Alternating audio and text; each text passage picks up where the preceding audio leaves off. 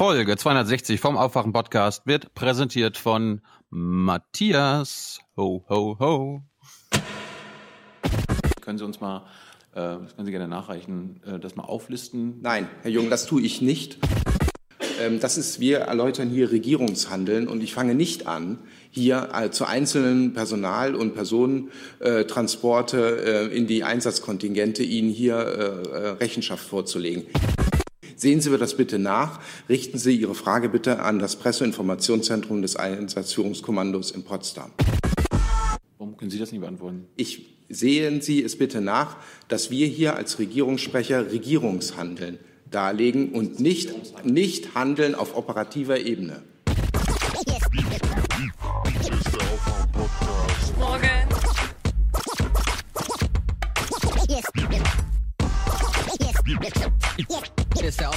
Aufwach-Podcast. Wake Eine Medaille für jeden, der in Afghanistan im Einsatz war, überreicht von der deutschen Verteidigungsministerin. Vorweihnachtlicher Besuch bei der Bundeswehr in Camp Marmal.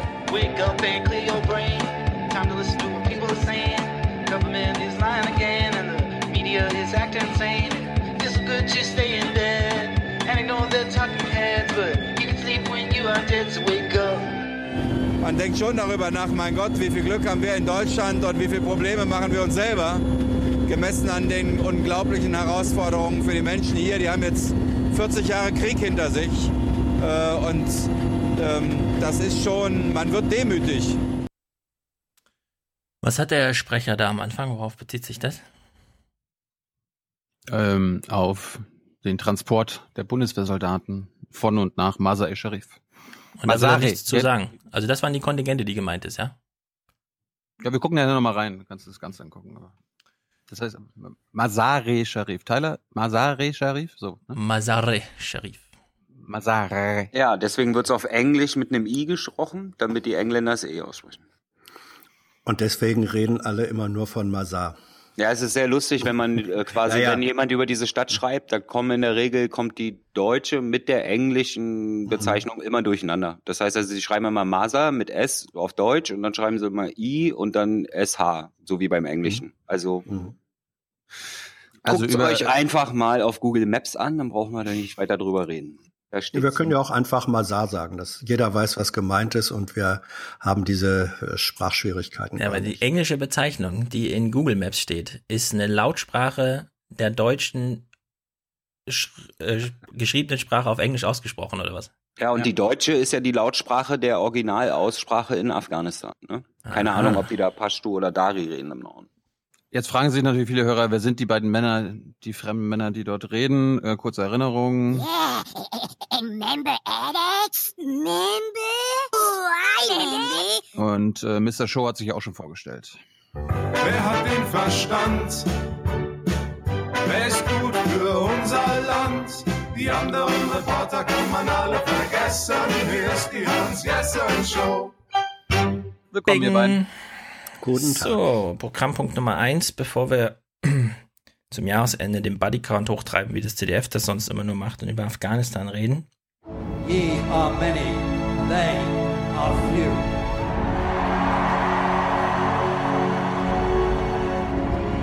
Willkommen im 1% Club. For peace, for justice and cooperation. Philipp und Annika schicken 40, hiermit bezahle ich für meine Schwester Annika, schreibt Philipp. Und mich, den äh, Mitgliedsbeitrag im 1% Club. Frohe Weihnachten, Philipp. Gilt für uns alle.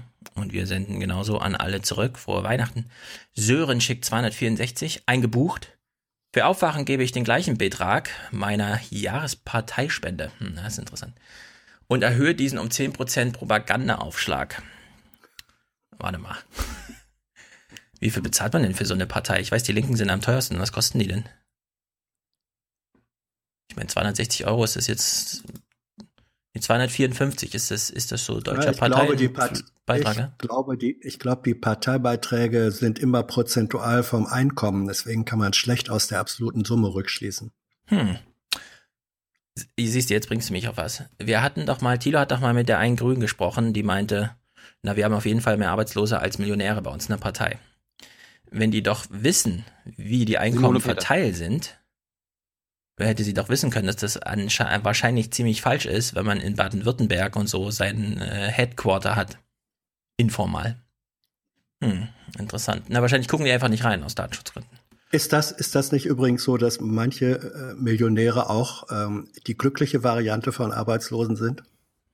Ja, aber das ist dann sozusagen auf dem gleichen Spektrum die unterschiedliche Richtung und wäre ja nicht ganz uninteressant, weil sie es ja anders gemeint hat. Aber es ist natürlich ein Kann man- richtiger Hinweis. Kann man sich als Millionär eigentlich arbeitslos melden? Also man, man bekommt wahrscheinlich keine Leistung, aber oder? Ja, warum willst du dich dann melden? keine Ahnung. Einfach nur um der Statistik zu zeigen. Nein, ey, weil du, weil du dich, weil du dich so sinnlos fühlst ohne Aufgabe. Ja, dann geht man den Weg der Geissens, dann hat man wieder eine. Allerdings eine Million zu haben, heißt ja noch nicht, dass man irgendwie ausgesorgt hat heutzutage. Ne? Das ist ja gerade mal eine Dreiraumwohnung in Berlin. Ab wann, ab wann, ab welcher Summe könnte man heutzutage ausgesorgt Drei haben? Millionen. Wa- Drei Millionen Euro. Dann kriegst du bei 2% Zinsen ausreichend, um eine Mietwohnung zu bezahlen. Im Wo Monat. bekommst du zwei, wo bekommst du zwei Prozent Zinsen? Nein. Naja, 2% du kannst schafft man. ja, da kannst du ja einen kurz-, mittel- und langfristigen Finanzplan aufstellen. Oder das. Dann, genau. Brauchst ja nicht alles aufs fucking Sparbuch legen. Ja, also 2% kriegst du entweder bei Staatsanleihen oder, wenn es eben jetzt gerade ist, beim, beim DAX-Index. Einfach ein Index-Dings. Griechische Staatsanleihen. Äh, ja, genau. So viel zum qualifizierten Börsenkanal. Ja, genau. Alexander schickt 60. Und jetzt zum Sport. Jetzt zum Sport. Alexander geht über die Ziellinie bei 60. Tobias, gut für unser Land. Philipp, Björn, 15. Frohe Weihnachten, Thilo und Stefan. Gleichzeitig Joels Weihnachtsgeschenk mit gutem Zweck für seinen stets aktuellen Podcast-Konsum. Liebe! Ausrufezeichen schreibt er. Also Björn, auch von uns alles Gute zu Weihnachten. Äh, hat ein sehr, also äh, Joel, du hast ein sehr gutes Geschenk von Björn bekommen, finde ich. Christian schickt 101, längst überfälliger Beitrag für euren tollen Podcast. Ich freue mich, dass die Hauptstadt-Journalismuskritik zurzeit ein wenig aus dem Fokus ist und ihr auch so vielen anderen unterschiedlichen und wichtigeren Themen euch widmet. Eure Verlinkungen und Empfehlungen sind immer Gold wert. Vielen Dank und weiter so. Frohe Wei äh, euch frohe Weihnachten und liebe Grüße an Rebecca. Rebecca, du bist hier gegrüßt von Christian. Hallo Rebecca. Äh, Patentante von meinem Sohn Peer, die mich vor eineinhalb Jahren auf euch aufmerksam gemacht hat. Das ist gut. Obwohl, obwohl ich, obwohl ich ja ein, ein, ein Thema sollten wir nochmal besprechen, weil Hans ja dabei ist, diese Hintergrundpraxis, Kanzleramt und so. Ja, das kann man Da ja hat Hans, genau. da hat Hans vielleicht eine andere Meinung Ja. als wir. Oder Äh, als Können wir gerne machen, aber äh, Das kann ich schon mal sagen. Eine andere Ja. Meinung als Thiele. Jan, danken Ja. wir auch. Jetzt was ganz Witziges. Äh, In den Überweisungen steht ja üblicherweise, und das ist irgendwie immer ein bisschen unklar, Vorname, Nachname, Vorname, nach, also Nachname, Komma, Vorname, Vorname ohne Komma, Nachname und so weiter. Drunter und drüber, hier steht einfach P. -Punkt. Also man kann anscheinend sein Konto führen mit einem abgekürzten Vornamen. Also P. -Punkt, herzlichen Dank. das geht aber nur bei PayPal. Nee, nee, es ist eben nicht PayPal, sondern es war eine ganz normale Banküberweisung. P. -Punkt. Anonym Holger David Dennis, danke für den Podcast, schreibt er. Tabea, 21,21 Euro zur Förderung des kritischen Medienkonsums. Äh, Das kommt sehr regelmäßig. Herzlichen Dank. Dominik, Bernhard, Christopher, Olga für die Förderung der allgemeinen Lebensfreude. Danke für eure Arbeit. Das finde ich gut. Das ist, find, da finde ich mich wiedererkannt im, in meinem Schaffen hier. Das ist Lebensfreude, Unterstützung. Finde ich auch. Für die, die du meinst diesen, jetzt deine persönliche. Lebensfreude? ja, also für die, die den richtigen Humorsinn haben. Jonathan schickt 101 Euro 1, also 10101 und schreibt Nink, N-J-N-K. Frohes Festivus und hoffe auf ein Hörertreffen in Leipzig. Machen wir nachher mal eine Spontanplanung. Leonard, Daniel, Christopher, Marius, Sven, Susanne schickt 90 ohne Kommentar. Philipp, Barbara, herzlich willkommen im 1% Club, liebe Eva. Frohe Weihnachten von deinen Schwestern. PS, die Butterdose, die du dir so sehnlich wünschst, die kriegst du trotzdem. Also Barbara hat sich auch für einen sehr guten, für ein sehr gutes Geschenk entschieden, würde ich sagen. Die, die Schwestern können jetzt äh, an Weihnachten skandieren. I mean, who are we? We're the 1%. We're the 1%. We're the 1%. We're the 1%. We're the 1%. Ihr seid alle dabei. Kerstin schickt 50, defini definitiv gut für unser Land. Dem ist nichts hinzuzufügen. Weiter so. Das ist gut für unser Land. So eine Haltung. Hm. Dem ist nichts hinzuzufügen? Hast du den nicht, oder was? Ähm, das ist eine gute Frage. Wo habe ich den denn? Ah, hier. Hab ihn. Ich habe dem nichts hinzuzufügen. Alrighty. Volker. Den haben wir ewig, den haben wir ewig nicht mehr gespielt. Ja, kleiner Beitrag für großartige Arbeit. Christian, danke für diesen exzellenten Podcast. Gruß Tati. Jakob schreibt, danke für die gute Arbeit. Grüße aus Kamm in der Oberpfalz. Spricht man übrigens Kamm aus, also mit K. Mhm. Kennt jemand von euch die Schweizer Stadt Chur oder so? Mit CH geschrieben? Ja, ja Chur. Da fährt immer ein ICE hin. Ich habe es noch nie, ist mir noch nie untergekommen vorher. Plötzlich fährt ein Zug nach Chur. Ja, Chur. Na gut, was macht man da? Geht man da zur Kur oder was? Nein. Das ist, Chur ist wie der Christbaum. Den spricht man ja auch mit CH. Ja. Aber wo ist denn diese Stadt? Ich dachte, ich kenne mich so ein bisschen aus. Bern, Luzern, äh, Basel kennt man so ein bisschen und dann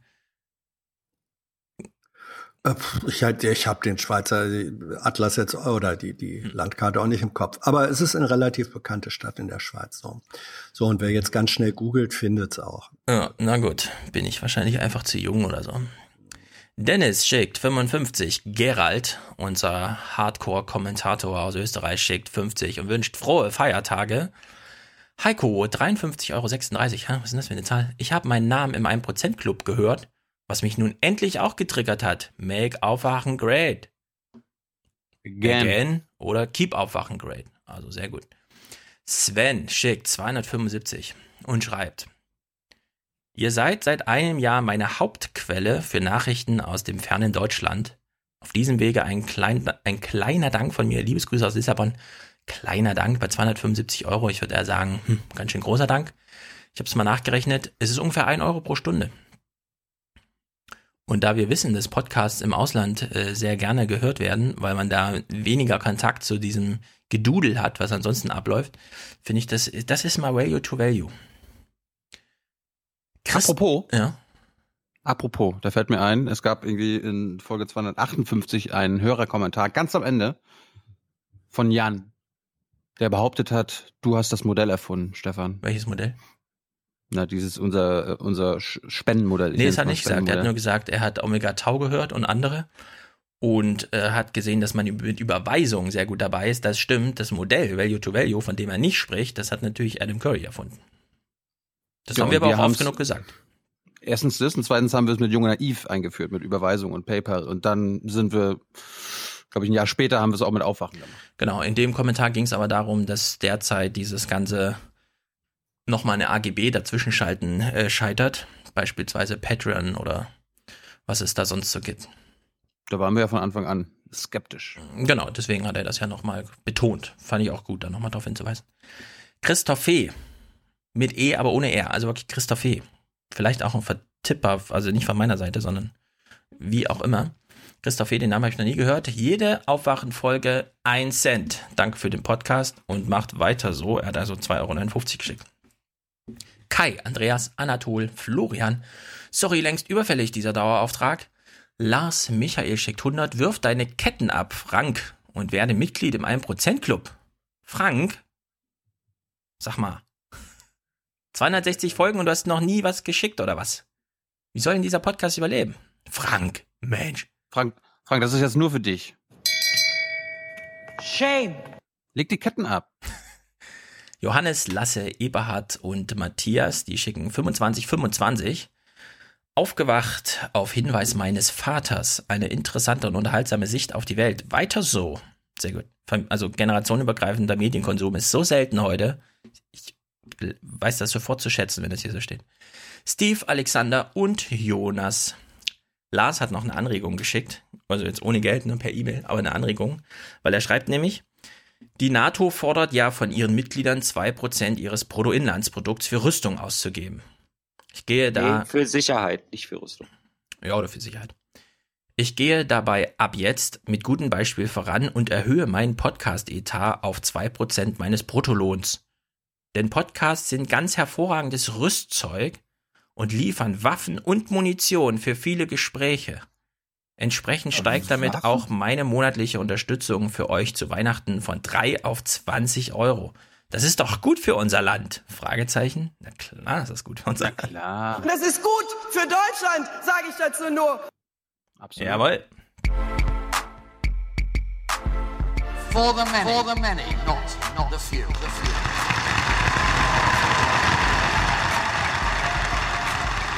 mit deutschen Waffenexporten zum Frieden beitragen. Man kann übrigens sich auch schuldig machen, indem man keine Waffen liefert. Durch Rüstung verhindere ich Krieg.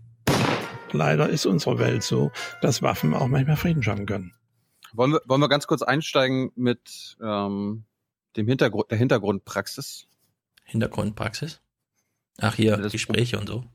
Es gibt ja, ich bin, ich bin da ja auch nicht wirklich entschieden. Ich finde nur, ich finde den die Auseinandersetzung interessant, dass wirklich ein, das scheint wirklich Hans, du vielleicht kennst du ihn ja besser, diesen ein Tagesspiegel Redakteur gibt, der die, das Kanzleramt verklagt, der den BND verklagt, wenn irgendwie Journalisten, zum Beispiel Hauptstadtjournalisten wie wir, eingeladen werden zu Hintergrundgesprächen. Und Hintergrundgespräche sind ja üblich unter drei, ja. Also man darf da nicht verraten, wo die Quelle Äh, herkommt. Hans erklärt das mal, wo unter 3 herkommt.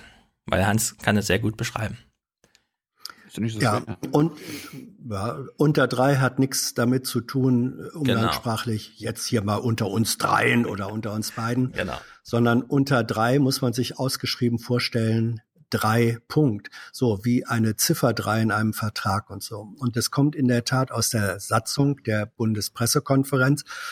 Bundespressekonferenz ist ja dieser eingetragene Verein, zu dem sich die Hauptstadtjournalisten zusammengeschlossen haben, hat eine Satzung und in dieser Satzung steht drin, wie im Rahmen der BPK Informationen gegeben werden. Und das eben in drei verschiedenen Satzungsabschnitten. Und dann steht da erstens, ähm, sie werden allgemein öffentlich gegeben und man zitiert es mit Namen und Quelle. Dann zweitens, zwei Punkt, bedeutet, man kann die Information verwenden, sagt, darf aber nicht genau sagen, von wem es kommt. Das heißt dann aus Regierungskreisen oder so. Und drittens, Oder, o- oder einfach nur ein Regierungssprecher. ja, oder, ein eine Regierung. Ja, also Inhalt darf, äh, Inhalt kann kann äh, übermittelt werden, äh, zitiert werden, aber eben nicht die Quelle genau präzise. Und drei, äh, drei Punkt heißt eben, es darf weder der Inhalt äh, vermeldet werden, noch, und das ist dann ja logisch, äh, auch die Quelle. Das ist also dieses Drittens. Und wenn jemand etwas vertraulich sagen will, dann sagt man in der Kurzform, also das sage ich jetzt mal unter drei. Nicht? Das heißt also nur, das ist jetzt eine Information gegeben unter den Bedingungen des Absatz drei. Genau. Und der bedeutet eben, ähm, das sage ich euch jetzt, äh, damit ihr es wisst für den Hinterkopf, aber ihr dürft weder den Inhalt dessen äh, weiter verbreiten äh, und schon gar nicht sagen, dass ich Minister X oder Y das so gesagt habe. Ist da, jetzt fragen Sie vielleicht für die Hörer, und darum frage ich das nur für, für die Hörer, ist, ist das ein Unterschied zu off the record? Das ist, Oder ist es dasselbe? Es ist, es ist äh, im Grunde von der Substanz her ähm, etwas äh, eigentlich dasselbe, weil wenn etwas äh, off the record äh, gesagt wird, dann kann diese Information äh, eben nicht verwendet werden. Das ist sozusagen, es gibt auch im Bereich von, von Papieren und Texten, gibt es sogenannte Non-Papers. Das heißt, das sind äh, Ausführungen, die zwar aufgeschrieben sind, äh, sind, aber man tut so, als seien sie nicht äh, existent. So, da fragt man sich ja, warum ist das denn so? Ähm, warum schreibt man Sachen auf und es gibt sie als Position und man tut aber so, als seien sie nicht existent. Das hat was damit zu tun, dass manche Informationen einfach dann, wenn sie verbreitet werden, eine völlig andere Wirkungsmacht äh, kriegen, als wenn man weiß, sie ist da, aber äh, sie ist nicht offiziell im Umlauf. So, und jetzt, jetzt gibt's den Fall, dass sich da Journalisten diskriminiert fühlen, beziehungsweise irgendwie, die werden nicht eingeladen und da, deshalb haben sie einen, ich nenne es mal Informationsrückstand, ja, also nur die Journalisten, die vom Kanzleramt ausgewählt werden, dort eingeladen werden und quasi vorab Hintergrund bekommen. Mhm. Äh, das, das finden viele unfair. Und das, das soll jetzt ein, ein wenig transparenter gemacht werden. Aber nicht, ne, was wurde da genau geredet, gibt man uns ein Protokoll, sondern einfach nur, okay, wann war das? Wer war dabei? Wo ging es grob drum? Ja, also äh, weil du mich vorhin gefragt hast, ob, ähm, hast, ob ich den Kollegen kenne. Nein, ich kenne den auch nicht näher. Ich weiß nur, dass er eben da einen sehr energischen Kampf äh, bis hin eben zur Klage äh, führt. Und äh, man muss, finde ich, dann schon unterscheiden äh, bei diesem äh, bei, bei diesem Instrument äh, Hintergrundgespräche. Ähm, jeder von uns, jeder Journalist äh, bekommt auch, und anders geht die Arbeit gar nicht, ein Stück weit vertrauliche Informationen. Also äh, Journalismus ist ja wie der Eisberg, der berühmte, wo ein Achtel aus dem Wasser guckt, das wird aber getragen von sieben Achteln unter Wasser. Und so ähnlich äh, ist es doch auch das, was wir öffentlich sagen, schreiben, senden, beruht immer auf mindestens einem Mehrfachen dessen sollte es zumindest, was, äh, was im Verborgenen die ganze Sache trägt. Und diese Informationen müssen irgendwo herkommen. Äh, manche Informationen werden uns nur gegeben, wenn äh, die, die sie haben und uns geben, äh, sich darauf verlassen können, da wird eine Vertraulichkeit äh, gewahrt. Das ist häufig genug sehr begründet, wenn Menschen sich damit ansonsten in Gefahr bringen würden, weil sie uns Sachen sagen, die sie eigentlich nicht sagen dürfen. So, das ist der normale Vorgang. Schwierig wird es dann, und da sind wir jetzt, äh, je höher so ein Hintergrundgespräch äh, oder Kreis angesiedelt ist, desto exklusiver ist er und desto mehr wird es auf einmal ein Herrschaftsinstrument. Und ich persönlich finde es einen wahnsinnigen Unterschied, ob, sagen wir mal, ich nehme ein Beispiel, was passiert ist, wenn ähm, das äh, Umweltministerium früher mal eingeladen hat und gesagt hat, also wir sind jetzt in schwierigen Verhandlungen um Atomausstieg und wer bezahlt eigentlich die Kosten äh, für das Endlager? Und jetzt machen wir mal einen Hintergrund, wo äh, unsere Experten aus dem Haus ein bisschen aufdröseln, wer vertritt in dieser Debatte zwischen Industrie und uns welche Interessen und wohin könnte es vielleicht gehen. Das kann man als Sachinformation ähm, noch äh, sozusagen als Teil dieser sieben Achtel des Eisbergs sehen. Wenn es aber so ist, dass die Bundeskanzlerin äh, sagt, ich lade jetzt ein, einen Kreis von, sagen wir mal, zwölf ausgewählten Journalisten und das sind dann in aller Regel also Chefredakteur äh, aufwärts. Ähm, das hat einfach eine andere Qualität. Und da hat der normale Feldwald- und Wiesenjournalist, auch der normale politische Journalist, von denen es Tausende in Berlin gibt, normalerweise nie eine Chance, nie eine Chance dazu eingeladen zu werden. Und da Transparenz herzustellen, also mindestens zu wissen, es gab Hintergrundgespräche im Kanzleramt zu diesem Thema. Ja, das finde ich Mhm. legitim. Vielleicht auch, bin ich mir noch nicht ganz sicher, äh, zu offenbaren, wer wurde dazu eigentlich äh, eingeladen. Kann man, kann man Vor- und Nachteile drin sehen. Aber was, glaube ich, nicht gehen wird, ist zu sagen, dass jetzt sozusagen ein Protokoll veröffentlicht wird. Was wurde denn da inhaltlich beredet? Äh, dann, Das, das, das hat ja auch ka- kaum einer Ja, ja. gefordert. Ich kenne ich kenn zum Beispiel Ja, in Amerika. In Amerika gibt's ja auch so eine Art ähm, Hintergrundgespräche, wenn hier das Pressbriefing ist, ja. Mhm. Und dann gibt's ja manchmal, okay, hier, das ist jetzt nur für Ausgewählte. Und dann gibt's so Mhm. eine sogenannte Pool-Lösung. Also angenommen, da haben nur zehn, also jetzt, wenn wir es auf Deutschland übertragen würden, okay, es, die Kanzlerin hat nur zehn eingeladen, aber die zehn müssen dann ihren anderen Kollegen das äh, weiterreichen, ja, und quasi zur Verfügung stellen. Das passiert ja bei uns nicht. Doch, Ne? Also- passiert, doch, doch, das passiert auch. Ähm, es gibt auch, also so äh, gerade bei den äh, bei den bei den Fernsehmedien, den klassischen Fernseh, äh, bei den elektronischen, gibt es bei Übertragungen von von Ereignissen sehr häufig äh, Poollösungen. Das, heißt, das meine ich nicht. Ja, das aber meine ich ja, nicht. aber es ist das, es ist das gleiche, es ist das gleiche äh, Prinzip. Äh, und zum Beispiel habe ich das auch ähm, erlebt bei bei Hintergründen, ähm, dass gesagt wurde, Leute, wir, wir kriegen hier gar nicht alle von euch damit rein, äh, ähm, dass vier, fünf, sechs ähm, ausgesucht wurden von den Kollegen. Wer geht denn dahin? Ähm, und die, die dahin gegangen sind, haben dann die anderen darüber informiert, was da gesagt wurde. Also das gibt es schon, es ist aber seltener in Deutschland als äh, zum Beispiel in den USA. Häufiger ist der Hintergrund dieser klassischen Form. Es erfahren nur diejenigen, die tatsächlich dabei waren, was Mhm. da gesprochen wurde. Und jetzt sage ich mal in Klammern, wenn das dann immer Chefredakteure sind, die klügeren äh, von denen geben ihr, ihrer Staff, also ähm, ihrem journalistischen Stab mindestens ähm, in groben Punkten auch wieder, was da so an Interessanten besprochen wurde, Klammer zu. Wann bist du zum letzten Mal ins Kanzleramt zu einem Hintergrundgespräch eingeladen worden? Ich wurde noch nie eingeladen. Ich auch nicht. Nein, das ist äh, den äh, diesen diesen Rang in Anführungsstrichen äh, hatte ich auch nie. Ich war nie irgendwo Chefredakteur äh, oder sowas aus gutem Grund vermutlich. Nein, Ich bin, ähm, ich, ich bin freier Chefredakteur, also Herr Seibert, hallo. ja, tritt doch mal da in einen direkten Dialog. Nee, also äh, ich ich habe an Hintergrund im Unterschied zu dir habe ich an Hintergrundgesprächen teilgenommen mit Vertretern aus dem äh, Kanzleramt. Das ist ja nicht immer Merkel direkt, sondern manchmal, ich sag mal so, wenn irgendein Europagipfel in Brüssel ist oder so mit einem speziellen Thema, dann werden manchmal Hintergründe angeboten, wo dann die Expertenebene aus dem Kanzleramt da sitzt und sagt, so, also das und das ist da Thema und so und so liegen die Interessenlagen und mit der und der Strategie gehen wir dann da rein. Bei solchen Hintergründen, vor allem wenn es ein Thema war, äh, das ich inhaltlich bearbeitet habe, habe ich teilgenommen und das hat mir persönlich äh, auch mehr genutzt als geschadet. Deswegen habe ich daran äh, auch weiter teilgenommen.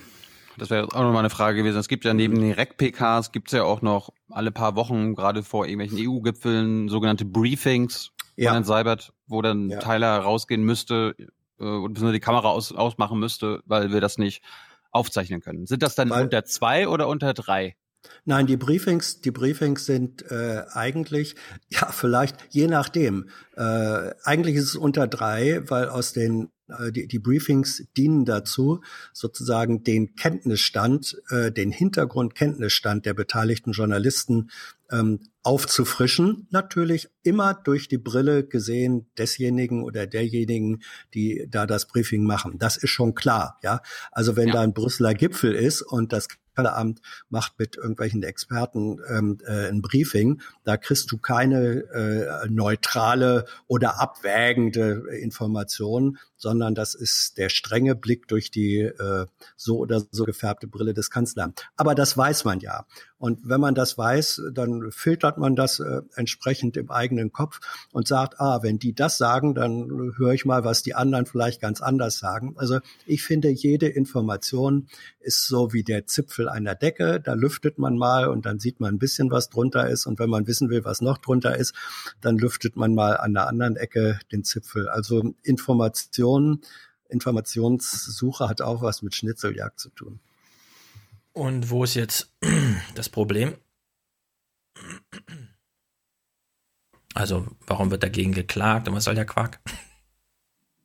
Ja, damit die Listen, Also die damit Klage- die Ja, die Klage ist jetzt eine spezifische äh, gegen diese Merkel-Hintergründe, weil wirklich, und äh, da teile ich mindestens den, den Ansatz, diese Form, wenn die Regierungschefin höchstpersönlich äh, Chefredakteure in einem relativ äh, engen Kreis äh, da empfängt, das ist dann sozusagen das Mitteilen oder auch Teilen von Herrschaftswissen ähm, auf einer sehr hohen Ebene. Und wenn das ähm, von der Anordnung her nicht zugänglich ist, theoretisch für alle Journalisten, äh, die in diesem Feld arbeiten, sondern einfach äh, exklusiv ist, dann wird damit, dann werden Journalisten unterschiedlich behandelt und zwar systematisch.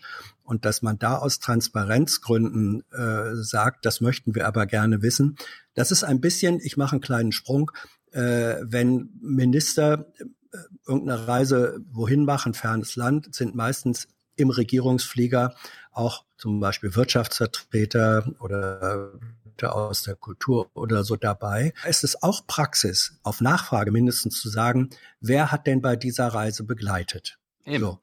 Und das ist, ähm, und das hat einen guten Grund, dass man sagt, also wenn, was weiß ich, Wirtschaftsminister oder Kanzlerin fliegt nach Russland, es sind Wirtschaftsvertreter dabei, dann möchte ich gerne wissen, äh, sind das zum Beispiel Vertreter deutscher Energieversorger, die dann Interesse haben, einen neuen Gasdeal zu machen oder, oder, oder. So, das ist im Sinne von Transparenz des Regierungshandelns, nicht wahr? Ist das ein berechtigtes Interesse zu wissen, wer war denn dabei? Und auf diese Frage antwortet die Regierung in aller Regel auch. Und ich finde, Aber es geht nur darum, oder was, in dem ganzen Ding. Man will nur wissen, wer dabei war. Oh Gott. Und wann ja, das, das ist, naja, ich, ich glaube, ich glaube, die, die Klage äh, möchte schon auch gerne wissen, begehrt zu wissen, äh, über welche Punkte wurde denn gesprochen. Mhm. Und da kommen wir in eine Grauzone rein, ähm, wo ich sagen würde, ja, wie genau äh, soll das denn sein, wenn man sagt, ja, wurde über allgemeine Fragen der wirtschaftlichen Zusammenarbeit gesprochen, hm, ja, das ist Lull und Lall. Und wenn jetzt gesagt werden sollte, ja, und dann haben wir, haben wir drüber gesprochen, äh, welche Turbinen dürfen welche Turbinenbauer wohin liefern äh, und so weiter, dann ist der Hintergrund kein Hintergrund mehr. Und ähm, da würde ich dann persönlich auch sagen, ähm, hört irgendwann das berechtigte ähm, Informationsinteresse der allgemeinen Öffentlichkeit auf. Ja. Ich würde eh dafür werben, dass es ein bisschen früher aufhört, als man immer so fühlt, wenn man zum Beispiel mhm. zu viel Uwe Grüber Bücher liest und so. Die Regierung mhm. und die Journalisten, die sind zu nah beieinander. Das ist Quatsch, finde ich, alles, immer grundsätzlich. Weil manchmal ich mein, ist es so. Er hat, er hat im Einzelfall äh, durchaus manchmal recht, aber ähm, Absolut aber aber es äh, also es hat ja auch Situationen gegeben, wo wo Minister mit Journalisten in einer Wohngemeinschaft äh, zusammen gewohnt haben. Das geht doch gar nicht. Ich meine, das darf es nicht geben. Ähm, und äh, in dem, im Einzelfall äh, stimmt das schon. Und gerade in Berlin, das ist einfach auch eine räumliche Nähe, die da ist. Und das führt bei manchen dazu, ähm, dass dann auf einmal so eine Art schulterklopfendes Buddytum absichtlich oder unabsichtlich äh, beginnt. Und das darf nicht sein. Das darf nicht sein im Journalismus. Ähm, und da kritisch hinzugucken und sagen, wo ist man eigentlich zu nah dran, ähm, ist völlig berechtigt aber umgekehrt draus zu machen, weil es politischen Journalismus in Berlin gibt, ist der gesamte politische Journalismus äh, da schon fast zu nah dran. Das halte ich auch für Quatsch. Na, ich meine, der Günter Banners hat ja so einen Wohnzimmerkreis. Also, ja. was weiß ich, einmal im Monat. Und das rotiert dann irgendwie durch alle möglichen Wohnzimmer, nämlich der Mitglieder, also der Journalisten und der Politiker. Und die haben dann halt einen geselligen Abend miteinander. Äh, ja, was? Es kocht immer einer. Äh, genau, einer kocht immer für alle als Gastgeber und dann sitzt man halt im Wohnzimmer und macht so ein Dinner. Was spricht dagegen?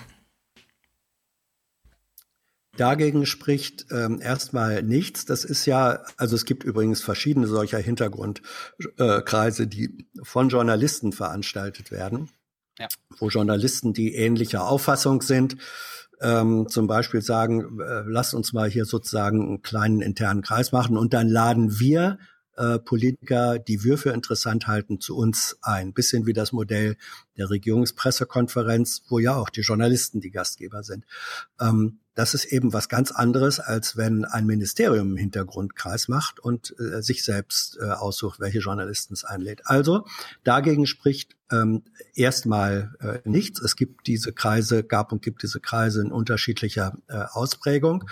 Und wenn das dazu dient, ähm, dass da, dass da wirklich inform die Informationsbasis der Journalisten verbessert wird und man ein Bewusstsein dafür hat, dass man natürlich gefilterte Informationen kriegt, dass man natürlich ein Stück weit, äh, ich sag mal, eingenordet oder durch eine bestimmte Brille äh, informiert wird. Wenn man das weiß, finde ich, kann man es ruhig äh, benutzen. Dagegen spricht nichts.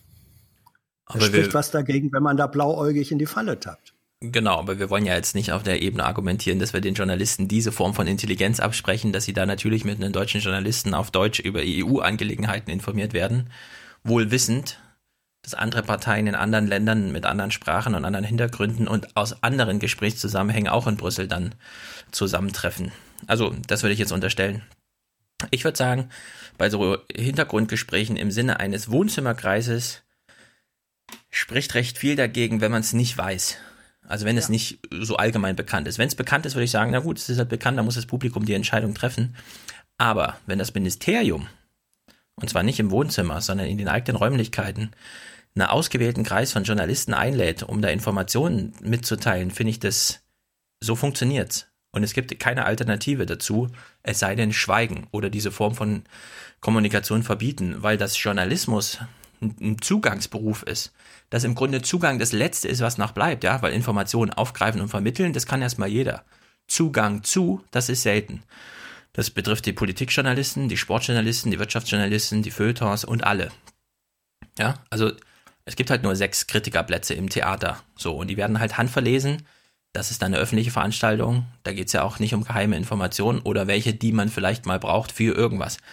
Aber dass jetzt Ministerien einladen und sagen, naja, wir haben halt nur 20 Plätze, weil der Tisch ist begrenzt und dann natürlich eine Auswahl treffen. Also da habe ich gar nichts dagegen. Eins zu eins fände ich kompliziert, aber sobald da drei verschiedene Medien im Raum sitzen, ich wüsste nicht, was dagegen spricht. Das hat, das hat sich aber in den letzten Jahren immer anders angehört, wenn ich irgendwie mich beschwert habe, also jetzt nicht gegenüber dir, aber allgemein gesagt habe, dass wir dann ausgeladen wurden für irgendwelche Auslandsreisen mit Ministern. Da warst du jetzt nicht so, ja, ist doch ganz normal, Thilo. Ist doch gut so. Nö, es ist natürlich immer schade, wenn man ausgeladen ist. Also wenn zum Beispiel kein Platz im Flugzeug ist und so weiter, wenn man genau weiß, ach ja, der NDR wird halt eingeladen, weil er nicht kritisch informiert. Aber trotzdem wissen wir doch in dem Moment, aha, die Reise findet statt und so. Also die Kritik ist ja auf einer ganz anderen Ebene, als dass wir jetzt ganz allgemein sagen würden, das darf es gar nicht geben.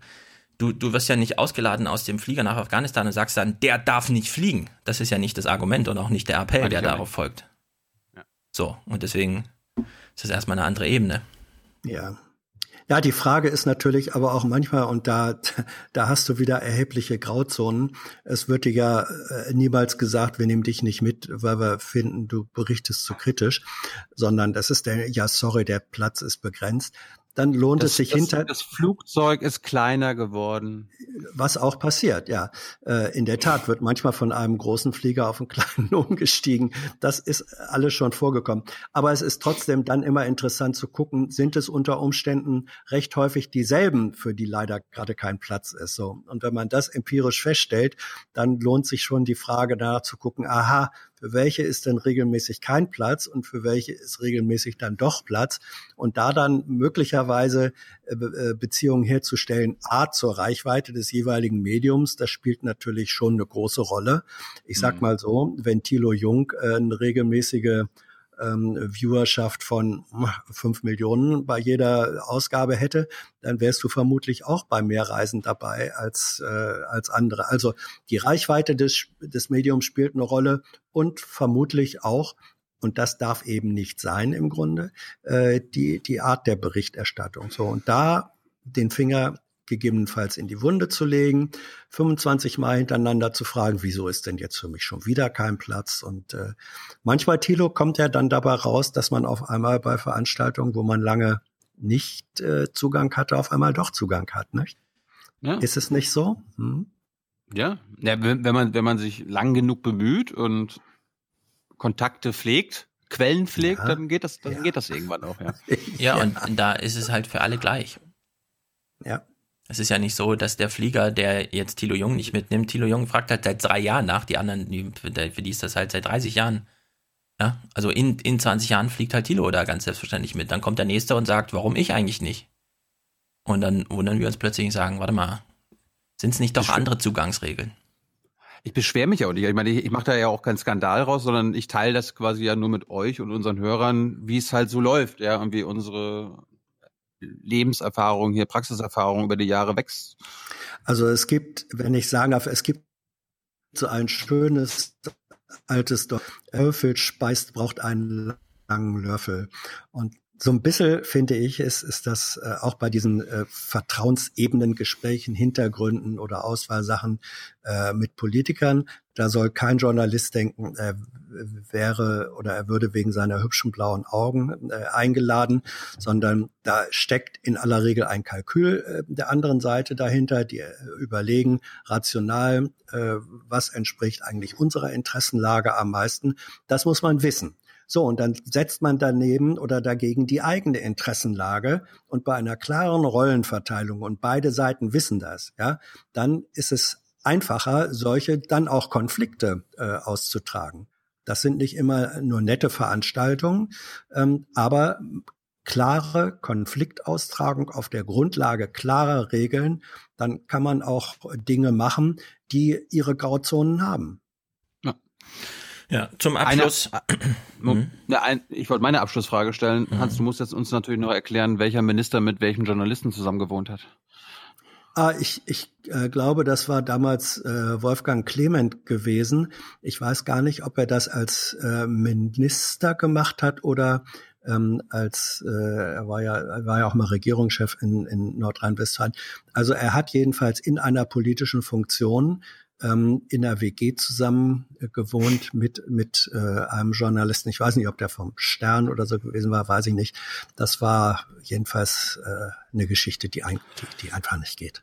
Hast du schon mal mit einem Politiker zusammen gewohnt? Ähm, ich überlege gerade. Ich muss deswegen überlegen, weil ich in meinem Leben auch schon ein paar WGs äh, gelebt habe. Also es war zum, nein, es war nie ein aktiver Politiker dabei und auch niemand, der dann aktiv äh, in die Politik gegangen ist. Nein, da bin ich ganz unverdächtig. Ich würde es auch nicht machen. Die allerengste Beziehung, die ich je hatte, war, ähm, dass Jürgen Trittin, als ich aus Hannover weggegangen bin, der Nachmieter meiner Wohnung wurde. Oh, da geht's los, Hans, da geht's los.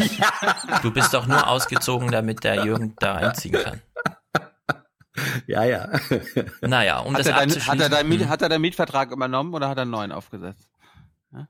Das, ist die weiß ich, nein, das weiß ich nicht, weil äh, wir haben die Wohnung äh, gekündigt und äh, sind weg, sind weggegangen und irgendwann hörte ich dann, dass äh, Trittin da eingezogen ist. Also das hat, ich weiß nicht, ob das dann, das war keine direkte Vermittlung äh, von von mir an ihn, sondern das war dann entweder Wohnungsanzeige oder über Makler oder sonst so. Aber es war eine es war eine witzige Geschichte, vor allem weil sich seine Tochter dann irgendwann mal, als wir uns äh, bei, bei, trafen, sagte, hast du diese bescheuerten Podeste vor den Fenstern da einbauen lassen? Und ich dann nur sagen konnte, nein, das war schon da, als wir drin waren. Aber über diese, über diese Frage baulicher Eigenarten der Wohnung hinaus ist es nie gegangen. Und ich glaube, das ist auch nicht wirklich moralisch verwerflich. Solange ihr die Öffentlichkeit darüber informiert, zu welchem Thema ihr wann gesprochen habt, und sei es nur Treppen vorm Fenster, sonst, 15 Jahren jetzt. sonst Klüngelgefahr. Also zum Abschluss will ich nur sagen, weil ich schon wieder die Kommentare höre, oh Stefan, bist du bescheuert, der Uwe Krüger ist doch voll wichtig, der war sogar in der Anstalt und so. Man kann ja mal. War jung und naiv. Ich, ja, genau, da auch. Ich hol mal, ja, aber ich meine, bei der Anstalt hat er ja seine Argumente und das fanden wir alle ganz toll und so. Ich will mal kurz die Realität reinholen. Sind wir der Meinung, dass die Medien, denen unterstellt wird, sie sind zu nah an der Regierung, gerade auf der Gewinnerstraße sind? Und die Medien, die gerade auf der Gewinnerstraße sind, sind wir der Meinung, die sind zu nah an der Regierung oder vielleicht zu weit weg und so. Also diese Aufteilung ist doch sehr interessant. Gut. Afghanistan. Wir hatten ja schon Kabulistan als Folge gemacht, wo ich quasi ein bisschen erzählt habe, was ich aus, was wir aus meiner Sicht äh, erlebt haben. Jetzt ist Tyler dabei. Tyler hat auch seine Erfahrungen gemacht. Bevor wir, bevor, nein, hast du nicht? Tyler, Tyler du hast, hast, hast du, hast du nichts gelernt in Afghanistan? Dein Einsatz. Doch, das Dankeschön auf Dari fast genauso klingt wie auf Türkisch. halt nur ohne Ü. Nämlich? Und Teşekkür. Ja, äh, Und auf Türkisch Das- das- hört sich eher sächsisch an. Na gut, äh, Ne- no jokes on dialects. ja. Erzähl doch mal kurz in äh, vielleicht in 30 oder eine Minute oder so weiter, wie was du aus der Reise mitgenommen hast. Ich meine, du Koffer? Also die Reise du- hat mich bedrückt, hat die Reise mich. Also wir fangen mal an im Norden, da war ich noch nicht so bedrückt. Da war ich eher so verwundert, dass die Bundeswehr irgendwie außer denen, deren Job es ist, halt rauszugehen, äh, irgendwie alle noch nie draußen waren. Aber das hast ja, wurde ja auch schon erzählt. Das heißt also, wenn die da irgendwie sechs Monate sind, dann sitzen die da sechs Monate in so einer Kaserne und äh, versuchen nicht mehr zwei, versuchen nicht mehr als zwei Bier zu trinken. Äh, pro Abend. Genau, weil es die Regel ist da. Und äh, ja, das war's dann zur Bundeswehr. Das fand ich eigentlich ganz vernünftig, was die da mittlerweile machen. Also die machen, spielen halt nicht mehr äh, Räuber und Gendarmen mit den Taliban, sondern äh, die versuchen quasi die Polizei und das Militär auszubilden. Hast du ja schon viel drüber erzählt in der letzten Folge, brauche ich nicht nochmal alles machen. Fand ich ziemlich sinnvoll. Ähm, dann sind wir nach Kabul und das fand ich extrem krass. Also wir waren ja jetzt schon mit Jung und Naiv in vielen Gegenden, wo es nicht sicher ist. Ja, also in Ramallah während äh, des letzten Gaza-Krieges oder äh, äh, auf dem Euromaidan, kurz nachdem Putin die Krim besetzt hat. In Kairo waren wir im Sommer, Militärdiktatur, ja. Also dieses überall Soldaten auf der Straße, das bin ich eigentlich gewohnt. Das sollte mich eigentlich nicht mehr schocken. Aber in Kabul fand ich das extrem krass, also total bedrückt. Die, äh, das, wir waren ja da in diesem Diplomatenviertel untergebracht, wo jedes einzelne Haus eine Festung ist. Das heißt, jedes Haus ist von einer fünf Meter hohen, äh, extra verstärkten Mauer umgeben und bewaffnetes, äh, schwer bewaffnetes Personal äh, macht dir die Tür auf. Nachts ist niemand auf der Straße, weil alle Angst haben. Also auch nicht unbedingt nur vor Anschlägen, sondern auch äh, vor einer extrem grassierenden Kriminalität. Ja, das heißt Überfälle, Entführungen etc. Das ist ein Riesenthema für alle Leute dort, neben dem Thema, dass noch ein Anschlag passieren kann. Das heißt also alle, wenn die sich dort gegenseitig besuchen, selbst wenn die nur um die Ecke äh, wohnen, dauert das eine halbe Stunde, weil die erstmal den Fahrer mit dem Panzerwagen vorfahren lassen müssen und um, um dann um die Ecke zu fahren, wo sie, da kannst du nicht mal eine Kippe rauchen, so, so kurz ist der Weg. Und die fahren dann mit dem Panzerwagen. Also das ist dieses, also dieses Gefühl und was man da hat, das war extrem bedrückend auf mich. Und der Effekt ist natürlich, dass es dort überhaupt kein Social Life gibt, ja, dass die Leute eigentlich quasi, was machen die dann abends? Die laden sich halt gegenseitig zum Dinner ein, ja. Also wir wurden jeden Tag woanders zum Dinner eingeladen. Das ist da völlig Standard. Mal ein paar westliche Gäste dabei haben, ist dann auch ein Highlight. Das heißt also, wir wurden da auch gerne eingeladen. Ähm, hast du, hast du da Hintergrundgespräche geführt? Ja, ja. Aber Klingt haben wir ja transparent gemacht, mit Pflaster wem für ne? Facebook. und worüber wir geredet haben. Ja. So wie du in der Raucherecke auf dem SPD-Parteitag mit Stefan. Äh, darüber weiß die Welt Bescheid. Ja, das sag ich doch. Wir machen das ja teil, ja, wir, äh, das ist ja transparent. Also Ja, äh, wir, bei wir wem? teilern das. Genau, wir teilen das mit allen. Ich heiße nur so, du kriegst nichts ab. Ja. Also ich fand es extrem bedrückend. Und was halt passiert ist, dass dann alle halt in so einem, also ich meine, Menschen leben ja so mehr oder weniger nur in ihrer Bubble, aber diese Bubble wird dann halt noch kleiner, weil du halt gar nicht mehr auf die Straße gehen kannst. Das heißt also, die Leute, die du einlädst, mit denen hast du natürlich Kontakt und vielleicht bringen die dann noch einen Gast mit und das ist dann auch schon das Highlight quasi. Das ist dann der neue Weg, äh, eine neue Einstellung, falls der eine andere Einstellung hat zu einem Thema. Aber da, äh, niemand geht raus auf die Straße. Es gibt, äh, also abends, ja. Tagsüber ist das, gehen alle ihrem Job nach. Es ist eine Millionenstadt und nachts hast du dieses Gefühl, bist im Nirgendwo. Wie lange wart ihr in Kabul? Wie lange wart ihr in Kabul? Eine Woche, eine Woche knapp. Ne? Ja. Bist du, bist du tagsüber auf die Straße gegangen? Und wenn ja, was hast du da gemacht? Naja, wir sind tagsüber auf die Straße gegangen. Also wir sind bei uns im Viertel rumgelaufen und haben uns halt Erledigungen erledigt. Ja, man muss ja auch was essen und ein bisschen gucken. Und äh, da haben uns dann aber mal alle angeguckt, als wenn wir äh, wahnsinnig wären. Ja, also es ist ja nicht so, dass es dort klar, eh, wir sind weiß, ja, das sehen, die sehen, dass wir nicht von da sind. Äh, aber das ist ja eigentlich nichts Neues. In Kabul rennen ja UN-Mitarbeiter von der ganzen Welt rum. Ja? Das heißt also, aber die laufen halt nicht auf der Straße lang, sondern die fahren halt in irgendwelchen gepanzerten Jeeps an, sehen die die an der Kreuzung, können sie ins Auto reingucken, eine Weißnase. Ja, das heißt also, dass wir da draußen rumlaufen, das war äh, anscheinend überhaupt nicht normal. Das ist mir aufgefallen. Und auch gefährlich, es ist ja auch gefährlich. Und es ist halt auch gefährlich. Ja. Das heißt also, es, also wie gefährlich es ist, haben wir jetzt nicht am eigenen Leib erlebt. Aber ich habe, was halt ist, dass jeder, egal wer, hat dir halt gesagt, wenn du was erledigen musst, geh dahin, tätige die Erledigung, geh sofort nach Hause. Also alle haben Angst, dass irgendjemand deine Bewegung nachvollziehen kann und dich dann irgendwie abgreift oder irgend sowas. Deswegen haben, wenn die Leute rausgehen, fahren sie halt straight zu ihrem Ziel, machen so schnell wie möglich äh, ihre Erledigung und straight sofort wieder nach Hause. Also dieses, dass man einfach mal bummelt, ja, bis in die Chaussee runtergeht oder sowas, ja, das ist halt, äh, das ist dann nicht der Fall. Und bevor wir jetzt zum, zum Präsidententeam kommen, können die Afghanen, können die Amerikaner jetzt nachvollziehen, mit wem du alles telefoniert hast? Ja, also ich habe jetzt zwei Taliban-Telefonnummern bei mir im Telefon. Wir haben versucht, einen Termin mit einem Taliban-Sprecher zu bekommen. Wir waren auch ziemlich nah dran. Dann hat der sich allerdings Sorgen um unsere Sicherheit gemacht. Deswegen meinte er, da wo er jetzt ist, sollten wir nicht hin. Das war sehr, so, also es hat eine gewisse Ironie in sich. Äh, aber es ist ja, ja, ich habe das Telefon immer noch, aber eine andere SIM-Karte drin, keine Ahnung. Das, dann, dann ist okay, dann ist okay. Dann ist okay, ne? Ja. So, und jetzt, also jetzt wir haben uns wir, also eine Schwarzmarkt-SIM-Karten gekauft, die waren auch nicht registriert, ja, gar nichts. Hast du einfach reingesteckt und dann ging's los, alles gut.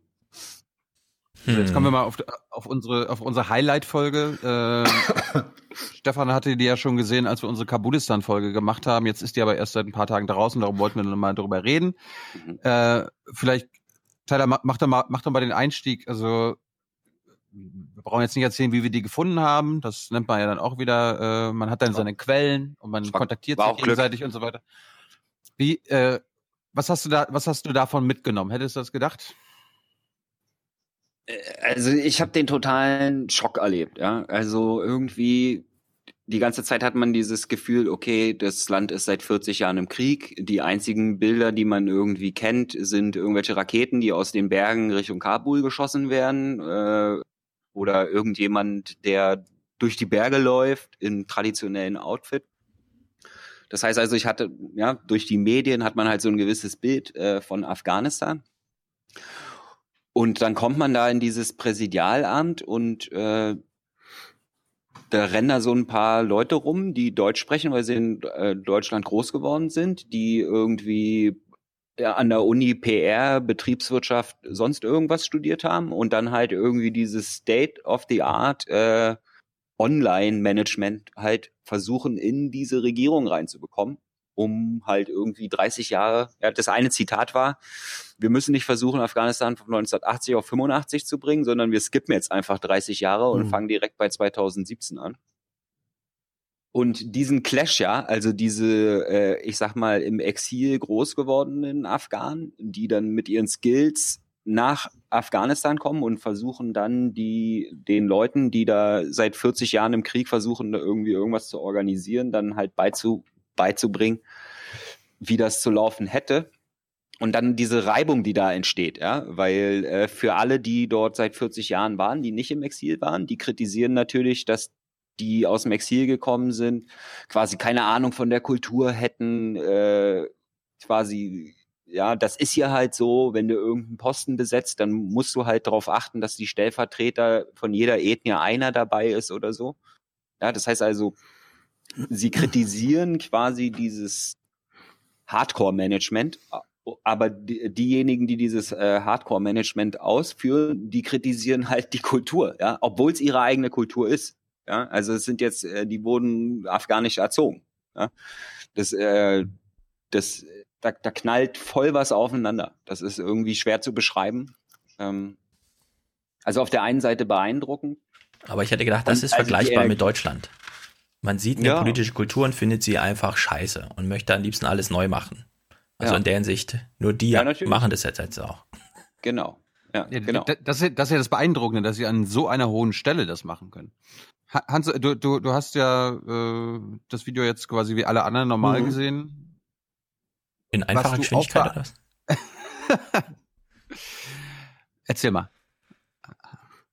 Hat- Ja, also ich fand das äh, überraschend. Zum einen, dass es da äh, so eine starke deutsche, deutschsprachige und teilweise auch deutsch-kulturell geprägte Community in diesem Präsidenten-Office äh, gibt. Das, das hat mich äh, beeindruckt, ähm, positiv äh, überrascht. Dann habe ich mich aber gleichzeitig ähm, auch gefragt, als ich dann die einzelnen Protagonisten da sah, habe ich wirklich gedacht, hu, das ist jetzt aber auch sozusagen die kleine Werbeshow, die die da in eigener Sache äh, veranstalten. Guck mal, wie toll und schick wir das hier alles machen. Und da habe ich mich, äh, dann gab es bei mir zwei Reaktionen. Ähm, Die eine war, wenn mir das ein deutscher Regierungsvertreter in ähnlicher Funktion äh, gesagt und gezeigt hätte, also was weiß ich, Peter Altmaier führt mich durchs Kanzleramt und erklärt mir, wie toll da alles ist. Und Das würde ich mal erleben wollen, ja. ja, ja, ja, ich auch. Ähm, aber würden wir dann, würden wir dann nicht sagen, uh, das ist jetzt aber sozusagen auch die kleine Propagandashow, die hier ähm, abgezogen Äh, wird? stopp, stopp, Wo- Hans. Wieso, wieso? Selbst wenn du recht hast, wieso Propaganda? Also Propaganda äh, in dem Sinne, äh, ich zeige euch jetzt äh, eins, äh, ich zeige euch jetzt den Blick durch durch meine Brille und ich äh, erkläre, ohne dass ich es in dem Moment überprüfen könnte, wie stichhaltig die Information ist oder nicht. Ich erkläre euch, wie toll das jetzt alles ist. Ja, aber ich meine, Propaganda- Das, das meine ich mit. Ja. Bräuchte Propaganda nicht eine inhaltliche Dimension? So im Sinne von Policy ja. und nicht nur, wie man Politik macht, strukturell, äh, Verwaltungsablauf, sondern für, also glaubst du wirklich, nach einer Stunde gucken, wenn du nicht so klug wärst, wie du bist, wärst du hier einer politischen Propaganda auf den Leim gegangen? Nein, nicht unbedingt auf den Leim gegangen. Also ob, ähm, ob etwas Propaganda ist, das hängt ja nicht davon ab, ob ich sie glaube, sondern das eine ist die Betrachtung dessen, was, was da gemacht wird, das andere ist, wie es bei mir ankommt.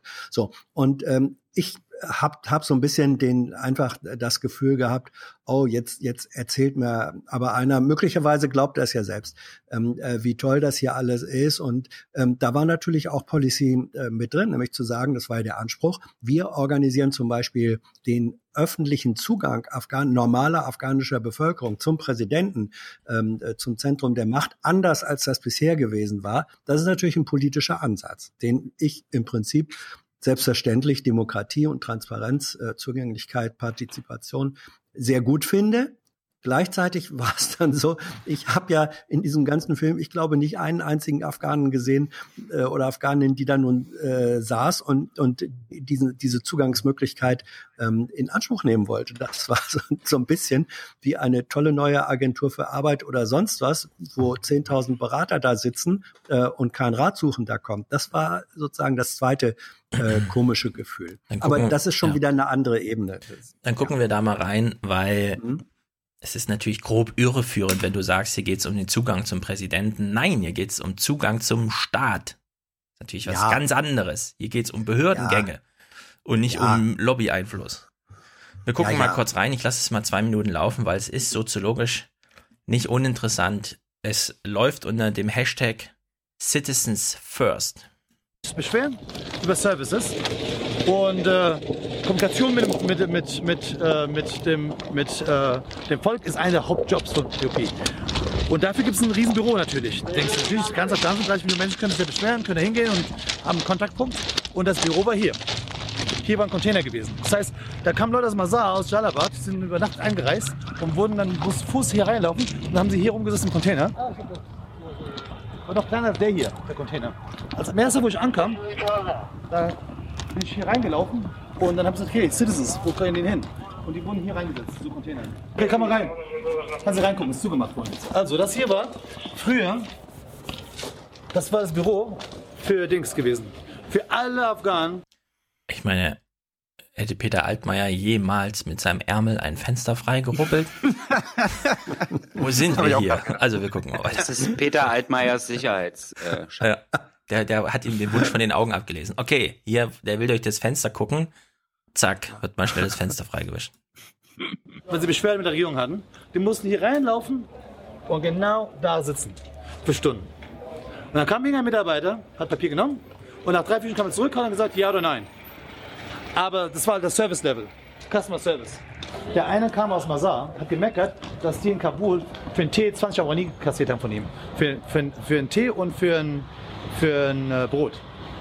Das ist ungefähr 50 Pfennig. Der hat sich geärgert. Das heißt, für ihn war 50 Pfennig so viel Geld gewesen. Da saß er hier rum für drei Stunden bei der Hitze. Das war im Sommer gewesen. Kein Tee, kein Essen. Also die neue St- Struktur ist jetzt, zeige ich euch jetzt mal, was wir gemacht haben. Jeder Afghaner herkommt, der kriegt erstmal, wenn es Frühstückzeit ist, Frühstück, dann Tee. Wenn es Mittagessenzeit ist, geht in die Kantine, kriegt auch Mittagessen in der Kantine. Weil für die ist ein Erlebnis. Ich meine, der hat ein Problem. Der kommt nicht hierher und zahlt 20 Euro, bis nach Kabul ist, weil er Spaß haben möchte hier. Und wenn er dann hier sitzt und dann keiner sein Papier bearbeitet, ist er richtig enttäuscht. Das heißt, dieses, dieser Bezug, ich bin Afghan, da ist eine Regierung, die ist für mich da, die ist dann weg. Und da kann man auch 1000 Marketingkosten reinhauen und Werbung machen, dann hat man bei die Afghanen verloren. Also was wir halt gemacht haben, ist okay, wir fangen jetzt direkt an bei dem untersten Level.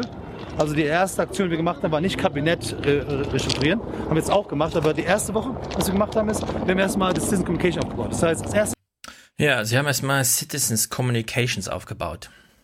Und hier steckt natürlich nichts drin, das auch nur im leichtesten Verdacht steht, irgendeine Form von politischer Propaganda zu sein. Sondern er sagt einfach nur, die letzten 16 Jahre war hier Chaos, Krieg, Verderben und jeder, der mit der Regierung mal ein Wort wechseln wollte, weil, was weiß ich, man hat ja immer mal ein paar Anliegen, dachte, er muss jetzt in so ein mafiöses Tauschgeschäft einsteigen und dann hat die neue Regierung ihm gesagt, nee, mein Herr, wir nennen es Rechtsweg. Vielleicht hast du ein Fernsehen, da kann man sowas sehen. Das, also hier spielt keine Propaganda und in diesem Clip ging es auch nicht um den Also- Zugang zu Khani oder so, sondern hier ging es wirklich um die Ja, Frage. ja, ja, ja, ja, ja. Ja, Zugang, äh, also mit, mit Präsident meinte ich nicht die Person des Präsidenten, das ist schon klar, sondern Zugang, wie du richtig gesagt hast, Stefan, zum Staat, äh, zum, zum Regierung, zum Apparat, so.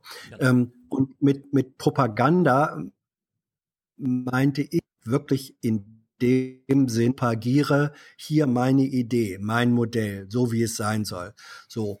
Und ähm, die Frage, die ich da nur habe, ist, wenn ich gehört habe vorher, nachdem der Ärmel die Scheibe gewischt hat, da wurden also äh, die Beschwerdeführer unter unzumutbaren Bedingungen haben die da stundenlang gesessen und jetzt ist alles viel schicker. Wo sind die? Es müsste doch logisch, müsste jetzt ein relativ großer Andrang von Menschen da sein, Ja, äh, die ja da. sagen, ich habe das. Also dir fehlt ja im Video, einzigen- im Video Ja, fehlt ja dir. Ja, ja, ja, ja, ja. Mir, mir fehlt, mir fehlt ein bisschen. Ja, also wenn ich Hans, schon, das war auch so, wie ja. Hans sagt. Wir Mhm. haben jetzt, wir haben jetzt keine Afghanen aus der normalen Bevölkerung im Wartezimmer gesehen. Das haben wir nicht gesehen. Jetzt wissen wir natürlich auch nicht, wie die Öffnungszeiten dort sind. Äh, das zweite ist, dass dieser Präsidentenpalast, also dort eigentlich, wir waren ja dann quasi in diese, in diesem Präsidentenpalast-Area waren wir ja drin dann und da haben wir dann auch das gefilmt. Da erstmal reinzukommen, da musst du an sieben Sicherheitsschleusen vorbei, also grob geschätzt, ja, das, äh, an, an, an Wachen, die dich erstmal grundlegend so behandeln, als wenn du eine Bombe umgeschnallt hättest. Ja, das, wollte ich gerade heißt, sagen, das wollte das wollte ich gerade sagen. Wir haben ja im Hintergrund gerade noch gesehen, wie sich sein Ärmel mit jemandem unterhalten hat. Kannst du noch mal kurz erklären, was da passiert ist, als wir gerade, wir mussten ja zwischendurch schneiden. Ach so, ja. Ähm, Also als wir dahin sind, wir sind ja mit dem, äh, mit dem Chef des Präsidialbüros, also vergleichbar mit dem Kanzleramtschef, dort Daoud. langgelatscht. Der hat Daoud. auch gerade erzählt die ganze Zeit. Der, genau, der auch gerade erzählt hat, ja, der ist da einer der Obersten, deswegen kann er da machen, was er will. Ja, und deswegen hat er gesagt, so, ihr kommt jetzt mal hier mit und filmt mal, wie ich euch das zeige. Allerdings aus Security-Issues darf man da ja eigentlich gar nicht filmen. Das heißt also, wir sind dann mit dem Oberhans quasi dann da lang gelaufen und der Hast du Oberhans, gerade der für die Oberhans gesagt? Ja. Während wir hier einen Hans im Podcast Das haben. ist, ist mein, mein, mein Vorgesetzter. Genau, also der Chef von der Chef vom afghanischen Hans. Also wir sind mit Daoud, mit Daoud sind wir dann halt da lang und Daoud, der, äh, der steht da ja über den Ding aufgrund seiner Funktion und äh, derjenige, der aber die Funktion hat, dafür zu sorgen, dass dort halt alle sich an die Security-Auflagen halten, der ist mal kurz äh, sehr aufgebracht auf uns zugelaufen und hat halt sofort rumgebrüllt. Ja, und da ist dann Daoud sofort der Kragen geplatzt. Also nicht, weil er uns angesprochen hat, sondern weil das ist ja gerechtfertigt gewesen. Ja, ich habe auch darauf geachtet, dass ich nicht die Türme mitfilme und die Eingänge und so. Ja, also das wirklich Wichtige, ähm, sondern die Art wie. Ja, das heißt also, Daoud, dem ist das extrem wichtig. Der sieht sich quasi, der oder der sagt, der Präsident sieht sich als erster Diener des Staates ja, und die Staatsdiener dort haben allerdings irgendwie eine andere Einstellung aus den letzten 30, 40 Jahren. Das heißt also, man äh, quasi, es ist dort normal, wenn man was von der Regierung will, muss man als Bittsteller auftreten und äh, wenn man ein Anliegen hat, was bearbeitet werden soll und positiv beschieden werden soll, dann muss man wahrscheinlich noch irgendwie vorher dafür sorgen, dass man irgendjemand kennt an oberster Stelle. Genau, das ist die, das ist die Zugangsregel gewesen der letzten 30 Das ist die- Jahre. Wenn das du da ist die niemanden kennst, brauchst du gar nicht erst hingehen. Deswegen wurde einer, wenn jemand vier Kinder hat, dann hat er auch eins in den Staat geschickt. Ja, das heißt also, um selbst einen Zugang in staatliche Institutionen zu haben, hast du dafür, hast du dafür gesorgt, okay, ich habe jetzt vier Kinder. Das heißt, eins geht zur Armee, eins geht äh, zum Geheimdienst, äh, eins geht zu den Taliban und äh, eins geht in die Regierung. So dass, wenn ich irgendwann mal ein Anliegen habe, dass ich überall jemanden habe, den ich ansprechen kann, weil ansonsten funktioniert's halt nicht. Und äh, Daoud und sein Team, die wollen das jetzt halt umstellen. Dabei prallen sie natürlich auf die Realität. Ja, das heißt also, diese be ungefilterte Begeisterung, die dort wie so eine riesen PR-Show rüberkommt, das leben die dort, ja. Also so sind die drauf. Ich glaube, diese Energie brauchst du auch, um mit der Realität dort umgehen zu können. Ja, also ja, das ist, glaube ich, äh, Tyler, also das finde ich wirklich äh, gut und für mich eigentlich eine unverzichtbare Information, die jetzt hier zusätzlich äh, Ja. gekommen ist. Ich war ja mal, Klammer auf, selber in diesem Präsidentenpalast drin vor 15 Jahren oder sowas und ich kann das nur bestätigen. Das sind, das sind diese sieben Sicherheitsschleusen und sie behandeln dich, äh, als, als hättest du die Bombe äh, um den Bauch und äh, äh, der Zugang, wenn du dann irgendwann mal drin bist, da bist du schon ähm, äh, derartig voreingeschüchtert, dass du fast automatisch in diese in so eine Bittstellerrolle reinkommst. Also habe ich selber äh, erfahren und ich Wann warst du da? In der heißen Phase 2002 oder was? ja ja Mhm. ähm, ja da war Karzai noch äh, äh, Präsident Gerade, Ähm, gerade äh, ist er gerade geworden. ja. Ist er gerade, ist er gerade geworden, ja, ja. Und ähm, es war wirklich, also da ist, ähm, ich meine, da war die Security auch noch noch ein bisschen anders vor dem äh, Präsidentenpalast. Das waren äh, äh, amerikanische äh, Söldner in Anführungsstrichen von irgendwelchen Sicherheitsfirmen, die da das Security Management gemacht haben. Die hätten den Kollegen Werner Sonne, der da ein bisschen rumgemotzt wurden, äh, äh, rumgemotzt hat, als wir dreimal hintereinander kontrolliert wurden, die hätten den beinahe äh, standrechtlich erschossen, ja. Äh, also die haben dem wirklich, die haben dem wirklich die Knarre gezeigt und gesagt, er soll jetzt mal den Mund halten. So und ähm, und das bei einer relativ hochrangigen Journalistendelegation. Und ähm, wir haben das dann auch, ähm, wir waren dann auch in Kundus, dann damals sind Bundeswehrsoldaten noch in Kundus im offenen Jeep mit der Feldmütze rumgefahren. Da haben wir mit normalen äh, Dorfbewohnern sprechen können. Und auch da war das, diese, diese Mentalität, froh, also froh zu sein, wenn man als Bittsteller von den jeweiligen Autoritäten etwas gewährt bekam, sozusagen als, äh, als Grundeinstellung und als Grundmuster äh, des, des Lebens. Wie bewege ich mich als ähm, Individuum in dieser Gesellschaft, in diesem Staat, äh, war einfach ausgeprägt und ist jetzt ähm, mit Sicherheit noch genauso ausgeprägt. Deswegen, ich kann das, ich finde das völlig nachvollziehbar. Wenn du da was ändern willst, musst du diese innere Überzeugungsstruktur haben. Ähm, ich hätte es nur, und das ist jetzt durch Tyler ein Stück weit als andere Ebene damit reingekommen, dass das auch in dem Video äh, Das ist mehr von berechtigt. diesen- Das ist von- berechtigt. Von, von dieser Wand, gegen die da lau innerlich laufen, hätte ich mir ein Stück weit diskursiv Also, irgendwie gewünscht. Ist natürlich Nee, das nicht ist, ganz das ist, berechtigt. warte mal kurz, kann ich kurz da drauf? Ich habe das ja mitproduziert, deswegen möchte ich kurz die Kritik, äh, da, dass da natürlich das, um die Gesamtsituation zu begreifen, noch fehlte, ist natürlich berechtigt. Es war dieses Problem, dass das, was da noch fehlt, quasi nicht nicht dokumentierbar war, weil das Mhm. alles, weil das alles Situationen waren, in denen man erstens auf gar keinen Fall irgendwas filmen durfte und zweitens auch nicht wirklich wollte. Ja, also dieses manchmal ist man dann ja so, ja, das wollen die nicht, aber das machen wir dann halt trotzdem. Aber das Problem ist, wenn du dort die ganze Security-Schleusen und sowas online stellst, dann gucken sich die Taliban das einfach an online. Ja. Die sind dort extrem, die sind extrem fit, was äh, äh, online angeht. Das heißt, sie gucken sich das einfach an, werten sämtliche Videos auch von den Straßen aus Kabul aus und machen dann ihren Angriffsplan basierend auf deinem Video, was du einfach hochgeladen hast. Ja, das heißt also in dem Moment war das halt irgendwie schwer abbildbar. Deswegen das war auch keine ja Kritik, ja, das weiß, war auch keine, weiß, ja, Entschuldigung, das war, ist keine nicht so Kritik im. Sinne von Vorwurf. Keinerlei Vorwurf drin. Ich Ja. habe ich hab aus diesem äh, äh, Video sehr viel mehr, sehr viel mehr erfahren ähm, über das in, über das Funktionieren auch dieses Teils des inneren Systems als aus ganz vielen anderen äh, Artikeln, äh, Mhm. Filmen oder sonst was. Ja, das ist äh, eine eine Anmerkung zu dem, wo ich sage, Mhm. hätte ich mir noch zusätzlich gewünscht und so verstehe ich es jetzt besser. Kein Vorwurf. So, Alles gut, meine Herren, auch aber, Nur so, nur so wahrgenommen, Hans. aber, wäre das jetzt eine Erfolgsmeldung, wenn Thilo und Tyler da eine Schlange aus 15 Menschen gesehen hätten? Natürlich nicht. Weil ich meine, was sehen wir denn hier wirklich? Ich meine, wenn wir das jetzt vergleichen, wenn wir jetzt sagen, okay, der Staat funktioniert, wenn es da jetzt so einen Rechtsweg gibt und die Leute mit ihren, das sind ja meistens Grundbucheintragungen, mit denen man unzufrieden ist, weil sie beispielsweise fehlen oder so, ja, also man reklamiert irgendwelchen Grund und Boden und geht deswegen dann nach Kabul zum Präsidialamt, nimmt sich noch eine Reise vor und bringt Essen mit, damit es nicht so teuer wird und so weiter. Würden wir jetzt sagen, wenn, wenn dieses System so läuft, ist das irgendwie erfolgreich? Natürlich nicht.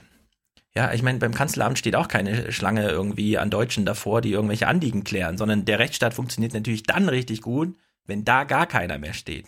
Und wenn man hier jemanden sieht, müsste man sich auch überlegen, warte mal, die gehen jetzt alle zum Präsidenten, hoffentlich ja, tradiert sich das jetzt nicht, sodass alle glauben, nur noch der Präsident kann Sachen für mich lösen und stellen sich deswegen da eine Schlange. Was die ja Nee, wirklich. Stefan. Ja, aber was Stefan, die hier versuchen, ist ja Staatsaufbau 0.1. In der Version Ja, sind die ja gerade. Ja, ja, aber, Nee, aber wenn war- mir, wenn ich mir gezeigt wird, Entschuldigung, Be- Beispiel, wenn ich, wenn mir gezeigt wird, hier wird ein neues Reisebüro mit besserem Kundenservice eingerichtet, dann möchte ich gerne auch Reisende sehen, die diesen Kundenservice in Anspruch nehmen und die mir im Zweifelsfall sagen, oh, das ist aber besser, als es früher war. Mehr nicht, mehr, Ja. mehr sage ich gar nicht. Waren auch wirklich keine da. Also es war nicht so, dass wir die nicht gefilmt haben. Dann würde ich ich weiß aber nicht, woran es lag an dem Tag. ob's Es war lag. einfach 9 Uhr morgens, das Ding ist eh noch eine Baustelle, hat man ja auch gesehen, da trifft man halt niemanden, ja. Und Echt? er hat ja auch nur es von war Plänen ziemlich spät erzählt. am Tag. Also ich glaube eher, dass die schon fertig waren. Oder so. Entweder es ist schon Feierabend oder was weiß ich. Ich glaube, das war immer. so eine kurz vor Feierabend-Situation. Ja. Oder sie sind halt nicht an dem Security-Typen vorbeigegangen, der selbst Dahut nicht erkannt hat und Dahut wie einen Zivilisten behandelt hat. Und dann, und dann als Dahut ihm dann gesagt hat, äh, übrigens, ich bin hier der Chef. Und dann, oh, oh, oh, oh, oh. Und, und da, dann da hat Dahut ihn aber nur angemacht. Mein Name nicht- ist Altmaier. Ja, aber das fand ich dann aber gut von ihm. Ja. Also zu sagen, ey, ist mir ist scheißegal, dass du mich jetzt nicht erkannt hast. Du kannst mich so nicht behandeln, auch wenn du mich wie ein ganz normaler äh, Bürger, äh, also gedacht hast, ich bin ein ganz normaler Bürger.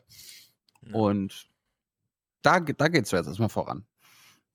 Im Grunde, äh, also ich meine, sehr viel Erfolg ist dem jetzt hier nicht, weil jeder, der ein Anliegen hat, das ist wie beim Piratenparteitag, müsste zum Parteitag fahren können. So, jetzt kommt man aus Bayern, aber der ist halt irgendwo oben in noch in Schleswig-Holstein, da kann man dann halt nicht hin und dann findet der Staat für einen dann doch nicht statt. Ja, und so ist das hier ein bisschen auch. Äh, man hat halt, ich würde halt sagen, da wird jetzt so ein Notnagel gewählt irgendwie. Man hat 16 Jahre genau nichts aufgebaut in dem Land. Also es gibt keine Ortsbüros von einem Staat irgendwie, sondern da gibt's halt Warlords oder so. In denen kann man dann Anliegen richten. Es gibt jetzt zumindest eine Adresse, von der ich zu Recht schon sagen, also jetzt schon sagen würde, die ist im Grunde schon überfordert, ja. Die haben noch nicht mal angefangen und er erzählt ja schon, ja, online können wir hier mit 1000 Anliegen pro Tag und so. Das ist natürlich, wer soll's machen? Ja, Daoud, hat auch neben seinem Büro im Präsidentenpalast hat er noch mal ein extra Gebäude mit äh, extra Arbeitseinheiten, die auch dann nur machen, was er sagt. Also der hat sich noch mal außerhalb von seinem Mhm. Amt noch mal ein extra Team zusammengestellt, weil in seinem Amt irgendwie die Leute halt immer noch versuchen, die alten Strukturen zu verteidigen, weil äh, wenn du dort wenn du dort irgendwie Regierungsdirektor durch die alten Strukturen geworden bist, dann hast du natürlich auch keinen Bock, dass sich da jetzt irgendwas ändert, weil du bist ja an der Position, äh, wo alle anderen hin wollten. Ja? Das heißt also, was muss er machen, um zum Beispiel diese Grundbucheinträge zu kontrollieren? Das ist normalerweise Regierung, also eigentlich ein ganz anderes Ministerium für zuständig. Die machen es aber nicht. eigentlich ist das Also- Gerichtsfälle. Also bucht er sich einfach nochmal, macht, äh, stellt er sich nochmal ein Team zusammen mit irgendwie zwölf Leuten, die den ganzen Tag irgendwie nichts anderes machen, als dann nochmal die Anliegen zu Grundbucheinträgen im Präsidialamt zu bearbeiten. Ja, aber da würde ich wirklich zu bedenken geben, diese Grundbucheinträge, da geht aus jedem Fall, geht einer als Verlierer raus. Der Ja, wird genau. nicht akzeptieren, dass einfach irgendeine Instanz, die sich Staat nennt, sondern dafür haben wir eigentlich den Rechtsweg. Das macht ja gar nicht. Ja, also irgendwer muss ja entscheiden, so. Und da, da wird auch sehr viel Enttäuschung aufgebaut über dieses Schaffen einer Adresse, weil daran sammelt sich dann auch diese Enttäuschung.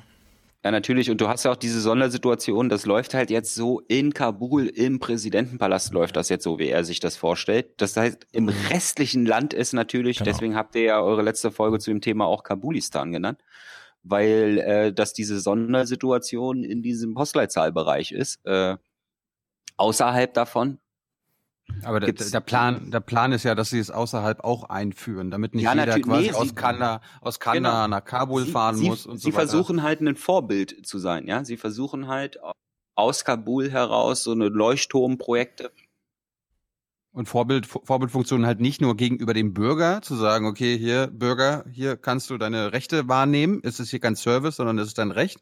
Zum anderen aber auch, dazu kommen wir jetzt wahrscheinlich, äh, die versuchen auch die Kultur innerhalb der, des Staatsapparates umzubauen. Das gucken wir uns jetzt mal eine Minute an. Äh, ist natürlich, wir mit unserer Brille können jetzt sagen, ah, na endlich und so, Anliegen völlig zurecht, aber natürlich schon wieder, na, hoch fragwürdig, ob's klappt und was es im Prinzip tatsächlich bedeutet. Die Leute, die Leute lernen. Das ist Daoud sein, sein, sein Büro. Also sie sind jetzt direkt im Kanzleramtsbüro. Äh, Kanzleramtschefbüro. Also beim, wie heißt er? Saud, Daud. Daud, der eben noch unten Daud. euch gezeigt hat. Jetzt wird sein Schreibtisch vorgestellt. Hier haben wir unser, unser System über die Kameras. Daud kann jederzeit sehen, was im Büro dort ist, kann mit den Leuten reden, weil das Ding hat auch noch ein Mikrofon und. Er kann bei den Meetings reinhören, ne? Meetings reinhören und kann auch mit denen sprechen. Das ist der Hauptzweck. Kann er die Meetings so aufnehmen? Ja, die, sind, die werden alle aufgezeichnet. Hier, das auf diesem, auf diesem Bildschirm da hinten, das ist jetzt quasi nicht im Office, sondern das ist dieses andere Gebäude irgendwo in der Stadt, wo nochmal sein Team mit nur von ihm selbst gepickten äh, Leuten sitzt, die dann die Aufgaben auch so umsetzen, wie er das möchte, weil selbst im eigenen Haus quasi immer noch zu viele Leute auf die alten Strukturen setzen und sich halt dem verweigern, was dort implementiert werden Ja, also wir sehen einen Bildschirm, auf dem insgesamt acht Konferenzräume oder Büros gezeigt werden, in die live gefilmt und reingehört wird. Und, auch- und, und, und du kannst auch reinsprechen. Und du könntest als drittes sogar noch Rückkopplung geben direkt, ja. Bespricht oder gefallen von, den, von seinem. Counterpart. Ja. Sein Vorscreen, okay, hier, hier analysiert er alles. Wir machen hier sehr viel Analyse und, und, Analyse, Reports und, und, und, und, dann packt er das hier raus. Hier so ein Einscreen, und dann fängt er zu arbeiten. Dann hat er dort seinen vierten, er hier einen einzelnen vierten gehabt, aber ich brauche einen großen Schirm. Das ist ein, den gleichen haben wir auf dem Präsident geholt. Das ist ein riesen Touchscreen. Okay? Damit hier alles auf dem neuesten Stand ist. Präsident guckt immer zu. Den wollen wir nie vergessen. So, seht ihr, diese, also diese Büros, die haben wir schon eingerichtet. So, so, so, so wollen wir arbeiten. Wir wollen, dass Kommunikation ist, wir kurze Wege haben. Wir wollen Ja, also, ich, ich will es nochmal kurz beschreiben. Der Daoud sitzt also in seinem Büro, hat an der Wand einen Riesenbildschirm, auf dem acht Konferenzräume live übertragen werden. Neben ihm hat er drei senkrecht aufgestellte Monitore, die ihm auch alles Mögliche zeigen. Und vor seinem, seine Schreibtischplatte ist im Grunde so ein riesen Touchscreen. Und da macht er auch noch nur Controlling die ganze Zeit. Ich, ich würde das mal unter dem Hashtag panoptische Präsenz laufen lassen, weil es erinnert im Grunde an dieses, an diese Gefängnisarchitektur. Du weißt, du wirst beobachtet, beziehungsweise du weißt, du kannst beobachtet werden, aber ob der Chef wirklich gerade zuschaut, das weißt du nicht. Das, das, das habe ich ihn halt auch gefragt. Also ich meine, die werden ja nicht nur live übertragen, das wird auch alles aufgezeichnet. Und dann habe ich ihn gefragt, ja, okay, wie kontrollierst du denn, also habt ihr denn irgendwelche Leute, die sich das alles nochmal anhören, um zu kontrollieren, ob da wirklich keine faulen Dinge gelaufen sind? Oder meinte, an dem Punkt sind wir noch gar nicht, das können wir gar nicht leisten. Aber einfach nur, wie Stefan ja gerade gesagt hat, weil die wissen, das wird jetzt alles aufgezeichnet, ist automatisch eine erste Schranke im Kopf, okay, ich darf jetzt hier keinen Scheiß mehr machen. Ja, das ist natürlich der Traum des Praktikers und dann kommt der Soziologe und sagt, und wo ist die Kamera für die Raucherecke? Genau. Weil da spielt sich Das jetzt ist- ab. Genau. Da fällt mir Lenin ein. Uh. Na dann. Der, be der bekannteste Satz von Lenin ist, Vertrauen ist gut, Kontrolle ist besser. Ja, und zwar auch so ein Also bisschen, wenn- also so aus unserer Perspektive, die sich ja in Deutschland kritisch mit dem Thema Videoüberwachung auseinandersetzen, wurde uns Eben. natürlich auch so ein bisschen mulmig im Magen, ne, als er erzählte, ja, und jetzt hier 24 Stunden Dauerüberwachung live. Naja, er hat ja, er hat ja einen Grund genannt. Warum schauen die wirklich zu? Die wollen das ja nicht alles nachvollziehen. Er hat ja einen Grund genannt, nee, der ist auch wollen ganz wichtig. nachvollziehbar machen, falls im Nachhinein Äh, jemand Nee, genau. Nee, nee, nee, nee. Sie, sie wollen sicherstellen, dass während der Arbeit nicht über Privates gesprochen wird. Also diese Trennung von Amt und Person sozusagen, die wird darüber nochmal forciert. Ist allerdings wirklich nur so ein feuchter Traum, weil die Leute Ja. begegnen sich nicht nur in diesem Konferenzraum, sondern die haben Arbeitszusammenhänge überall, in der Kaffeeküche, in der Raucherecke und so, ja. Und es, man verdrängt sozusagen die Illegalität in Bereiche. Die, die Frage Ich, ist auch, glaube, was so, ich ja. glaube, so ähnlich wurden auch die Kameras bei Schlecker begründet. Äh, weil die in diesen privaten Bereichen waren, ja. Auch, ja, ja. Ja, na gut, bei Schlecker geht's halt um nicht viel. Das ist bei Amazon das Gleiche. Da kommt dann mit die Erklärung, ja, wir wollen Diebstahl vorbeugen, ja. Also da geht's im Zweifel Ja, ja. um 100 Euro oder so. Hier geht's ja um substanzielle Sachen. Wird da gerade geklüngelt, während da große Entscheidungen getroffen werden. Ja, aber wir müssen hier noch unterscheiden. Normalerweise, äh, dass der Staat oder ein Unternehmen seine Angestellten überwachen will. Hier geht es ja darum, dass der Staat sich selbst überwacht. Also habe ich jetzt irgendwie Ja, das ist, Tendenziell lässt kleineres. äh, das ist ja nicht verkehrt. Dann, ähm, dann bin ich für, dann bin ich für diese Systeme auch in allen deutschen Ministerien. Wären Ja. wir damit einverstanden? Wären Ja, ja. wir damit einverstanden? Ja, natürlich nicht mit Privacy for einverstanden. us, Transparency for them. Ne? Also ich finde den Clip auch nochmal witzig, weil er hat ja so einen ganz so einen, so einen Halbsatz nur. Ja, in der Rani steht da ja auch mit auf dem Tisch, ne? Das zeigt im Grunde diesen, diesen großen Sprung, äh, also aus wirklich auf, aus Mittelaltertum in die Moderne. Weil warum hängt denn überall immer das Antlitz des Chefs, um zu disziplinieren? Und so wie die, das Bild ja, des Präsidenten an der Wand hing, hängen halt jetzt Kameras da mit genau der gleichen Funktion. Also soziologisch wirklich funktional äquivalent eigentlich. Hast du kein Wobei in vielen- in Porträt vielen- von Mutti zu Hause an der, über dem Schreibtisch?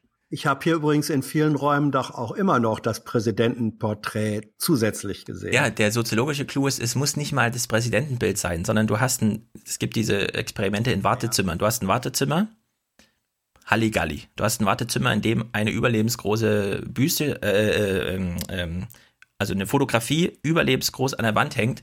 Du hast sofort so ein bisschen Disziplin, ja, weil diese Augen, diese Augen führen zu irgendwas. Man fühlt sich einfach beobachtet. Und da reicht ein Bild.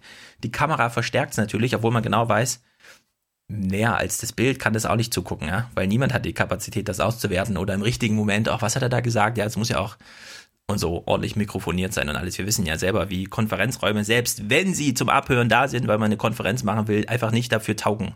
Und in der Hinsicht. Ich sehe hier auf dem, ich sehe hier auf dem Bildschirm gerade drei Augenpaare auf mich gerichtet. Und fühlt sich wohl? nee, ich fühle mich diszipliniert. Ja, das ist doch gut. Richtig. Nein, so. du hast aber natürlich, nee, du hast recht, äh, Stefan. Das, es ist die Funktion. Ähm, zumindest ist es eine objektive Funktion, ob sie immer so intendiert ist, aber die Auswirkung ist genauso. Und ähm, das erzeugt ähm, in mir natürlich auch beim Gucken wirklich eine, eine Zerrissenheit, gerade wenn man weiß, ja, das sind Kulturen, wo auch das Klüngeln und die Korruption und Backschisch über den Tisch schieben und so weiter, das gehört zum normalen Geschäft dort dazu. Und wenn das ein Stück weit durch so eine Form von Kontrolle verhindert wird, finde ich natürlich prima. Auf der anderen Seite die Kontrolle als Kontrolle, als Teil der Etablierung eines Überwachungssystems, das erzeugt natürlich nicht nur äh, gute äh, Gefühle in mir. So, und es ist einfach diese Zwiespältigkeit, die ich da äh, Ja. empfinde. Ja, du hast ja auch das zusätzliche Problem, in, wenn du das in Deutschland, also wenn du deutsche Amtsstuben hast, ich meine jetzt nicht so sehr die Ver- Ministerialverwaltung, weil da ist, Mhm. aber wenn du so eine Amtsstube hast, wo wirklich geregelt ist, wer was darf und so, dann ist halt klar, wie die Konsequenzen sind, wenn tatsächlich mal und so. Das ist ja hier auch völlig unklar. Angenommen, die haben jetzt ein Video, auf dem irgendwie nochmal über irgendwas Privates, ja. Welch in, also gibt es da einen Rechtsweg für oder ist das einfach so eine Hire- und Fire-Mentalität? Ja, greift dann der Chef einfach durch, geht dann in den Raum rein und sagt, bist gefeuert und dann sollen alle weiterarbeiten? Ist ja auch eine Frage, Eher so, ja. ja. Diese Unter so. Unternehmenskultur, die da vorherrscht, kann man damit auch, man kann sie, man kann hoffen, dass es diszipliniert. Wenn es nicht diszipliniert, hat man keinen Plan B. Man hat dann nur Videoaufnahmen davon, dass es nicht funktioniert. Man hat es gut dokumentiert, aber man hat erstmal keinen guten Plan B, ja, weil die alle rausschmeißen. Du musst ja nicht nur neue Leute einstellen, sondern du musst ja auch erstmal ein Jahr lang Sicherheitszeug mit dem machen und alles, bis du die da und so. Das ist, also, ist, Videoüberwachung, sagen wir mal so, die, die ähm, haben jetzt nach 16 Jahren erkennt, dass ihnen niemand von außen hilft, also helfen sie sich selbst und die Mittel, die sie haben, sind nun wirklich mit die schlechtesten, ja, von allen, die wir uns so als gute Verwaltungspraxis vorstellen können. Reisekosten. Das ist ein sehr guter Clip, weil es sehr, sehr, sehr aus, schön. es ist sehr ausgebufft, wie die das da machen. Äh, wir lassen es mal unter Komplexitätsreduktion, die da dringend nötig ist, durchlaufen. Wenn wir nach, nach Indien gehen und dort alles auf Englisch ist, weil früher sind Leute hier einfach gereist, ein bisschen Urlaub zu machen. Wir sagen, das muss hier besser laufen. Vielleicht mal 20 muss, Sekunden vorher effektiv genutzt werden. Und die, die bewachen das alles. Was heißt bewachen? Die checken das alles. Das läuft bei denen durch und dann kommt es zu Nusaisab und er unterschreibt. Ja, aber was werden jetzt ein Minister nach So, jetzt kommt, jetzt kommt, jetzt kommt ein Minister. Und der möchte verreisen nach, äh, in eine Konferenz nach Indien.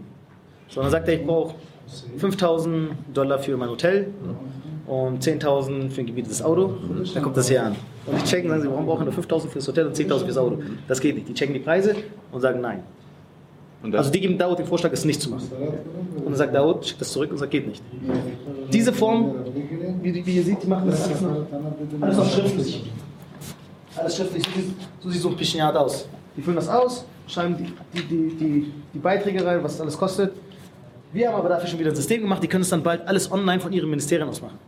Da kommt es hier an und die sagen ja, nein und es geht wieder zurück. Aber macht ihr auch quasi Vorschläge, okay, wir haben gesehen, das kostet nur 1000? Nein, nein. Nee, ihr sagt nur nein. Wir, ja? sagen, nee, wir sagen nur, die Preise, die wir kalkuliert haben, sind anders. Ja. Bitte ähm, geht das mal durch. Aber ihr verratet nicht deren Pre eure Nein, nein, Preise. nein. sondern- ah. Ja. Weil im Endeffekt sind die ehrlich irgendwann und geben uns die richtigen Preise und dann können sie ihre Reise antreten. Wenn nicht, dann gehen wir das so lange durch, bis vielleicht, auch wenn die Reise cancelled wird. Auch wenn die Reise gecancelt wird. Was fehlt da jetzt noch? Fehlt da noch was? Nö. Okay. Also, das läuft alles unter Disziplinierung. Alles, was wir bisher gesehen haben, ja. Das äh, Wegdrängen familiärer Zusammenhänge, das Wegdrängen von Themen am Konferenzzimmer, die da nichts zu tun haben.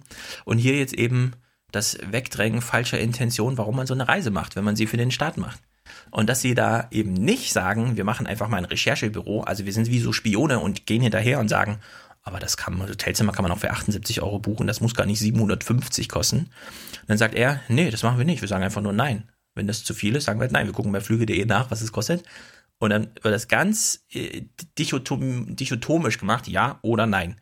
Mit der Erwartung, das diszipliniert die schon. Und ich glaube, das funktioniert. Also es war einer der hoffnungsvolleren Ansätze, glaube ich. Weil wenn du Eine eine Reise absagen musst Anmerkung. und so, das ist dann schon. Kleine Anmerkung dazu. äh, Dieses System gibt es in ähm, deutschen Institutionen, die mit öffentlichem Geld Dinge finanzieren, auch. Äh, nicht ganz. Also der naja. ZDF-Reisedienst, der regelt ja nicht ja oder nein, sondern du sagst denen, ich brauche eine, eine Buchung nach und dann buchen die das egal, was es kostet. Die regeln die Nee, buchen das halt nicht. für dich. Also äh, dann, funkt, dann, wenn das so wäre, würde das beim ZDF anders funktionieren als bei der ARD. Ähm, bei der ARD gibt es zum Beispiel, wenn es um Hotelbuchen geht, Kostenrahmen. Ja, da wird gesagt, Hotel darf so und so viel kosten. So. Ja, das gilt aber wirklich nur für die wenigen, die auf eigene Faust und so buchen. Üblicherweise. Nee, nee, nee. Also ich kenne das so, du buchst natürlich gar nichts selber, sondern sagst dem Reisedienst Bescheid und die geben dir dann Bahnticket, Hotelreservierung und so in die Hand. Und da hast du gar nichts mit, was kostet das eigentlich und so zu tun. Ja, aber da ist dann, da ist dann sozusagen der Kostenrahmen schon bei der buchenden Stelle sozusagen integriert. Das ist das, es ist dasselbe ähm, äh, Prinzip, was, was im Grunde ja richtig ist, dass, dass man sagt, das ist öffentliches Geld und das muss sinnvoll und angemessen ausgegeben werden.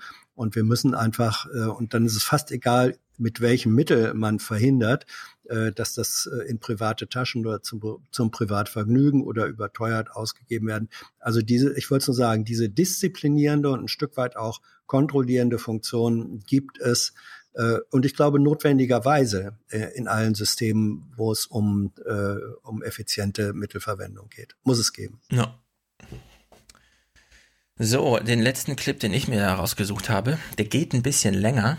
Äh, sechs Minuten, ehrlich gesagt. Aber ist dafür eben auch hochinteressant. Die haben ja nun äh, so eine Art Herzstück in ihrem ganzen Ding. Weil das, was jetzt Hans eben angesprochen hat, das könnte man ja auch softwaremäßig lösen. Kostenrahmen kann man ja irgendwie programmieren, aber dann ist halt, hat man wieder mit so einer technischen Komplexität zu tun. Damit kennt sich keiner aus, hat so viele Fehler, muss man doch so viel nacharbeiten. Deswegen lösen die das halt über wie, wie viel und dann sagen die ja oder nein. Aber was wäre denn, wenn man wirklich alles technisch löst? Also wenn man alles, was geht, irgendwie in so Software gießt und sagt, naja, der Präsident, wir wollen jetzt halt eine Demokratie aufbauen. Das heißt, unser Präsident, der ist kein Diktator mehr, aber wir haben jetzt einen Server. Und der Server kriegt sozusagen volle Diktatorrechte. Der darf quasi alles. Es wird alles nach diesem Server ausgerichtet. Ihr seid alle nur noch Cli Clients in so einer Serverinfrastruktur. Und das ist doch ganz interessant, wie die da so ein ähm, Staatsaufgaben, Verwaltungsabläufe, Ticketsystem sich einfach gebaut haben. Ist mir ein bisschen unklar, ob es das schon gab und die haben das irgendwie für sich aufgebaut oder ob die das von Grund auf jemandem gesagt haben, wie sie sich das vorstellen und es dann gemacht haben. Es funktioniert wohl erstmal. Wir gucken mal rein. Also es ist selbst programmiert. Hm. Aber Hier, abgeschaut. das Hauptding ist, wie ich kann Manager. Das seht ihr hier. Hat er, haben die euch das Taskmanagement gezeigt oder nicht? Yeah. So the problem was that uh, the president will give a, a task to either the ministers, deputy minister, or any of his staff, and the task would get lost because the president give assign people task and and then probably he has so many other things to do, he will forget. After two weeks, three weeks, or a month, he will ask again, and the guy didn't do his job. So what we needed is a system where we can track what the president order were, what did he say, who did he assign the task to, and then we follow up on the order of the president, so the task doesn't get lost, and we give update back to the president. Das ist ja auch eine entscheidende Stelle. Es gab anscheinend in den letzten Jahren unter Kasai und auch unter Khani bis dato irgendwie Anordnungen im Kabinett, äh, also im, ne, im Kabinettstreffen und dann so, ja, was ist denn daraus geworden? Äh, ja, ja, hast du es nicht gemacht? Äh, nee, du? Nee. Also das, wird, das ist nur die eine Seite. Die andere Seite mal, kann ist. ich kurz was dazu sagen, Ja. bevor ihr das einwertet? Also uns wurden zwei Sachen immer gesagt. Das eine ist, dass Afghanistan eine sehr verbale Kultur ist. Das heißt also äh, so mit irgendwie sachschriftlich festhalten oder irgendwie Abläufe dokumentieren oder so hat's da sowieso keiner, sondern alle reden halt nur miteinander und wenn es dir keiner erzählt hat, dann weißt du auch nichts davon. Nachlesen kannst du es nicht.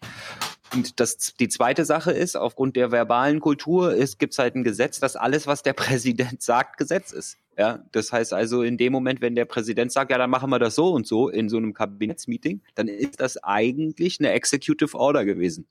Und was die jetzt machen mit ihrem System, ist quasi einfach in diesen Meetings drin sitzen, in diesem Kabinettsmeeting, alles, was der Präsident halt als Executive Order gesagt hat, in dem Moment dann halt nicht drauf hoffen, dass es irgendwie beim nächsten Mal, wenn es angesprochen ist, auch jeder mitbekommen hat, dass er da was machen sollte, sondern in dem Moment das halt wirklich in eine Aufgabe zu formulieren, herauszufinden, okay, wo ist das dann juristisch angesiedelt, welches Ministerium ist dafür zuständig und dann diese Leute dann halt einfach alle, die laden die dann über dieses Task Management-System ein, dadurch, dass aber alle außerhalb von diesem Büro keinen Bock auf dieses System haben, weil es halt ihre eigene Machtstruktur in Frage stellt, schicken sie das denen auch nochmal verbal, nochmal per Post und äh, fragen drei Tage später auch nochmal nach, ob die Post angekommen ist.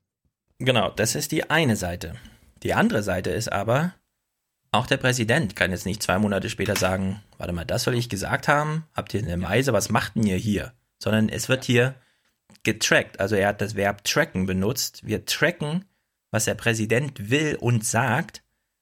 Und deswegen auch die Maschine als Diktator, auch für den Präsidenten. Also hier findet soziologisch wirklich so eine Unterwachung des Chefs statt. Er kann sich nicht mehr rausreden, später irgendwie mit, ach so, warte mal, das sind die Konsequenzen, damit habe ich doch nichts zu tun, ja. Nee, das, mö das möchte ich mal, das möchte ich mal hier im Bundessicherheitsrat erleben, dass dieses Taskmanagement äh, angewandt wird und dann sich erinnert wird, hat Merkel die BND-Überwachung von dem und dem, äh, hat sie da, was hat sie dazu gesagt nochmal? Ah, okay. Ja, deswegen. Das ist doch aber die verbale Kultur, die wir kennen. Ach so, Abhören ja. unter Freunden geht gar nicht. Ah, Ja, genau. Das, Also das, war die verbale Kultur. Ja, also diese Form verbaler Kultur, äh, zu, später sich nicht festnageln lassen zu müssen, weil man als Chef was gesagt hat, da stehen wir in Afghanistan in nichts nach, hier im Westen. In der Privatwirtschaft und in der Verwaltung. Ja, also das ist sozusagen ein Problem, das könnte man hierzulande auch mal angehen. Wir gucken mal weiter. So right now we're using this um, with regards to any decisions that are made in the cabinet. Um, let me just pull those up. And we assign whatever decision is made relevant to a specific ministry. We assign that ministry to follow through on it through the system. We do it both ways. We do it through the system. We also do a phone call and the old paperwork, paper-based Ja, was sie hier beschreibt, das kennt auch jeder, der in einem Unternehmen mit mehr als 100 Mitarbeitern, Mitarbeitern zugegen ist. Manchmal sagt der Chef was und man weiß nicht genau, äh, war das jetzt eine Ansage, war das nur mal so ein Stimmungsbild, was war das eigentlich? Wenn es in das System nicht in die Kategorien passt, fand es nicht statt. Ja, wenn es passt, ist es sofort im System. Also da ist jetzt nichts mit, ich erinnere mich noch bei Schirmacher, ja, einmal die Woche große Schirmacher-Konferenz und na, so nach einer Stunde waren alle völlig durch den Wind und keiner wusste genau, äh, warte mal, steckten da jetzt Arbeitsaufträge für mich drin oder war das nur so äh, Hintergrundrauschen oder ich bin jetzt alarmiert, was soll ich denn tun? Und alle gucken sich so an, ich weiß auch nicht und so, ja. Also sowas irgendwie. Das wird hier auch scharf umgangen, sowas. Uh, approach as Was, was ich krass fand, dass die uns einfach auch als Film lassen haben. Also ich meine, die haben ja den Bildschirm, die haben live im System reingeguckt und wir durften das alles filmen. Also ich meine, da kann man, man kann quasi mitlesen, was die aktuellen Tasks sind. Ja? Also ich, ich, äh, Ja, aber da gibt's ja auch keine großen Geheimnisse wahrscheinlich. Nö, aber das hätte, hätte ja trotzdem sein können, sagen, okay, ihr, ihr filmt das jetzt mal nicht so ab, beziehungsweise wir geben euch irgendwelche Vorlagen, was so quasi als Beispiel, äh, Beispiel dient. Nein, alles kein Problem. Ja, ich glaube, so eine Kabinettssitzung in, bei Merkel, die findet in so großer Runde mit allen Staatsministern und so weiter statt, dass da auch keine Geheimhaltung und so weiter, sondern da wird halt danach auch nach Bedarf. Ja, Herr Seibert, Herr Seibert äh, informiert uns ja auch jeden mit. Ja, ich meine jetzt nicht die BBK, aber ich glaube nicht, dass jemand an dem Tisch das Wort ergreift unter der Ver, ähm, also unter der Erwartung, dass das, was man dann am Kabinettstisch sagt, super geheim ist und auf gar keinen Fall abends irgendwo verlautbart werden darf, sondern da, das ist halt, würde ich sagen, in der Hinsicht ist das, fand ich jetzt nicht so überraschend, dass sie damit so Sachen, die, das ist ja, das ist ja nicht die Verschwörung des Staates, sondern es ist ja die Verwaltung des Staates. Well, um, let me just find the ministry. For example, here we go Ministry of Public Works. These are all the decisions that were made in the cabinet related to their ministry. You can go into the actual task. For example, or in private meetings with the president and the ministry individuals.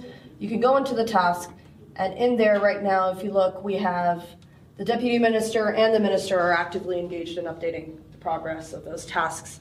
In the past, like he said, the president would make a decision in cabinet. The cabinet affairs team would send the formal document to the ministry, and then the response rate would kind of disappear over the long run.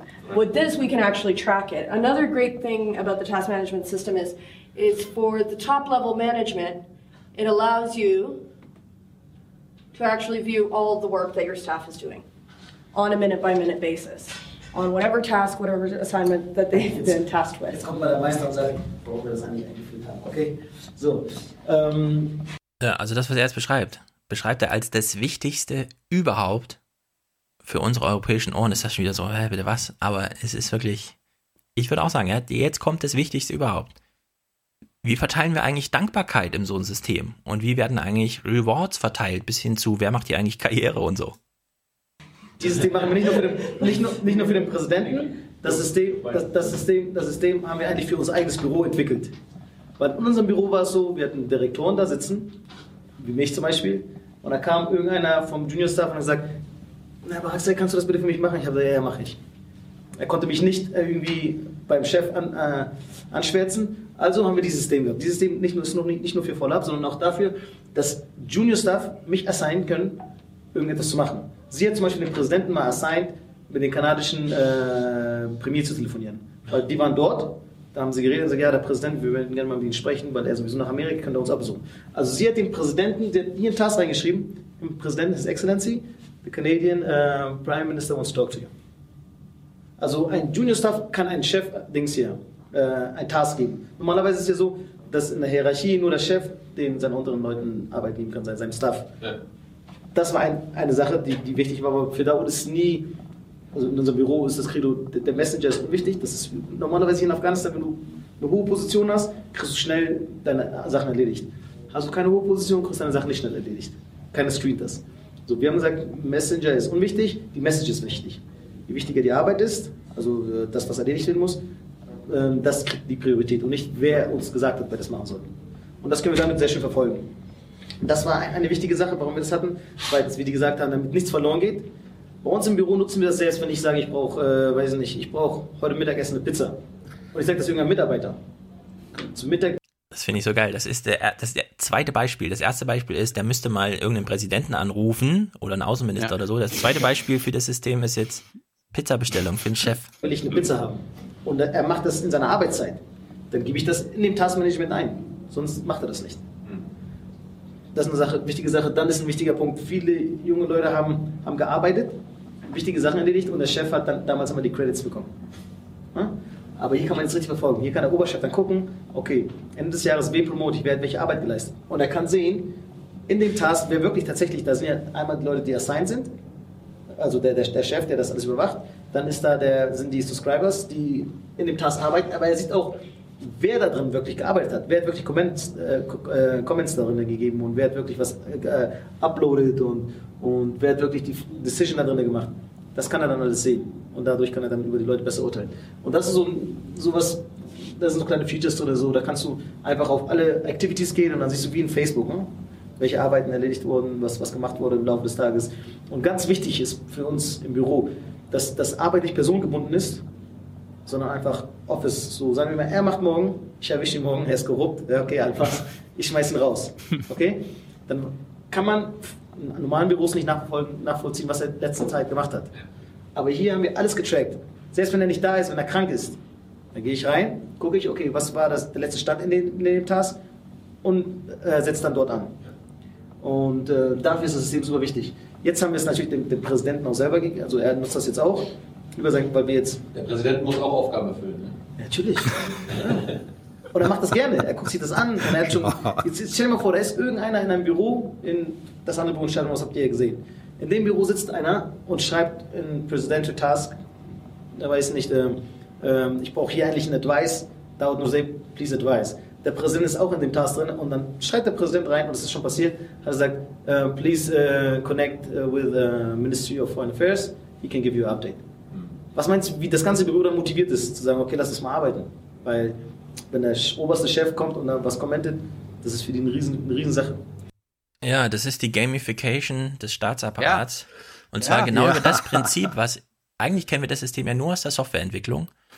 Und zwar nur aus einem Grund, weil da kann man nicht einfach so nach Gefühlen mit der Sache arbeiten, sondern da muss man sagen, an welchem Thema arbeitet man gerade. Man muss eins zu eins für das Ding arbeiten, das auschecken, das zur Verfügung stellen.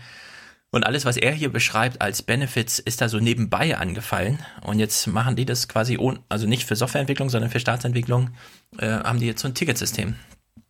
Was für, was für Tagesthemenleute, ich will nochmal den Anschluss an die letzte Sendung, die wir auch hatten, was für die Tagesthemenleute natürlich nur wieder zu Kommentaren führen, Thema Amazon und so, das kann ja wohl nicht sein, dass die Maschine, ist, im Grundgesetz steht doch drin, der Kern des Menschen ist, dass er selbstbestimmt und so weiter. Nee, hier nicht. Und zwar zu Recht, würden wir ja sagen. Ja, also mir ist aufgefallen, ein Teil der Funktionen, die dieses wunderbare System hat, ähm, erledigen bei uns traditionellerweise gute Chefsekretärinnen. ähm, ja, also es ist ein Stück weit auch die, die, äh, es ist, es ist eine, eine digitale Mischung ähm, aus der, ja, der digitalen Chefsekretärin, dem äh, gläsernen Mitarbeiter und das dritte ist mir jetzt gerade äh, entfallen. Aber es ist eine, es ist eine digitale äh, Variante von äh, Funktionen und Aufgaben, die wir durchaus ansonsten als an Personen äh, gebundene Aufgaben kennen.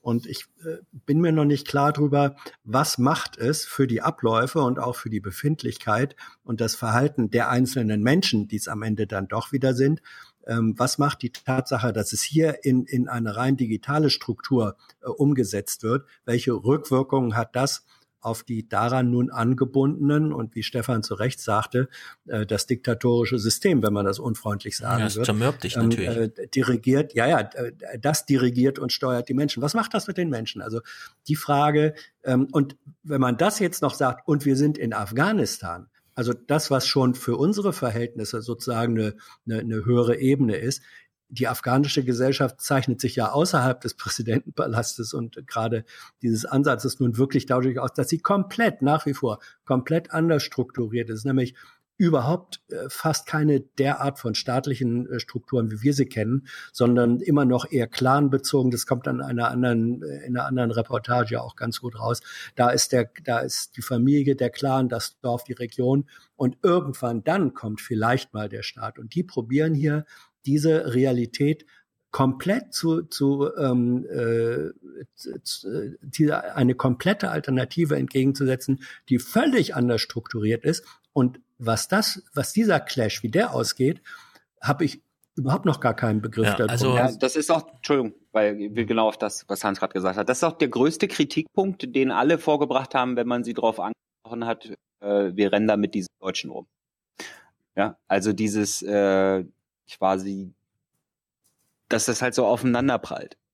Und dass die alle, alle außerhalb können sich halt schwer vorstellen, dass das langfristig umsetzbar ist. Weil sie alle anderen halt stark in diesen Strukturen drin sind, ne? in diesen Hierarchien, in diesen Machtstrukturen, mhm. in der ethnischen Verteilung etc. Und äh, den äh, deutschsprachigen dort im Präsidialamt, denen ist das auch alles komplett bewusst. Aber die sagen ja, okay, das ist aber euer, das ist halt der größte Fehler, den wir hier analysieren. Das heißt also, da können wir ja, wenn wir jetzt darauf, also die Kritik ist, ihr geht nicht auf die kulturellen Beschaff Beschaffenheiten ein in dem Land. Und äh, Sie sagen, ja, aber wir machen das ja nur, weil wir gerade diese kulturellen Beschaffenheiten als größtes Problem analysiert haben. Und das ist halt dieser Knackpunkt, dieses, dieser Grad, auf dem die da tanzen.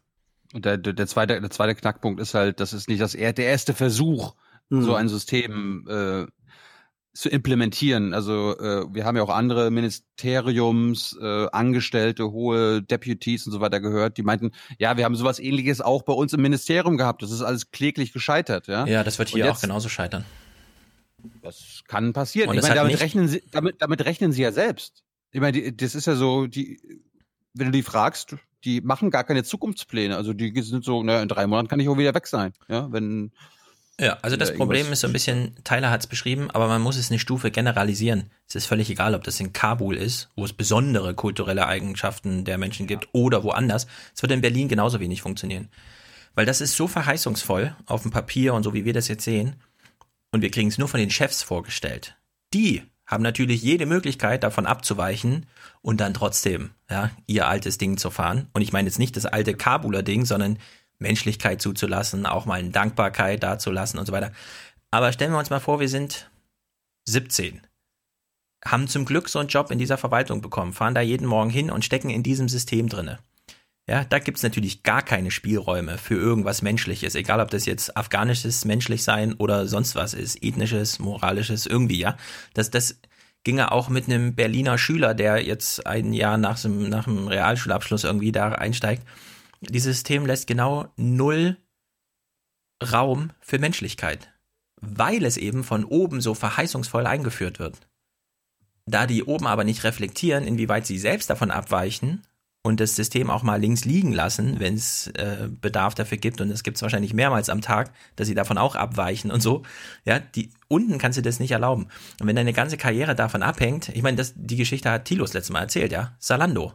Du hast halt den Auftrag, das und das zu machen, und dann kommen die halt an den Schreibtisch und sagen, ja, also die Mädels hier, die können das irgendwie schneller. Wieso legst du so viel Wert auf Qualität? Wir haben hier Zeitdruck, zack, weg. dann bist du aussortiert. Und dann kriegst du das erste Mal überhaupt eine menschliche Rückmeldung in dem Moment, wo du aussortiert wirst, weil die Maschine sagt, du passt ja nicht rein. Und das ist ja nicht, das, also, wenn es bis zur Pizzabestellung äh, runter administriert wird, ja. Also wenn selbst solche Sachen noch als Task formuliert werden und an die Maschine äh, delegiert werden, dann ist sozusagen null Raum für Entwicklung. Auf der anderen Seite bin ich trotzdem froh, dass wir erstens diese Entwicklung festgehalten haben, zweitens, dass es diese Entwicklung gibt, weil er hat es ja auch gerade im äh, so, im, so im Nebensatz erwähnt. Vorher gab es überhaupt, halt überhaupt gar keine Nachvollziehbarkeit. Also das beste Beispiel, das kommt dann später auch in der, in der Folge, was wir jetzt nicht mehr sehen, aber wenn irgendwie der Kasai aus dem Amt geschieden ist und das Team von Rani übernommen hat, dann weiß der, dessen Team überhaupt nicht, was vorher passiert ist. Was die letzten zwei, zehn Jahre da passiert ist. Da ist die, das, der Minister und deren Direktoren und Mi- Mitarbeiter rausgegangen. Da gibt's gar kein System, wo dann die anderen, die Neuen sagen können, okay, was ist denn jetzt die letzten Jahre passiert?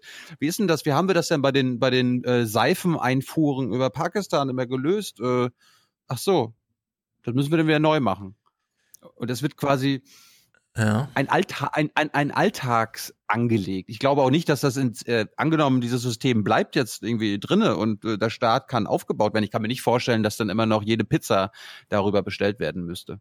Aber ich glaube, der, der Punkt ist, die wollen weg vom, okay, hier weiß keiner, was irgendeiner macht, hin zu, äh, wir wollen wissen, was läuft. Und dass sie natürlich jetzt auf 100 Prozent gehen, beziehungsweise sagen, okay, hier wird jeder einzelne Arbeitsschritt äh, in ein System eingetragen, Ja. ist wahrscheinlich ein bisschen viel, aber der Genau. Gedanke ist ja richtig. Und ja, aber man muss es trotzdem nochmal soziologisch fein unterscheiden zwischen Rule Ja, of mein, Law, also wirklich ein Rechtsweg.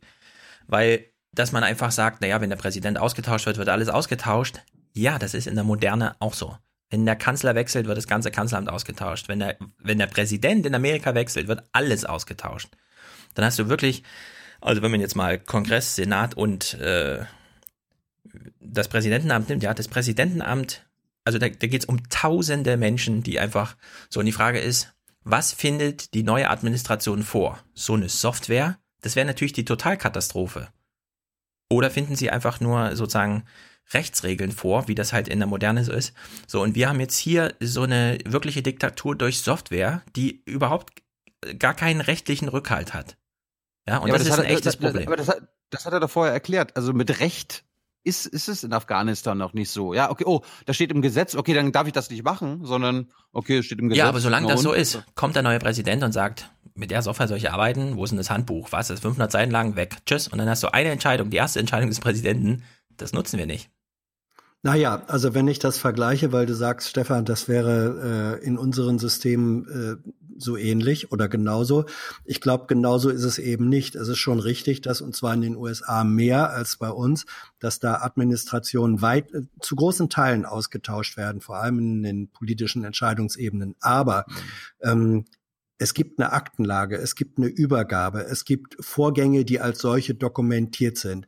Und das gibt es gerade in der verbalen afghanischen Kultur äh, logischerweise weniger. Das heißt, da ist bei einem Wechsel neben dem Austausch der Menschen äh, als, als äh, einzelne Handelnde, gibt es sozusagen dann auch ein, ähm, einen kompletten Neubeginn bei der Sachlage. Und was hier, und das sehe ich als einen möglichen, einen möglichen Vorteil dieses Versuchs, hier werden bestimmte Abläufe, Entscheidungen, vielleicht auch Verpflichtungen dokumentiert und nachvollziehbar gemacht. Das ist ein Stück weit ähm, ein Versuch, Kontinuität auch von Verpflichtungen im Regierungshandeln, auch bei Regierungswechseln durchzusetzen.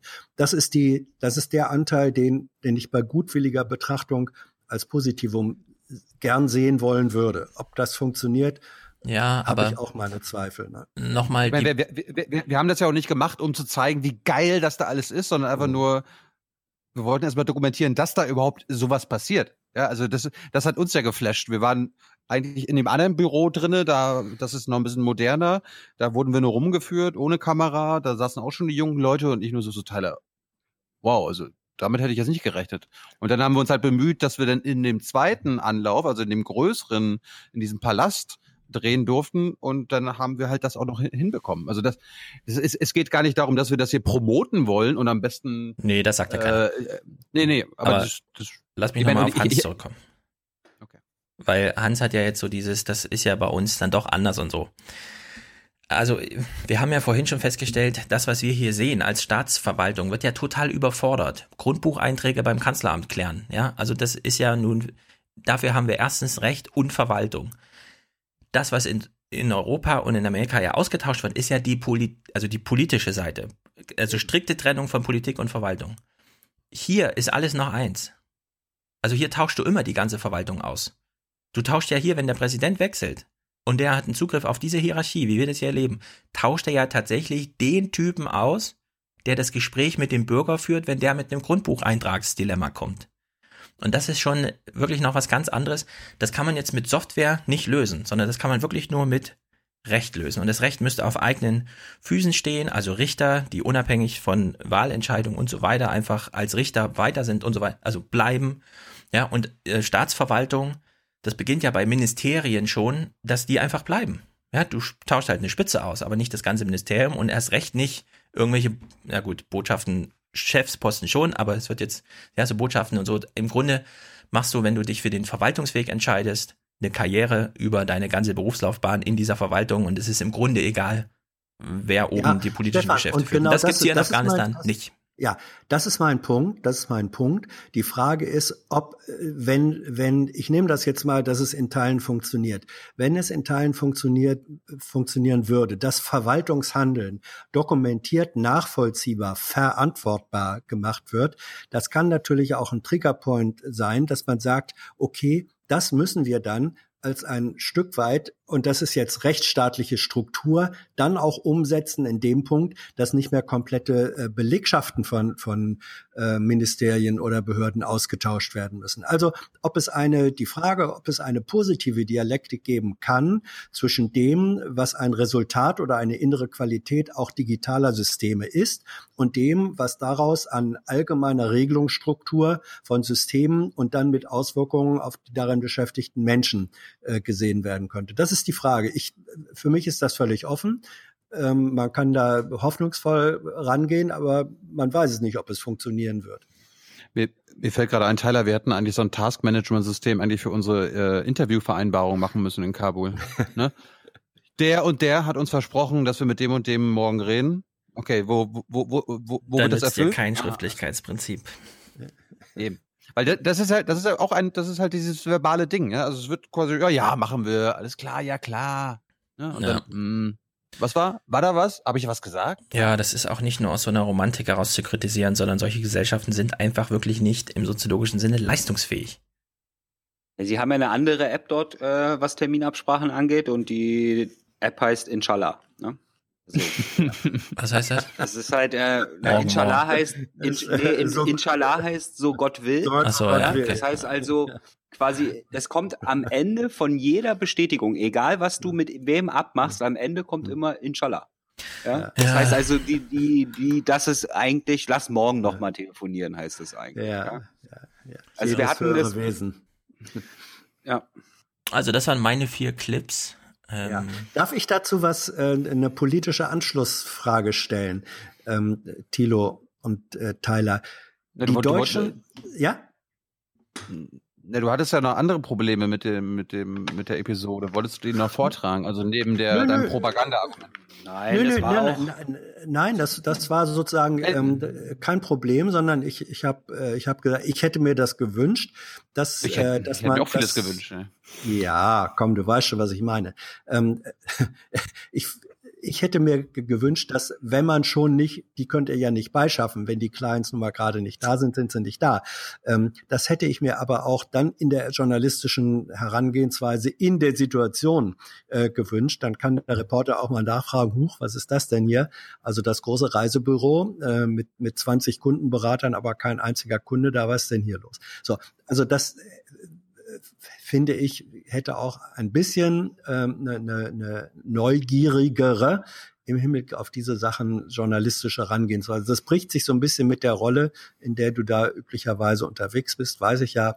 Ich sag's nur, dass ich schön gefunden hätte. Ähm, das waren aber ähm, eigentlich die beiden Punkte, die ich hier zu diskutieren hätte.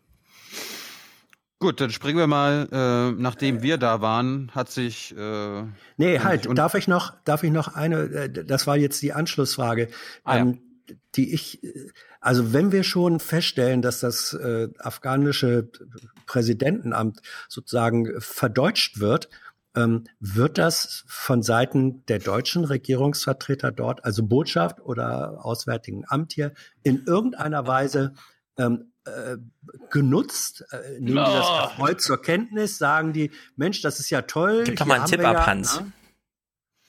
Nee, Ja, Hans, hat- hat, Hans, hat, Hans hat, hatte der Bundespressekonferenz nachgefragt, aber wir wissen halt auch ein bisschen mehr. Äh, Tyler, du warst ja bei einem Gespräch mit, ich nenne es jetzt mal einem deutschen Offiziellen äh, auch Moment dabei. mal. Äh, Hintergrundgespräche Hintergrundges- bei ja. denen und so, okay. Ja, ja, ja. Erklär, erklär doch mal, ich meine, die beide Seiten haben uns ja ihre Sicht äh, geschildert. Wie ist das da mit der deutschen Hilfe? Die wissen ja voneinander. So ist das ja nicht, ne? Ja, ich weiß jetzt nicht, worauf du hinaus willst. Ja, zum Beispiel die, die deutsche Afghanen im Prä äh, Präsidentenpalast, die Ja, ja. verdienen halt, äh, die, die verdienen zum Beispiel afghanisches Niveau. Ja, also die verdienen halt hier nicht Naja, es gibt ja so eine, äh, ein, wie heißt die, Bits oder Gits? Bitcoin. Bitcoin. Nee, diese GIZ. GIZ, genau. Mhm. Äh, was heißt das? Heißt die jetzt nicht, Gesellschaft heißt die für jetzt nicht DAI? Gesellschaft für internationale Zusammenarbeit. Das ist die Durchführungsorganisation, was so schön heißt, der deutschen Entwicklungszusammenarbeit. Dankeschön. Danke für die Einordnung, Hans. Äh, Genau. warte mal, warte mal, warte mal, stopp, stopp, stopp, stopp. Heißt, gibt's die wirklich noch als GIZ? Heißt die jetzt nicht irgendwie DIE und wird immer DAI ausgesprochen? Nee, alle nein, haben nein, das ist, äh, es ist die. Okay, ich google mal kurz, Früher, redet ihr mal weiter. Ja, früher, pass, ich kann es dir sagen. Früher gab es die GTZ, die Gesellschaft für technische Zusammenarbeit, ähm, und noch eine andere, und die wurden dann zur GIZ, für Gesellschaft für internationale Genau. Zusammenarbeit, zusammengelegt. Also Ja. es ist ja nicht nur, es ist ja jetzt, wir reden hier jetzt über die Deutschen dort in der Regierung, weil wir das halt lustig fanden, dass die unsere Sprache sprechen. Was natürlich, äh, aber das gilt ja nicht nur für Deutsche, sondern die komplette Regierung in allen Ämtern auf allen möglichen Höhen ist mit äh, entweder Amerikanern, Kanadern und was weiß ich besetzt. Das heißt also, die, die UN über die internationale Hilfe versucht ja den Staat dort aufzubauen. Das heißt also, die schicken dann Leute dorthin, die, äh, die dort den Staat aufbauen sollen. Und am liebsten schicken sie natürlich Leute hin, die Afghanen sind. Das heißt also, dort sind sehr, äh, in den 80er Jahren sind ja viele Afghanen nach Machtübernahme der Mujahideen ins Exil gegangen, nach Deutschland und in andere westliche Länder. Und äh, die mit ihren und die im Westen im Westen ausgebildet wurden, die wieder zurückzuschicken und da den Staat aufbauen zu lassen. Das ist quasi das, was dort die internationale Gemeinschaft vorhat. Und dann werden die von der internationalen Gemeinschaft finanziert und unterstützt, weil äh, wenn jemand in Harvard studiert hat, dann wird er ja nicht für, äh, für den Lohn von 200 Dollar, der dort halt irgendwie üblich ist auf staatlicher Seite, dort arbeiten in irgendeinem Ministerium. Mhm. Das heißt also, der, seine Arbeit im afghanischen Staat wird dann querfinanziert von der internationalen Gemeinschaft. Und in Deutschland macht das dann halt die GIZ. Ja, das heißt also, wenn Sie dort irgendjemanden haben, der aus Deutschland kommt und dort im afghanischen Staat am Aufbau beteiligt ist, dann querfinanzieren die das damit die halt ein Einkommen haben, für die sich, was sie halt gewohnt sind, was ihrem, was ihnen ihrer Ausbildung und ihrem Status entspricht. Und äh, die Afghanen, die wir jetzt hier sehen im Bild, äh, die Deutsch reden, die haben sich halt darüber beschwert, mehr oder weniger, dass diese Hilfe ihnen nicht zukommt. Obwohl sie ja an einer äh, sehr entscheidenden Stelle am Aufbau des Staates mitarbeiten, würden sie sich halt wünschen, von der GIZ dabei unterstützt zu werden. Das läuft dann so ab, zum Beispiel, dass der alte deutsche Botschafter mit denen noch irgendwie äh, Dinge abgesprochen hat. Ja, ja, okay, ihr bekommt unseren Zuschuss, damit ihr jetzt nicht auf deutschem Niveau vergütet werdet, aber auf jeden Fall auf einem Niveau, was euch nicht mit einem quasi mit einem Hilfs-Sheriff, sondern ihr seid hier, ihr bekommt anständiges Gehalt. So, dann, dann wechselt der Botschafter, der deutsche Botschafter und der neue trifft sich dann mit denen und dann, ja, äh, wann können wir denn mit unserem äh, normalen Gehalt rechnen?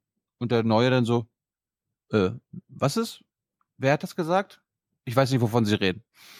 Und so entstehen dann halt auch mh, hm, Reibungspunkte, nenne ich das mal, zwischen den Deutsch-Afghanen in der Regierung und den deutschen Offiziellen. Also die deutsche Regierung hat ja auch so ein, zwei Anliegen. Eins ist überhaupt erstmal wieder eine Behausung zu bekommen, also eine Botschaft. Das sind Leute, die euch dabei helfen könnten. Vielleicht solltet ihr euch mit denen gut stellen. Mhm. Also Falls meine, jemand aus der Regierung zuhört. meine, meine Frage ist äh, sozusagen jenseits der, das ist natürlich völlig klar, Frage Einkommen und so weiter äh, wichtig. Mich hat institu institutionell äh, interessiert, wenn ich als Bundesregierung ähm, in diesem schwierigen äh, Prozess mit Afghanistan wegen der kulturellen Unterschiede und, und, und.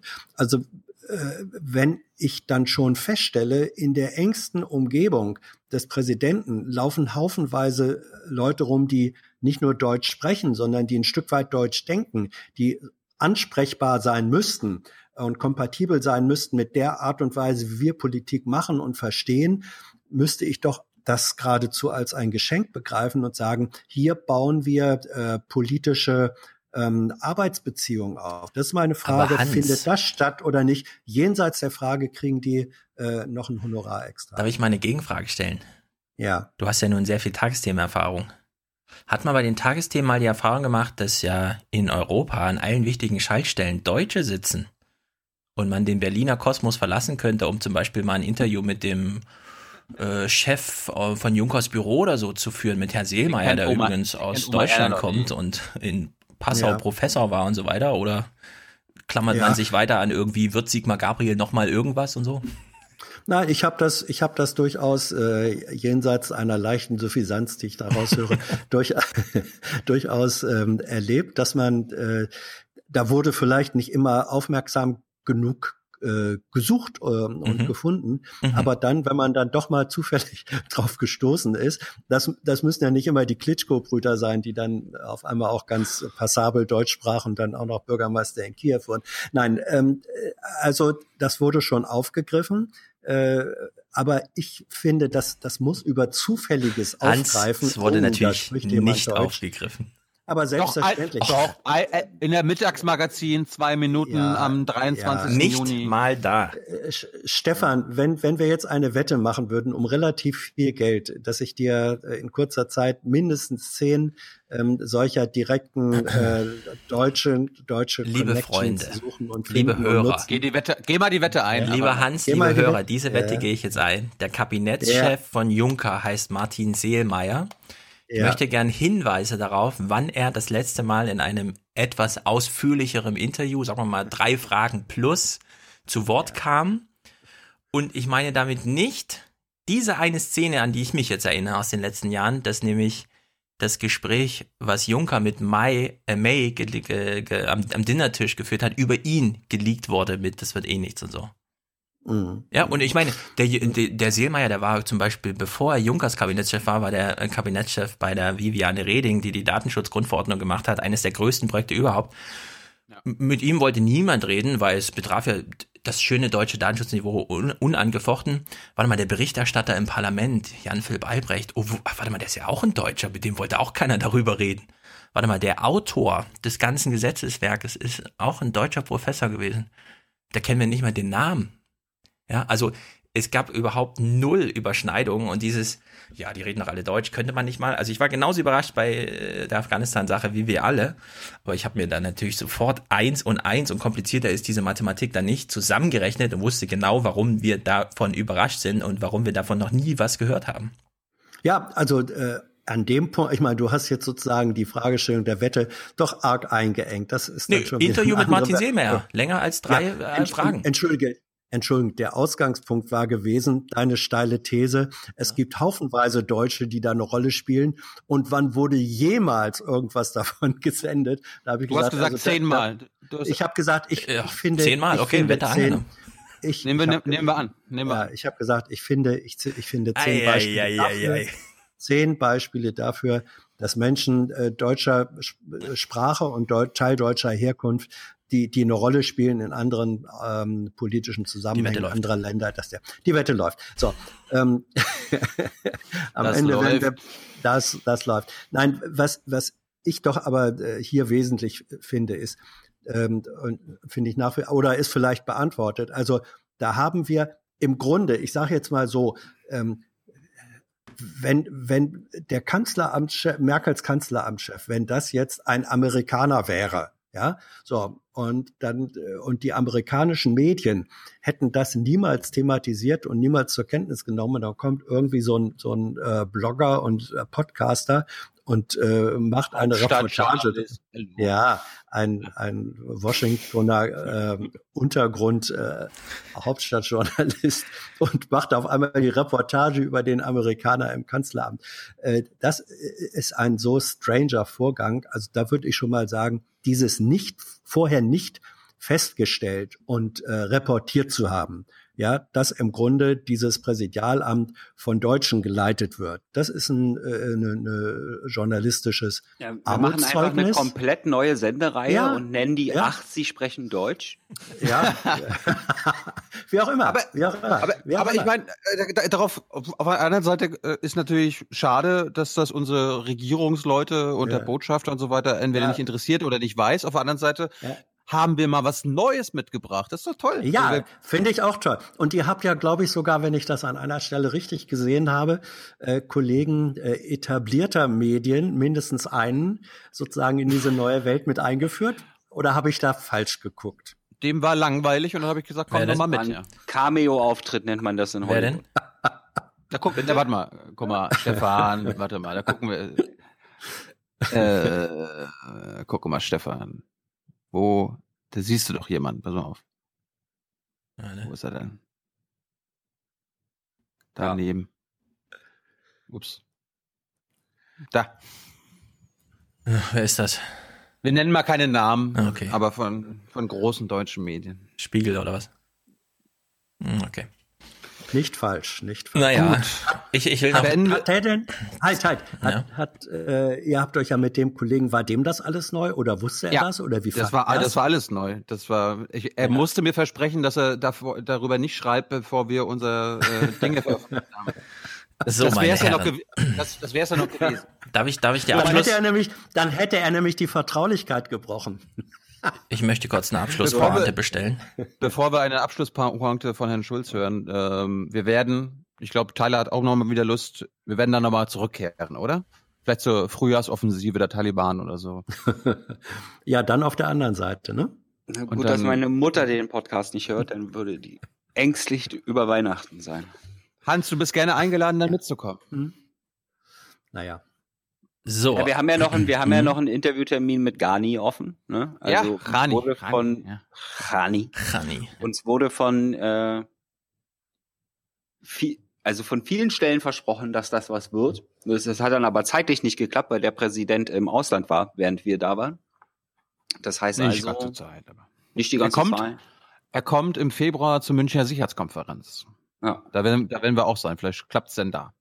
Aber eigentlich, eigentlich fände fänd ich es geiler, wenn wir es in seinem Palast machen würden. Und wir sehen da ja gleich ein paar Bilder, weil unser äh, äh, bester Außenminister ever, der hat sich ja ein Wort genommen, weißt du ja hier, ne? Bist du ein einziges Mal? Bist du ein einziges Mal? Hat er sich jetzt nicht nehmen lassen, ne? Scheiße, Jung und Naiv war da. Scheiße, muss ich auch, muss, muss ich jetzt auch mal hin. Also zur deutschen Sprache.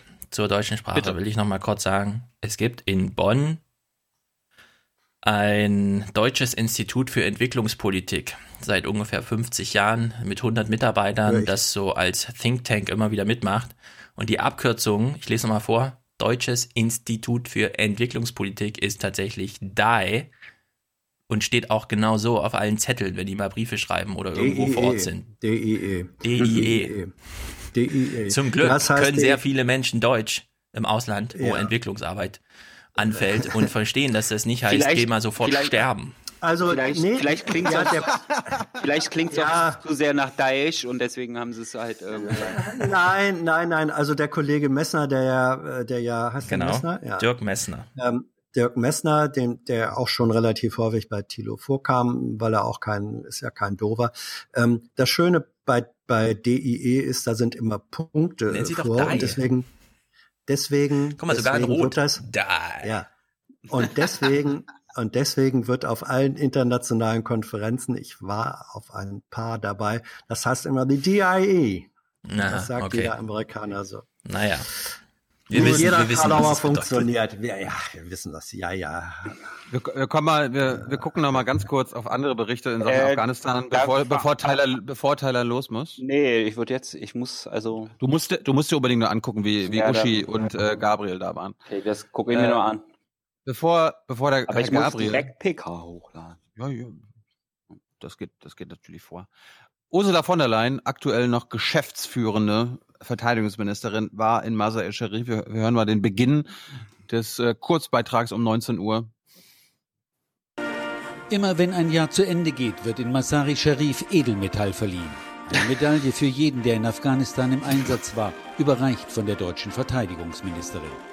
Ja, Vor gut. weihnachtlicher Besuch bei Ne? der Du darfst Bundeswehr in dich nicht beschweren. Tilo, über Medaillen, auf die, Die man stolz ist. Taliban greifen massiv mit spektakulären Anschlägen an, insbesondere in Kabul und insbesondere dort auch, wo die internationale Gemeinschaft ist. Also doch nicht sicher, oder was? Sicher ist dann nicht. Aber warte mal, die kriegen jetzt echt einen Orden, nur weil sie vor Ort sind, oder was? Ja. Was ist mit denen, die Schön- am die schön, dass sie da sind. Was ist mit denen, die es zu Weihnachten noch nach Hause schaffen, weil sie noch einen Flug kriegen? Die kriegen dann keinen, oder wie? Weil sie gerade nicht da sind. Pech. Also bitte.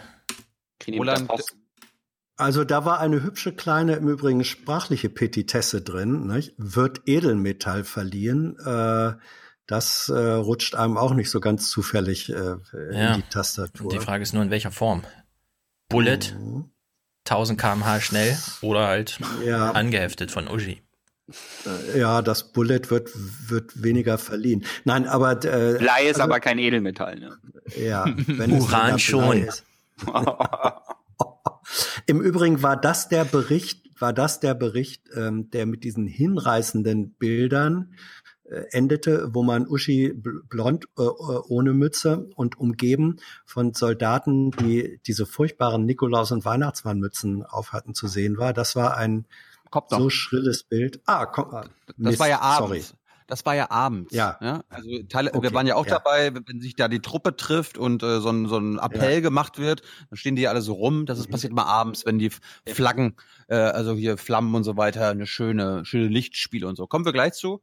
Roland Strumpf, äh, ich mag den ja. Das ist ja der ZDF-Korrespondent in Afghanistan. Ja. Der hat auch noch mal Ja, Roland Strumpf ist der einzige außerhalb Deutschlands, hat man manche den Eindruck. Der deckt ja alles von äh, Ägypten bis äh, China ab. Und das Der ist jetzt nicht witzig gemeint, sondern der ist fast, also niemand sonst, nur Roland Strumpf ist da. Ich fand gut, dass er quasi Uschis Besuch einfach nur so als Anlass genommen hat, über Afghanistan an sich zu reden, weil er hat dann noch das nachgeschoben. Kurz vor der Ankunft der Ministerin stürmten Terroristen ein Gebäude des afghanischen Geheimdienstes in Kabul. In anderen Provinzen sät der sogenannte Islamische Staat Angst und Schrecken. Immer öfter sind schiitische Moscheen Ziel der Anschläge. Die Fundamentalisten operieren inzwischen von Afghanistan aus. Washington reagiert darauf mit Härte. Wir betreiben in Afghanistan keinen Staatsaufbau mehr, wir töten Terroristen, lautet die neue Maxime des amerikanischen Präsidenten. Der Krieg ist zurück in Afghanistan. Knapp 1000 deutsche Soldaten sind zurzeit in Afghanistan stationiert. Ihr Einsatz ist in den letzten Wochen und Monaten immer gefährlicher geworden. Dennoch, damit ihre Mission irgendwann ein Erfolg wird und Kabul den Kampf gegen Fundamentalismus und Terrorismus irgendwann allein führen kann, wird es noch einen langen Atem brauchen. Für die Soldaten ist es ein Weihnachten in schwieriger Zeit. Dienst und Gefahr stets vor Augen, im Herzen die Familie, zu Hause in Deutschland. Der erste Gedanke ist natürlich, dass äh, alle gesund zurückkommen und äh, dass der Familie gut geht. Die deutsche Verteidigungsministerin möchte den Einsatz sicherer machen und denkt über noch weitere Soldaten für Afghanistan nach. Doch dafür müsste es in Berlin erst einmal eine neue Regierung geben. Mhm. Das war das. Am Morgen, wie ist das? MoMA heißt Morgenmagazin, ne? Morgenmagazin, ja. Im Morgenmagazin morgens war Uschi dann sogar live zugeschaltet, aber bevor die Zuschaltung probiert wurde, sage ich mal, gab es noch mal ein paar Bilder und die genau die sind mir auch aufgefallen, Hans. Stefan sieht, sieht sie jetzt vielleicht zum ersten Mal und kann mal eine spontane Reaktion abgeben. Alle Jahre wieder besucht die Bundesverteidigungsministerin Ursula von der Leyen die deutschen Soldaten in Afghanistan. Meistens kurz vor Weihnachten, wie auch in diesem Jahr. Gestern ist die Ministerin in Masai Sharif eingetroffen, im Norden des Landes, wo sich das Feldlager der Bundeswehr befindet. Der deutsche Einsatz läuft nun schon seit 16 Jahren, inzwischen nur noch als Ausbildungsmission. Aktuell sind noch knapp 1000 Soldaten stationiert. Ein Ende scheint nicht in Sicht, zumal sich die Sicherheitslage zuletzt massiv verschlechtert hat. In keinem anderen Jahr gab es bisher so viele Anschläge wie in diesem. Und die Taliban machen mehr und mehr Boden gut, auch im Norden. Und aus dem Bundeswehrcamp Marmal ist uns die Verteidigungsministerin jetzt zugeschaltet. Schönen guten Morgen, Frau von der Leyen. Äh, ich weiß nicht genau, worüber ihr lacht. Die Soldaten haben natürlich rote Mützen auf. Ähm, was ist da so lustig? Ja. Nur weil die jetzt Bomben das sieht haben. aus, als wenn, das sieht, nein, das sieht doch aus, als wenn Otto Walkes das äh, inszeniert hätte. Nee, es Also sieht das aus wie ein erster Klasse Weihnachtsabend. Naja, es ist äh, wahrscheinlich, ich hab's Ja, jetzt, war ja. gerade, äh, hab's gerade nicht gesehen, aber ich, ich, ich mach mal einen Äh, Dann beschreibe ich es dir nochmal. Dann beschreibe ich es dir nochmal. ja, es Ja, ist mir hier- völlig hier- klar, was da abläuft. Alle haben Weihnachtsmützen auf. Das Lustige daran ist, dass natürlich das Thema Kopfbedeckung bei der Bundeswehr streng reguliert ist. Ja? Das heißt also, hier muss es den Befehl gegeben haben, aufzuzipfeln. Eben. Ja, aber, aber ähm, was ist mit Uschi?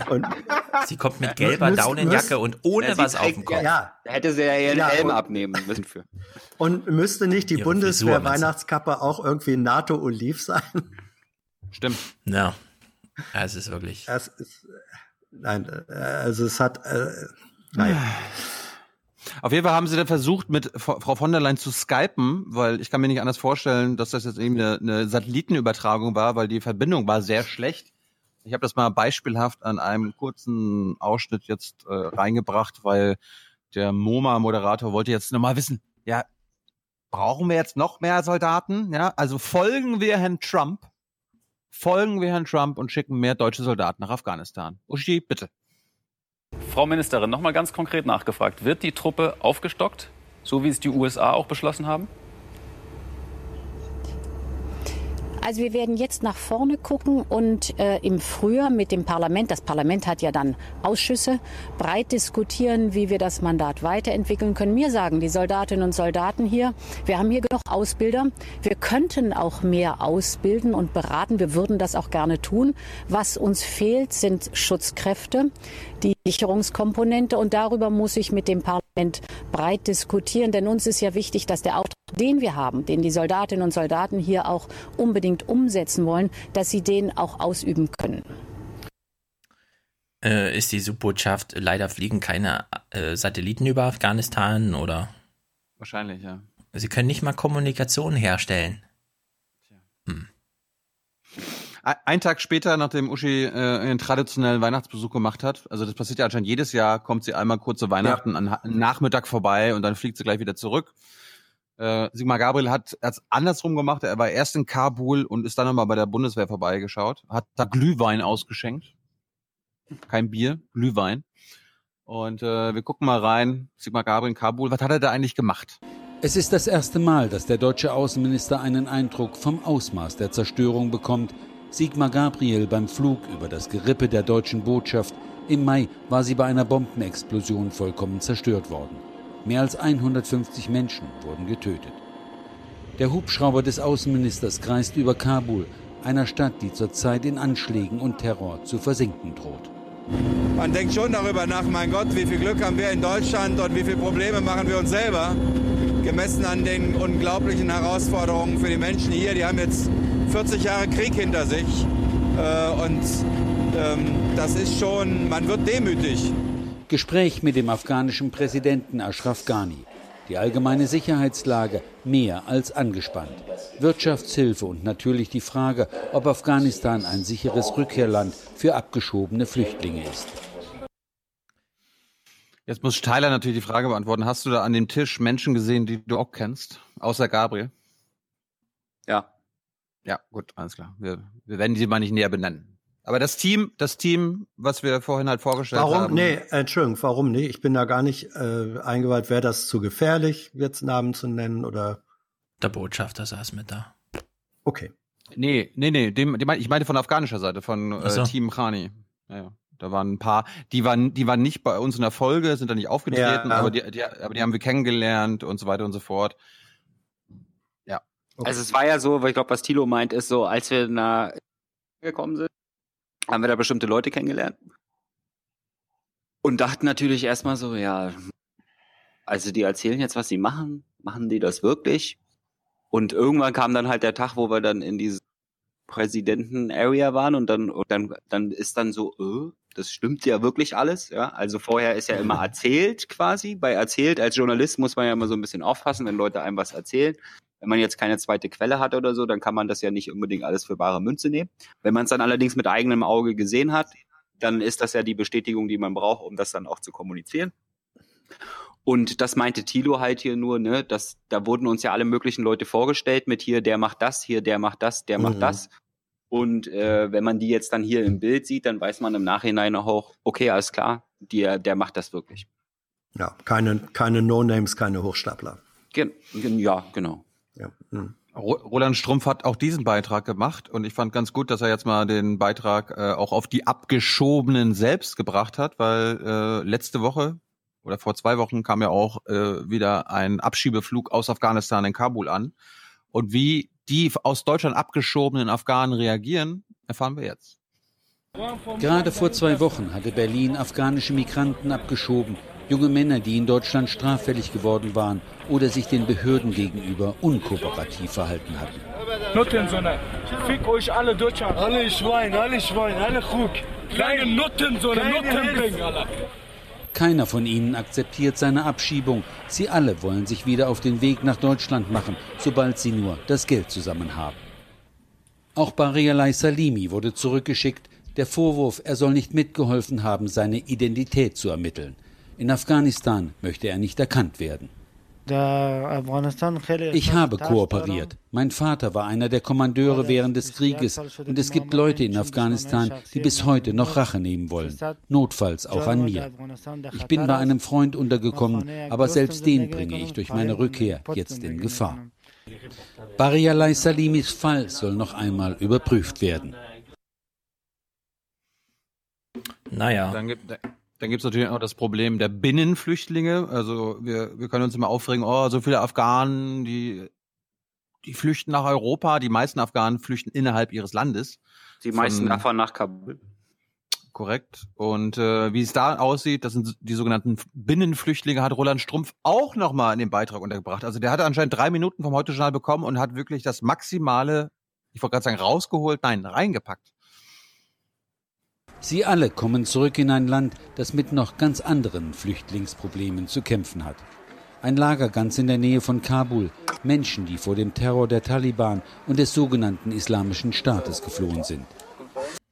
Das ist mal ein bisschen vereinfachend, finde ich, ja. Äh, IS und äh, Taliban, also es gibt eine Menge verschiedener Arten von Taliban. Es gibt auch den Terror von Regierungsbeamten, von Regierungsseite. Also jetzt habe ich ja letztens erzählt, es gibt ja nicht nur die, die guten Polizisten in Kabul, sondern auch richtig korrupte und ähm, mörderische Polizisten in anderen Ja, ja. Gegenden. Die Staatsgewalt ist eine sprichwörtliche Gewalt. Und eine buchstäbliche. Ja. Flüchtlinge im eigenen Land. Über eine Million Menschen müssen in Lagern wie diesen überleben.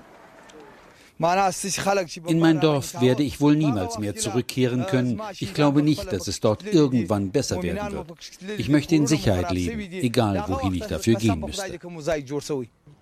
Nur wenn es nach der Regierung in Kabul geht, bitte nicht nach Europa. Es gibt die Bitte, dringende Bitte der afghanischen Regierung, keine Anreize dafür zu setzen, dass gut ausgebildete Menschen, die sich das Geld dafür beschaffen oder haben können, das Land verlassen, die eigentlich hier nicht verfolgt und nicht gefährdet sind und die man braucht, um hier das Land aufzubauen. Was für eine Romantik immer. Sie bekämpfen nur den Brain Drain, Tito. Ja. Das finde ich, finde ich aber lustig, weil wir reden hier auch über Einwanderungsgesetz und so weiter und fort. Und da gibt's ja von verschiedenen Seiten dieses Punktesystem und so weiter. Und äh, du kriegst gute und viel, viel Punkte, wenn du Qualifizierungen hast. Also wir, wir suchen ja quasi genau Einwanderer, die super qualifiziert sind aus ihrem Land. Und gleichzeitig, Genau. der Typ, der Typ, äh, Rani sagt dann so, ey, bitte, bitte schafft keine Anreize. Dabei wollen wir genau diese Anreize setzen. Das finde ich Also, wenn, genau, was Tilo sagt, ist, wenn es in Deutschland ein Einwanderungsgesetz geben würde, dann würden nur genau die reingelassen worden, von denen gerade Herr Gabriel gesagt hat, dass die natürlich in dem Land am dringendsten gebraucht werden. Also, wenn es in Deutschland ein Einwanderungsgesetz gäbe, vor dem Thilo Angst hat, weil er glaubt, es wird wie gemacht, das von der äh, FDP, dann gäbe es überhaupt niemanden in Afghanistan, der eine Chance hätte, nach Deutschland zu kommen. Wahrscheinlich Maybe. nicht. Roland Strumpf hat nicht nur fürs Heute-Journal äh, einen Beitrag gemacht, äh, der länger war als der äh, bei den Heute-Nachrichten um 19 Uhr, aber bei den Heute-Nachrichten konnte er noch seine persönliche Botschaft mit einbauen, die er im Heute-Journal nicht einbauen konnte. Mit allen Mitteln möchte Kabul erreichen, dass die Binnenflüchtlinge im Land bleiben. Doch der Regierung fehlen die Mittel. Afghanistan droht auszubluten.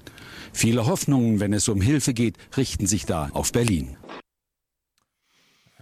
Und wie gesagt, äh, Sigmar Gabriel war auch zu Gast in Mazar-e Sharif und das sah dann so aus. Er hat Glühwein mitgebracht. Prost. Nicht lang schnacken. Auf dem Rückweg noch ein Besuch bei den deutschen Soldaten in Masari Sharif. Glühwein und Bratwurst spendiert vom deutschen Außenminister. Der besinnliche Ausklang einer ah, Reise in ein Land, Ah, da möchte ich doch kurz reingrätschen. Wir sind ja hier ein sehr genauer Podcast. Da ihr ja immer ganz klar markiert, diese Rede, die der Minister spricht, hat er nicht selbst geschrieben, möchte ich gern hier sagen. Den Glühwein hat er nicht mitgebracht, sondern mitbringen lassen. Er hat da Leute für. Okay. in dem Nein, Deutschland die hat er trotz schwierigster Bedingungen auch weiterhin Flagge zeigen will. Okay. Also Herr, Schul Herr Schulz, ey. Das ist doch nicht wahr, was du erzählst. Den hat er, den hat er eigen, äh, eigenhändig rausgeholt. Ja, vor allem kulinarisch würde hier ein ganz anderes Gabriel-Zitat Sinn machen. Denn ich glaube, um, um Glühwein und Bratwurst zusammen zu verkonsumieren, braucht man Mut. Das Da stimmt. braucht man Mut. So hat man ein bisschen Mut. Hab doch nicht so viel Angst. Ja. Hab doch nicht so viel Angst. Was hat Gut. ja, Gabriel und Wein, der kommt aus Hannover. Kann er nicht irgendwie Ja, was aus der Region mitbringen? muss ich Champagner, doch, Champagner. Oder? muss ich doch hier nicht so schmücken mit irgendwelchen Champagner Sachen. kommt aus der Champagne, die ist in Frankreich. Außerdem Das kommt stimmt. Gabriel aus Goslar. Das ist ein großer Unterschied. Ah, stimmt. Gibt's da Weinberge? Ja. Na gut. Also es gibt, es gibt Glühweinberge. ein Wein, ne, es gibt ein, ein Weinanbaugebiet weit nördlich von sowohl Goslar als auch Hannover, nämlich in Hitzacker an der Elbe. Nur unwesentlich südlich von Hamburg wird Wein angebaut und der schmeckt gar nicht schlecht. Klimawandel.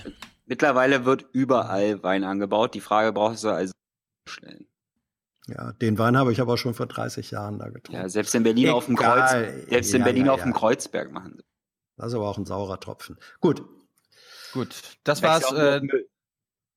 Tyler verabschiedet sich. Er muss dann noch ein bisschen Rec-PK jetzt äh, zusammenbasteln. Ja, genau. Ich wette, die ist eher online als der Aufwachen-Podcast. Nö, wir sind ja auch eigentlich durch, glaube ich.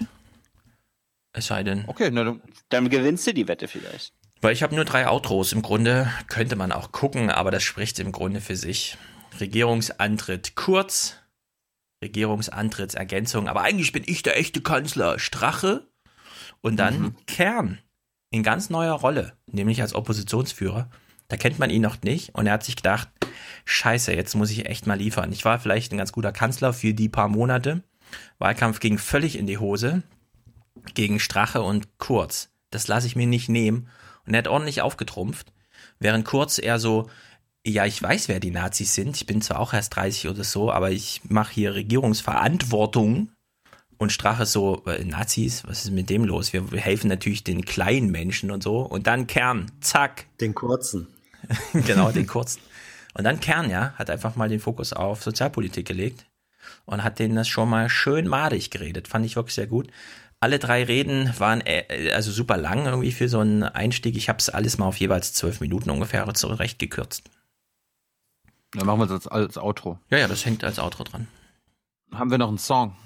Ich, ich, ich sag Tschüss, bevor wir hier noch die. Ich höre mir. Tschüss. Mach's Frohe gut. Weihnachten, Mach's gut. Ach Frohe ja, Weihnachten. äh, Ja. fro frohes Fressen an alle. Ah, Oh, ja. wünschen wir natürlich auch. Äh, ernährt euch gesund, ja. Und ansonsten, es wird voraussichtlich, voraussichtlich keinen weiteren Aufwachen-Podcast dieses Jahr geben. Nee. Wenn dann nur irgendwie zufällig aus Leipzig oder so weiter. Aber wir rechnen nicht damit. Wir hören uns im neuen Jahr wieder. Wir wünschen allen einen guten Rutsch. Äh, Hans Jessen dir auch, ganz besonders. Dankeschön. Wenn ich noch einen Karlauer zum Ende machen darf, was die Aber Weihnachten hallo. Essgewohnheiten angeht, also erstens ähm, ernährt euch ganz gesund und Ente gut, alles gut. Ente gut, alles gut, ja. Wer das Glück hat, eine Ente zu Ganz bekommen, ich habe wahrscheinlich auch wieder Glück. Ja. Gut, muss man noch irgendwas zum Jahr sagen? Ich will nur eine Sache sagen. Jahresrückblicke erge- also müssen irgendwie nicht sein, finde ich. Die Fnord News Show fällt ja aus aus mir unerfindlichen Gründen, nämlich das soll zu viel los gewesen sein in dem Jahr, aber Trump wurde 2016 gewählt und dieses Jahr muss man doch sagen, äh, es ist nichts Großes passiert, ehrlich gesagt, im Vergleich zu, was jetzt irgendwie auf die Befürchtung von 2016 äh, Bezug nehmen könnte und in der Hinsicht 2018 wird auch ein easy Jahr. Kann man das so stehen Easy. lassen oder? Ja, ich meine, es ist jetzt nicht Body Count 0 oder so, aber es ist halt, es ist jetzt noch keine Atombombe gefallen. Können wir, können wir, können wir uns darauf einigen, dass wir sagen, Hans, wir hören dich schon wieder nicht. Ja, Jetzt hören wir dich wieder. mal Ah, war es nicht. Schade, jetzt ist die Spontanität zur Atombombe verloren gegangen. Da verschieben wir dieses Pläuschchen auf einen anderen Tag. Okay, dieser Podcast endet mit einer kleinen technischen Problematik. Wir hören jetzt Hans plötzlich nur noch abgehakt und so weiter. Deswegen lassen wir meinen Atombombenspruch jetzt einfach Vor so stehen. Ich höre euch. Äh, ich, ich wollte nur ansagen, wir haben jetzt, ähm, weil das Weihnachtsfest ansteht, uns noch die beiden Militärfahrer, mit denen wir in Marseille Sharif geredet haben, die keine Soldaten sind, sondern Zivilisten, die dort arbeiten, äh, die laden wir am Sonntag hoch, quasi Heiligabend. Die Militärfahrer geben ihre Sicht der Dinge wieder, äh, was für Probleme die Soldaten alles haben. Lasst euch überraschen, ist ein, ist ein schönes, sind zwei schöne Unterhaltungen. Und ansonsten wünsche ich auch ein frohes Fest, guten Rutsch Alrighty. und äh, verweise auf Folge 261, die die erste im neuen Jahr sein wird. Und da könnt ihr natürlich Unterstützer, Produzenten und Präsentatoren werden. Wie immer. Genau. Haben wir noch, haben wir noch äh, Hörerkommentare? Na klar, die hängen einfach dran. Ähm, sehr, sehr guter Kram wieder. Ich bin ganz hin und weg. Ich auch. Gut. Gefallen mir immer besser. Okay, Leute, macht's gut. Bis dann. Äh, wirklich entspannt euch ein bisschen. Ich entspanne mich auch, ja. Wir entspannen uns alle. Wir sehen uns in Leipzig, für die, die es betrifft, und dann hören wir uns im neuen Jahr wieder. Genau. Good night and good luck. Ich begrüße herzlich in unserer Mitte den Herrn Bundespräsidenten Herzlich willkommen, Dr. Alexander van der Bellen. Ein untrügerisches Zeichen, dass die Regierungserklärung kurz bevorsteht. Ich erteile den Herrn Bundeskanzler Sebastian Kurz zur Abgabe der Erklärung das Wort. Sehr geehrter Herr Bundespräsident, sehr geehrter Herr Präsident des Nationalrats, meine sehr geehrten Damen und Herren Abgeordnete, vor allem aber liebe Österreicherinnen und Österreicher. Sehr geehrte Damen und Herren, Veränderung schafft Hoffnung. Sie macht manchmal auch Reibung notwendig. Veränderung schafft Chancen und sie schafft mancherorts auch Unsicherheit. Veränderung ist etwas, über das man immer unterschiedlicher Meinung sein kann, aber Veränderung ist nichts, das sich aufhalten lässt. Die Welt, die hat sich massiv verändert.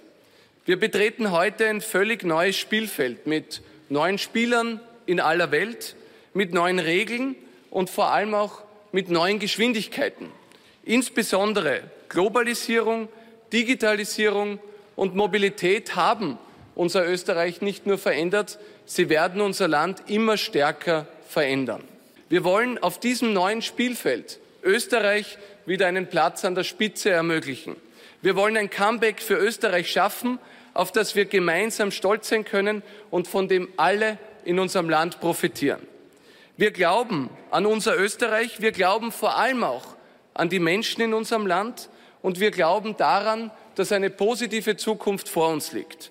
Sehr geehrte Damen und Herren, nach 1945 haben unsere Vorfahren aus den Trümmern dieser Republik unser Land wieder aufgebaut. In den 70er Jahren ist es gelungen, einen Sozialstaat zu schaffen, um den wir in aller Welt beneidet werden. Und in den 2000er Jahren ist es uns gelungen, dass in Deutschland viele der Meinung waren, Österreich sei das bessere Deutschland. Und zu jedem Zeitpunkt war es nicht nur die Politik, waren es nicht nur die Politiker, die Visionen vorgegeben haben, Ziele vorgelegt haben und sich engagiert und eingebracht haben, es waren vor allem die Menschen in unserem Land, die durch harte Arbeit ihren Beitrag geleistet haben und die unser Land dorthin gebracht haben, wo es heute steht. Und als Vertreter der jüngeren Generation möchte ich heute all jenen Danke sagen, die in unserer Geschichte einen Beitrag geleistet haben, dass wir so dastehen, wie es heute der Fall ist. In den letzten Jahren waren Entwicklungen in unserem Land nicht immer zum Positiven und die eine oder andere Entscheidung hat nichts Gutes für unser Land gebracht. Gerade die Flüchtlings- und Migrationskrise hat dazu geführt, dass sich die Sicherheitssituation, aber auch das Zusammenleben in Österreich zum Negativen entwickelt hat. Und so stehen wir heute hier als neu gewählte Bundesregierung und bitten Sie, liebe Österreicherinnen und Österreicher, vor allem um eins, nämlich um Ihr Vertrauen, diesen neuen Weg gemeinsam mit uns zu gehen. Darauf freuen wir uns und darum bitten wir Sie. Ich verspreche Ihnen, unseren Weg nicht beendet zu haben, bevor arbeitenden Menschen in Österreich nicht wieder mehr zum Leben bleibt. Daher ist es unser Ziel, die Steuer- und Abgabenquote in Richtung 40 Prozent zu senken, damit die Menschen, die arbeiten gehen, nicht die Dummen in unserem Land sind. Und wir haben uns vorgenommen, hier ganz besonders bei den niedrigen und mittleren Einkommen anzusetzen. Die erste Maßnahme wird die Entlastung der Niedrigverdiener in unserem Land sein. Unser Weg wird auch nicht beendet sein, bevor es nicht wieder mehr Ordnung und Sicherheit in unserem Land gibt. Ich verspreche Ihnen auch, dass wir alles unternehmen werden, um eine Veränderung im Bildungsbereich zustande zu bringen, dass junge Menschen die Schule erst verlassen können, wenn sie ordentlich lesen, schreiben und rechnen können und nicht, wenn sie die Schulpflicht abgesessen haben. Nur so können wir sicherstellen, dass junge Menschen auch alle Chancen am Arbeitsmarkt haben. Und ich verspreche Ihnen, dass wir alles tun werden, um gut vorbereitet zu sein, um die Chancen der Digitalisierung für unser Land bestmöglich zu nutzen. Als Basis dafür haben wir in den vergangenen zwei Monaten ein Regierungsprogramm ausgearbeitet, in dem auf 180 Seiten unsere Ideen und Ambitionen zusammengefasst sind. Sehr geehrte Damen und Herren, wir haben ein starkes Team mit vielen unterschiedlichen Charakteren. Aber lassen Sie mich vor allem eines festhalten. Aus meiner Sicht ist die entscheidende Frage nicht, woher jemand kommt oder in welchen Bereichen er bisher tätig war, sondern die entscheidende Frage ist, ob eine Regierung gute Arbeit für die Österreicherinnen und Österreicher leistet. Ob eine Regierung Positives für die Menschen beitragen kann, für die Familien, die Unternehmer und Arbeitnehmer und vor allem auch für alle Generationen in unserem Land. Bei allem Willen und Mut zur Veränderung sind es vor allem drei zentrale Bekenntnisse, die uns auf diesem Weg Halt geben werden. Das ist zum Ersten ein Bekenntnis zu unserer Vergangenheit, ein Bekenntnis zur Europäischen Union und ein Bekenntnis zu einem neuen Stil. Präsident Sobotka hat zuvor schon darüber berichtet, dass 2018 das bedeutsame Jahr sein wird, in dem wir viele Jubiläen gemeinsam feiern werden und wo wir auf viele Jubiläen gemeinsam auch in Trauer zurückblicken werden. Unsere Republik feiert ihr hundertjähriges Bestehen, aber wir werden auch uns der beschämenden und traurigen Ereignisse rund um den März 1938 erinnern. Ich möchte an dieser Stelle mich ganz herzlich bei Bundespräsident außer Dienst Dr. Heinz Fischer bedanken, dass er bereit ist, die Vorbereitungen, aber auch die Abwicklung des Gedenkjahrs 2018 zu übernehmen. Vielen Dank, Herr Bundespräsident. Gerade im Jahr 2018 ist es unsere Pflicht, uns auch an die dunklen Seiten unserer Geschichte zurückzuerinnern. Und wir müssen die Erinnerung an den Horror des Zweiten Weltkriegs vor allem auch dafür verwenden, um davor zu warnen, dass so etwas nie wieder geschehen darf. Ich selbst habe in meiner Schulzeit das erste Mal in Ansätzen das Ausmaß des Terrors des Nationalsozialismus verstanden im Gespräch mit Holocaust-Überlebenden. Und erst einige Jahre später in der Tätigkeit als Staatssekretär und danach als Außenminister ist mir bewusst geworden, dass ich wahrscheinlich eine der letzten Generationen bin, die überhaupt noch die Möglichkeit gehabt hat, diese Gespräche zu führen. Für uns ist eines ganz klar. Antisemitismus hat in Österreich und in Europa keinen Platz. Wir werden mit aller Entschlossenheit gegen alle Formen des Antisemitismus ankämpfen, gegen den noch immer bestehenden, aber auch gegen den neu importierten. Das wird eine wesentliche Aufgabe unserer Bundesregierung sein.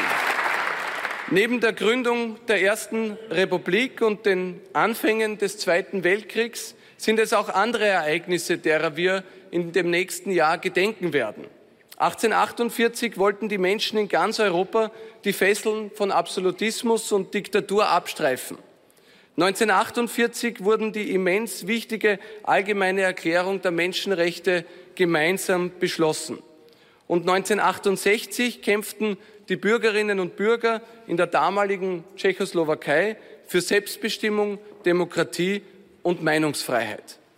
All das, wofür die Menschen im Zuge dieser Ereignisse gekämpft haben, wird heute durch die Europäische Union abgesichert und garantiert. Gerade das Gedenkjahr 2018 zeigt uns, wie wichtig das Friedensprojekt der Europäischen Union ist und wie wichtig es ist, unsere europäischen Werte hochzuhalten. Auch wenn die Europäische Union, und ich gebe das gerne zu, für meine Generation mittlerweile Selbstverständlichkeit geworden ist, so ist es notwendig, dass wir uns bewusst machen, dass die Europäische Union keine Selbstverständlichkeit ist. Und es ist noch notwendiger, uns bewusst zu machen, dass es unsere Aufgabe ist, daran zu arbeiten, dass sich unsere Europäische Union auch in Zukunft zum Positiven entwickelt. Ich habe immer klar gesagt, dass diese Regierung eine proeuropäische sein wird. Und das Programm, welches wir heute auch vorlegen, unterstreicht das. Ich habe in den ersten 48 Stunden meiner Amtszeit die drei Präsidenten des Rats, des Parlaments und der Kommission in Brüssel treffen dürfen und bereits erste Gespräche geführt, wie wir den Ratsvorsitz im zweiten Halbjahr 2018 anlegen werden. Wir haben im zweiten Halbjahr 2018 eine große Verantwortung nicht nur für Österreich, sondern vor allem für unsere Europäische Union.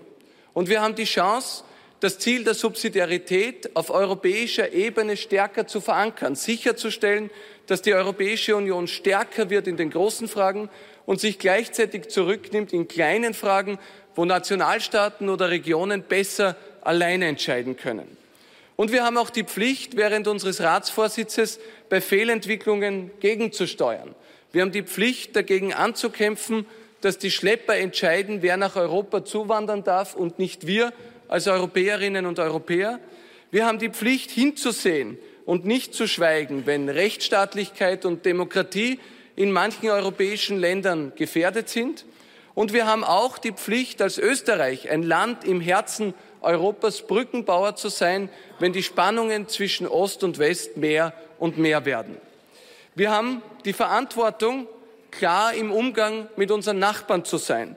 Das bedeutet, die Staaten am Westbalkan auf ihrem Weg in die Europäische Union zu unterstützen, aber gleichzeitig auch klar zu sagen, dass die Fehlentwicklungen in der Türkei dazu führen, dass die Türkei sicherlich keine Zukunft in der Europäischen Union haben wird. Liebe Österreicherinnen und Österreicher, wir geben heute das Versprechen ab, dass wir nicht nur proeuropäisch agieren werden, sondern dass wir uns aktiv auf europäischer Ebene zum Wohle Österreichs und zum Wohle der Europäischen Union einbringen werden. Ich bin mir bewusst, dass wir als Regierung in Zukunft viele Entscheidungen zu treffen haben werden. Und Anstand beim Treffen von Entscheidungen bedeutet für mich vor allem, mit geliehener Macht sorgsam umzugehen. Das bedeutet ein Bewusstsein dafür zu haben, dass man nicht jede Entscheidung richtig wird treffen können. Das bedeutet aber auch, ein Bewusstsein dafür zu haben, dass man es sich nicht leicht machen darf. Ich verspreche Ihnen heute, dass wir bei den Entscheidungen, die wir zu treffen haben, uns stets bemühen werden, möglichst viele Meinungen anzuhören und dass wir es uns nicht leicht machen werden, die notwendigen Entscheidungen für unser Land zu treffen. Ich verspreche Ihnen auch, dass wir stets das Wohl unseres Landes in den Mittelpunkt stellen werden, um das Beste für Österreich zu geben. Und ich verspreche Ihnen vor allem, dass Anstand für uns auch bedeutet, einen ordentlichen Umgang mit dem Steuergeld zu pflegen. Nur wenn wir es schaffen, im System zu sparen, kann es uns gelingen, dass den Menschen wieder mehr zum Leben überbleibt. Und nur eine Regierung, die ordentlich mit Steuergeld umgeht, verhält sich auch anständig gegenüber den Steuerzahlerinnen und Steuerzahlern unseres Landes. Zu guter Letzt, sehr geehrte Damen und Herren, neben dem Respekt, dem Anstand braucht es, denke ich, auch Hausverstand. Wir leben in einer Zeit, in der es eine Flut an Regulierung, an Gesetzen, an Beschlüssen, an Vorgaben und Verordnungen gibt. Wir regeln das Leben der Menschen bis ins kleinste Detail. Ich glaube, dass es wichtig ist, und das ist ein Ziel dieser Bundesregierung, dass wir es gemeinsam schaffen, wieder weniger an Regulierung zu produzieren und wieder mehr Eigenverantwortung zuzulassen. Die Herausforderungen, die vor uns liegen, sind vielfältig. Und man könnte fast sagen, es gibt Arbeit, wohin man schaut. Ich kann Ihnen nur sagen, dass wir uns als Bundesregierung auf unsere Tätigkeit freuen, dass wir uns anstrengen werden, und ich kann Ihnen eines sagen, wenn wir ein Comeback für Österreich zustande bringen wollen, dann wird uns das allen nur gemeinsam gelingen. Daran werden wir arbeiten, darauf freuen wir uns und ich danke Ihnen nochmals für Ihr Vertrauen. Ich übergebe das Wort an Vizekanzler Heinz-Christian Strache. Sehr geehrter Herr Bundespräsident, sehr geehrter Herr Nationalratspräsident, werte Ehrengäste auf der Galerie, Präsident des Nationalrates außer Dienst, Dr. Helmut Kohl, äh, geschätzter Wirtschaftskammerpräsident Andreas, Entschuldigung. Tut mir leid, das war ein Freitscher. Äh, Herr Präsident der Wirtschaftskammer, Herr Leitl, meine sehr geehrten Damen und Herren, werte Kolleginnen und Kollegen, wir haben aufgrund des Wahlergebnisses Regierungsverhandlungen begonnen, die ich sage bewusst seriös, zügig, aber auch mit großer Qualität geführt worden sind, wo wir uns auch keinem Zeitdruck ausgesetzt haben und am Ende auch ein gemeinsames Ergebnis der Verhandlungen im Sinne des heute vorliegenden Regierungsprogramms erzielen konnten. Ich bedanke mich bei Sebastian Kurz, der im Zuge der Verhandlungen, und da konnten wir uns auch persönlich und menschlich näher kennenlernen, auch gezeigt hat, dass es ihm ein ehrliches Anliegen ist, in diesem unserem wundervollen Heimatland Österreich auch nachhaltig einiges und vieles zu verändern und zu verbessern. Wir können und wollen gar nicht alles anders machen. Aber wir wollen vieles besser machen. Und das wird viele kleine Schritte brauchen. Das wird da oder dort auch äh, bedeuten, dass man da oder dort an den richtigen Schrauben dreht, um mit diesen kleinen Entscheidungen auf Dauer auch dieses große Schiff Österreich auch wieder richtig auf Kurs zu bringen. Wir sind Diener an der eigenen Bevölkerung und die Macht, die wir demokratiepolitisch erhalten haben, ist eine geliehene und deshalb auch eine besondere Verantwortung. Wir alle hier auf der Regierungsbank sind wie jeder Mensch endlich und es wird irgendwann einmal auch wieder neue Verantwortungsträger hier geben. Aber solange wir diese Verantwortung, die wir übertragen bekommen haben, auch in unserer Hand haben, werden wir aufrechten Ganges und mit Herzenskraft das Beste für die eigene Bevölkerung auch sicherstellen. Und selbstverständlich, äh, ich war jetzt zwölf Jahre Clubobmann dieses Hohen Hauses, ist es mir ein Anliegen, auch die Vertreterinnen und Vertreter der Oppositionsparteien na selbstverständlich einzuladen, sich auch aktiv einzubringen. Beides bedeutet staatspolitische Verantwortung, Regierungsverantwortung, genauso wie Oppositionsverantwortung. Und es ist die Aufgabe der Opposition, na selbstverständlich auch dieser Regierung mit ihren Entscheidungen, wo es inhaltlich Kritik gibt, diese Kritik auch zu äußern. Und ich freue mich auf, auf diese Kritik, denn Kritik bringt uns immer weiter, wenn wir auch eine Selbstreflexion haben. Und ich kann Ihnen versprechen, ich werde diese Selbstreflexion selbstverständlich haben, denn ich habe das zwölf Jahre als Oppositionspolitiker dieses Hauses auch erlebt und habe mich oft geärgert, wie man äh, gute Vorschläge und Anträge der Opposition äh, einfach negiert hat und äh, einfach beiseite geschoben hat. Es wird also daher auch der Anspruch sein, diese guten Anträge und inhaltlichen Forderungen der Opposition auch ehrlich und richtig zu bewerten. Zusammen für unser Österreich, das ist das Motto und unter diesem Motto steht unser Regierungsprogramm. Unter Zusammen verstehe ich selbstverständlich den respektvollen Umgang miteinander.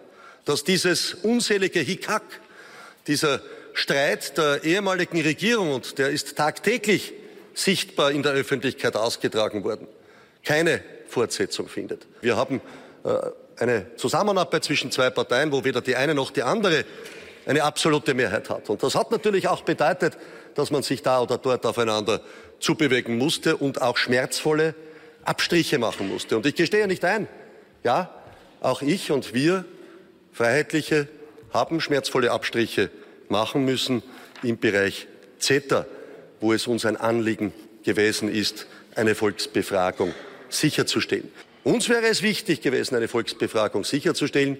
Das war aber eine rote Linie in diesen Regierungsverhandlungen. Und was wäre die Konsequenz gewesen, diese Verhandlungen nicht zu einem positiven Ergebnis mit den vielen Inhalten, die uns wichtig waren und die wir durchsetzen konnten, dann nicht in Umsetzung zu bringen? Und sicher liegt es in der Natur der politischen Dinge, dass es über diese Wirkungen und Ziele unterschiedliche Auffassungen gibt. Das gehört zum Wesen der Demokratie. Aber uns war besonders wichtig, in einem Regierungsprogramm ganz entscheidende inhaltliche Festlegungen für die Zukunft auch sicherzustellen. Und das betrifft den Bereich der Sicherheit. Was ist denn da in den letzten Jahren alles passiert? Hier ist es uns wichtig, in Verantwortung für die Gegenwart und Zukunft sicherzustellen dass es zu einem Stopp der illegalen Zuwanderung auch kommt. Dass wir die Grenzen schützen und natürlich im Sinne des Auftrages einer Europäischen Union, die diese Gesetze definiert hat, an der Außengrenze. Und wenn das nicht gelingt, auch notfalls an der nationalstaatlichen Grenze in Verantwortung unserer österreichischen Staatsbürger gegenüber. Liebe Österreicherinnen und Österreicher, es ist auch unser Ziel, die Steuer- und Abgabenquote in Österreich auf 40 Prozent zu senken. Ja, mit dem Anspruch sind wir angetreten.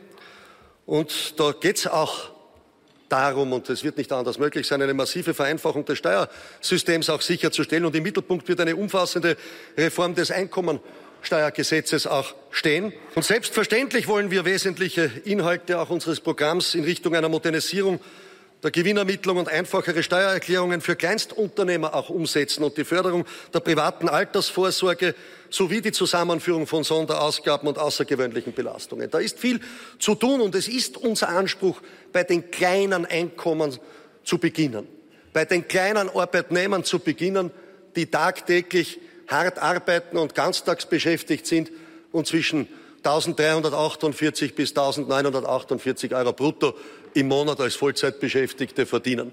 Ja, die wollen wir als ersten Schritt sofort entlasten, weil uns die besonders wichtig sind und weil die jedes zusätzliche Geld, das wir ihnen möglich machen werden, auch benötigen zum tagtäglichen Leben, wenn es darum geht, dass man Lebensmittel braucht, Mietkosten decken muss. Und wir werden als einen der ersten Schritte neben den Entlastungen für kleinere und mittlere Einkommen auch die Familien entlasten. Ja, jene Familien, und da sind alle Kinder gleich, die bekommen heute Familienbeihilfe und Kindergeld. Das ist ein gutes System. Aber darüber hinaus ist es auch wichtig, an jene zu denken, ja, die arbeiten und Steuern zahlen und bis dato durch Rekordsteuerbelastungen auch letztlich vom Staat durchaus oftmals betroffen waren, auch endlich zu entlasten. Und die sollen in Zukunft, wenn sie Kinder haben, pro Kind auch 1500 Euro im Sinne eines Familienplus- oder Kinderbonussystems auch Steuergutschriften erhalten von 1500 Euro pro Kind im Jahr.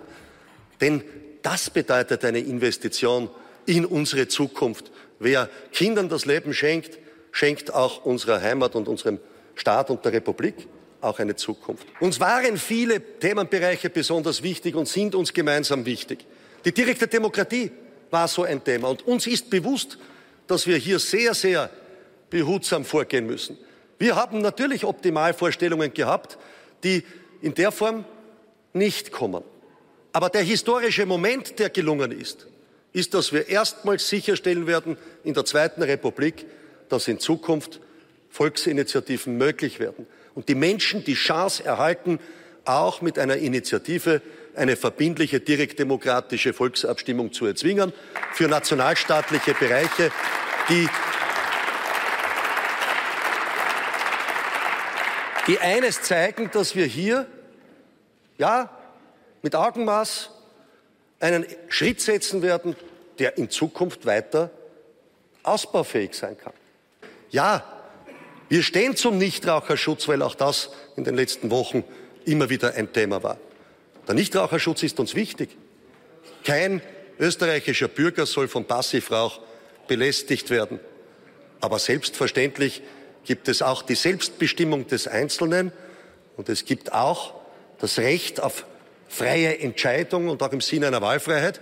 Und das wollen wir sicherstellen, dass die Gastronomen einen eigens abgegrenzten Bereich anbieten können, wo halt jeder Bürger freiwillig auch die Möglichkeit hat, hineinzugehen und die Entscheidung treffen kann, dort vielleicht bei einem Kaffee eine Zigarette oder Zigarre oder Pfeife genießen zu wollen. Meine sehr geehrten Damen und Herren, zu meinem zukünftigen Aufgabenbereich, und zwar erst dann, wenn das Bundesministerium Gesetz in Kraft treten wird, ab 8. Jänner, wird auch der Sport gehören. Und der Sport ist ein wesentlicher Bestandteil im Leben der Österreicherinnen und Österreicher. Da haben wir in unterschiedlichen Bereichen vom Schulsport beginnend eine Verantwortung auch gesundheitspolitisch anzusetzen, wenn es um die Turnstunden geht und wenn es darum geht, dass wir letztlich die Menschen auch in Richtung einer gesunden Lebensführung auch stärken in ihrem Bewusstsein und junge Menschen auch für den Sport und für Bewegung begeistern und nicht davon abhalten. Und all das wird natürlich ein wesentlicher Schritt sein. Was die Europäische Union betrifft, hat Sebastian Kurz es treffend auf den Punkt gebracht. Wir sind Europäer. Wir leben im Herzen Europas. Wir stehen zu diesem europäischen Friedensprojekt. Wir haben da oder dort vielleicht etwas kleine andere Ansichten in dem einen oder anderen Bereich, wo wir natürlich auch aus Verantwortung für ein europäisches Projekt die eine oder andere Richtung zu Recht kritisieren. Wer Europa liebt, der muss auch da oder dort Kritik üben, wenn man erkennt, es gibt falsche zentralistische Prozesse. Aber uns ist bewusst, dass dieses Friedensprojekt Europa eines der wesentlichsten Projekte auch ist in Gegenwart und Zukunft, um diesen Frieden zu erhalten. Und wir werden uns hier positiv einbringen und dort kritisch das Wort erheben, wo es entsprechende zentralistische Fehlentwicklungen geben sollte.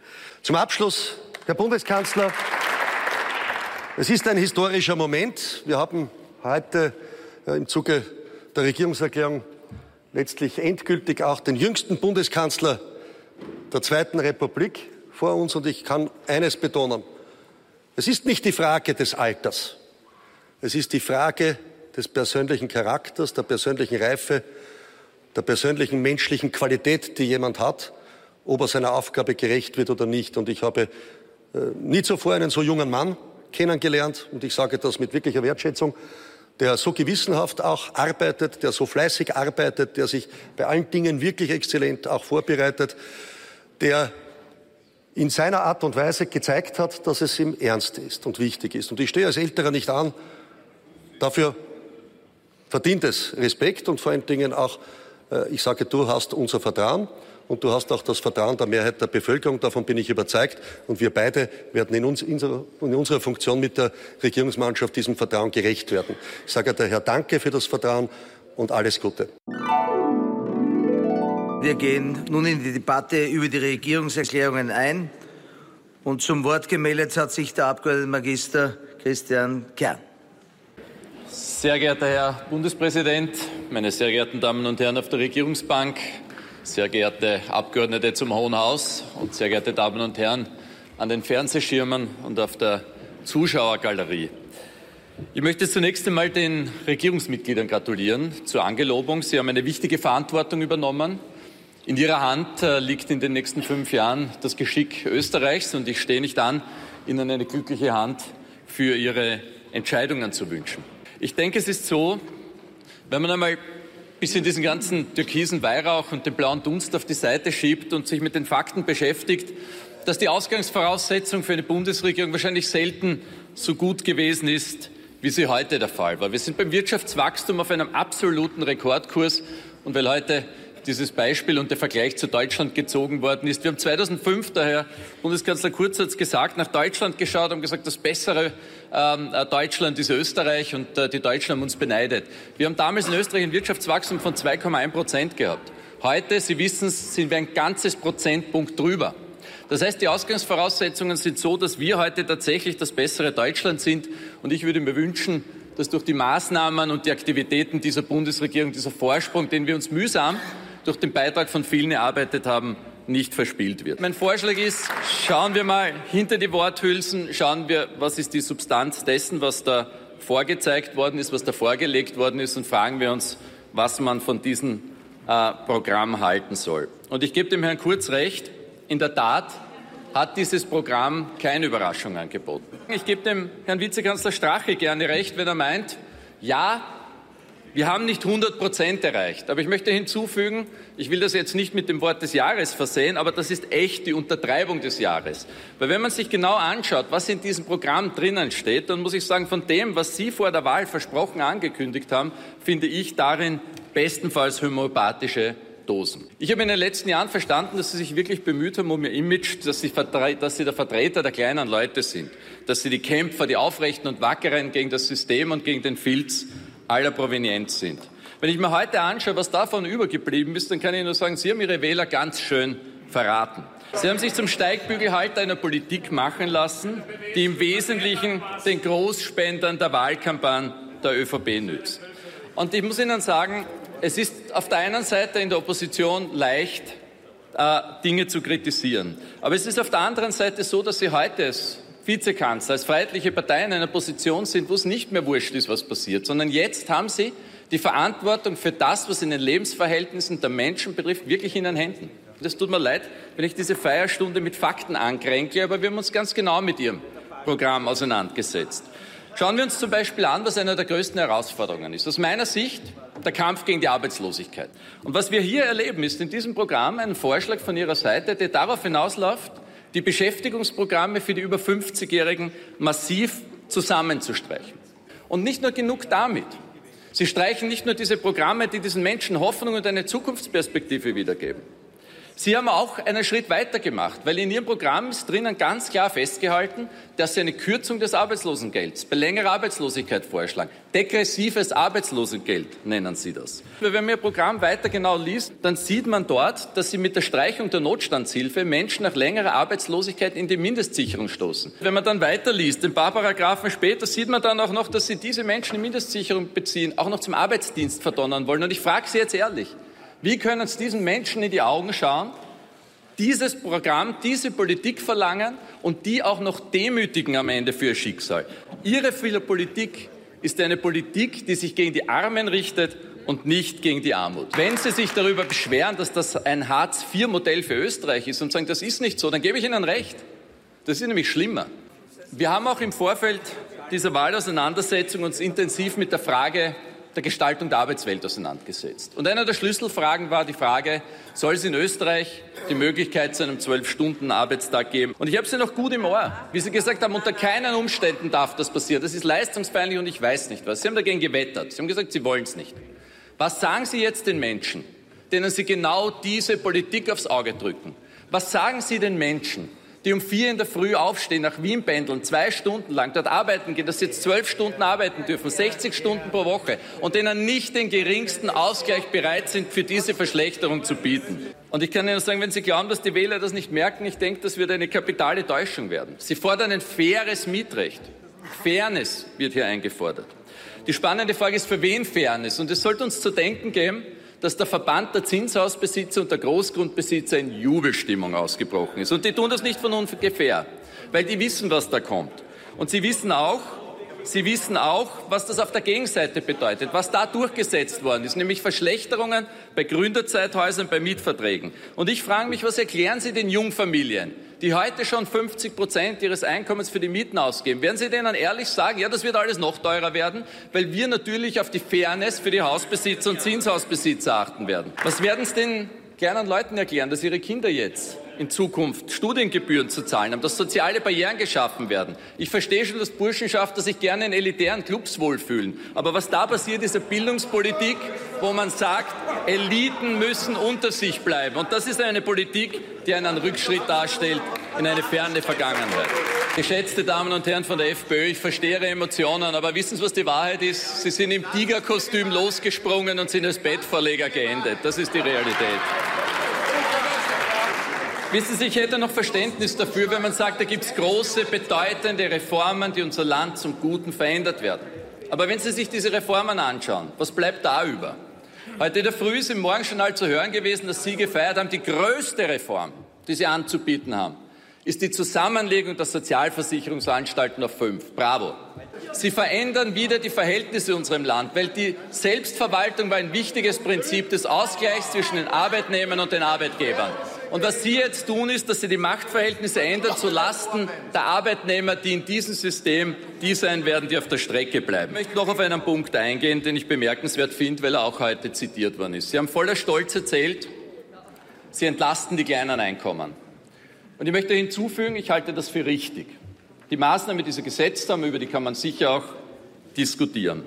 Aber eins stimmt nicht und äh, ich würde vorschlagen, dass wir uns dann einem Bundeskanzler-Vorgänger von uns orientieren, der gesagt hat, man sollte den eigenen Lavendel nicht glauben. Aber der springende Punkt ist hier, was Sie hier tun mit diesem Vorschlag mit der Kürzung der Arbeitslosenversicherungsbeiträge ist gut, aber 3,4 Millionen Österreicher und Österreicherinnen schauen durch die Finger. Alle Pensionisten kriegen nichts und alle, die unter diesen 1380 Euro verdienen, profitieren nicht davon. Und wenn Sie dann stolz sind und sagen, na ja, mit dem Familienbonus, wir entlasten die kleinen Einkommen auch damit. Das ist nicht so. Weil eine Alleinerzieherin, die zwei Kinder hat, die weniger als 1250 Euro verdient, die kriegt 0 Cent Entlastung mit dem Vorschlag. Auch die schauen wieder durch den Finger. Bei dieser Entlastung kriegst du erst im vollen Umfang, wenn du mehr als zweieinhalbtausend Euro bei zwei Kindern verdienst. Und wissen Sie, was das Schlimme ist daran? Dass Sie am Ende dann nicht nur einen finanzmathematischen Denkfehler dabei haben, sondern dass Sie mit einem Prinzip Schluss machen mit einem Prinzip, auf das wir zu Recht stolz waren. Und dieses Prinzip hat gelautet, dass jedes Kind in unserem Land gleich viel wert sein muss. Was Sie hier demonstrieren ist, dass das nicht mehr so ist und dass Kinder aus armen Familien weniger wert sind als Kinder aus reichen Familien. Und ich finde auch bemerkenswert, was da noch alles in dem Programm drinnen steht zum Thema soziale Gerechtigkeit, ein gerechtes Steuersystem. Aber das Bemerkenswerte ist, was da nicht drinnen ist. Sie haben sich im Wahlkampf dazu bekannt, dass wir konsequent gegen die Steuervermeidungspraktiken der internationalen Konzerne vorgehen. Dass wir uns nicht mehr länger von Starbucks, Amazon und Co. rollen lassen, die in unserem Land die volle Infrastruktur in Anspruch nehmen, aber keine Steuern zahlen. Wir haben das geglaubt. Wir waren zufrieden, dass sie endlich auf unseren Kurs einschwenken. Und wenn man jetzt in dieses Programm schaut, sieht man plötzlich, dass die Transparenzverpflichtungen dieser Konzerne nur im Einklang mit der EU passieren sollen dass Modelle wie die digitale Betriebsstätte, dass die endlich Steuern zahlen in Österreich, nur im Einklang mit der EU passieren soll. Mit anderen Worten, das wird nicht kommen. Und wenn man sich fragt, warum das so ist, dann wissen wir, hier schützen Sie wieder die Falschen. Und ich weiß gut genug, dass da genug österreichische Unternehmen auch profitieren, die natürlich Ihnen lobbyingmäßig die Füße vor der Türe platt stehen. So, Leuchttürme. Ein interessantes Stichwort. Wir haben ja erwartet, und Sie haben das ja immer wieder betont, es geht um Veränderung, es geht um eine neue Zeit, es geht darum, dass wir die Chancen der Zukunft nützen. Und wenn man sich anschaut, welche Herausforderungen vor uns stehen und welche Chancen, dann finde ich es wirklich bedauerlich, dass sich in Ihrem Programm dazu herzlich wenig findet. Digitalisierung kommt das Stichwort vor, aber die entscheidenden Fragen werden nicht beantwortet. Wie geht es weiter mit unserem Sozialsystem in der Folge der Digitalisierung?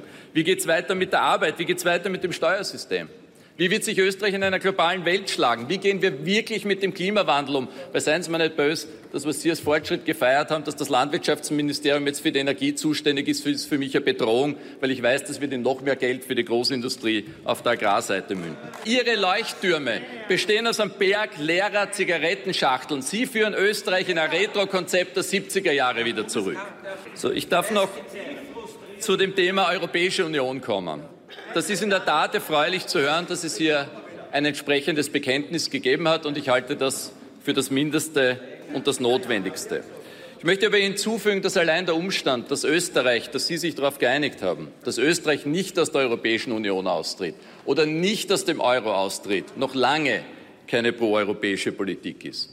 Und ich muss Ihnen sagen, solange die Freiheitliche Partei gemeinsame Sache macht mit einer Le Pen, einem Wilders, einer Farage, wissen Sie doch genauso gut wie ich, dass wir nicht ernst genommen werden auf europäischer Ebene, was unsere Europapolitik betrifft. Die Herausforderung, um die es mir geht, ist, und wir haben das bei der Steuerpolitik ja gesehen, wir brauchen gesamteuropäische Lösungen. Wir brauchen ein, äh, ein Bekenntnis zur Vertiefung, wir brauchen ein Bekenntnis zur Integration. Und wir brauchen nicht eine Europapolitik, die auf weniger, auf langsamer, auf Subsidiarität, wie Sie sie verstehen, setzt. Macron hat seine Hand ausgestreckt für eine progressive, offensive Europapolitik. Mir wäre wohl, wenn wir diese Hand annehmen würden, hier einschlagen würden, uns nicht auf die Seite von Orban und Kaczynski stellen würden. Was Sie getan haben, Herr Bundeskanzler Kurz, ist, Sie haben die FPÖ in die Regierungsverantwortung geholt. Das ist ja gutes Recht. Das ist in einer Demokratie so, dass das passieren kann.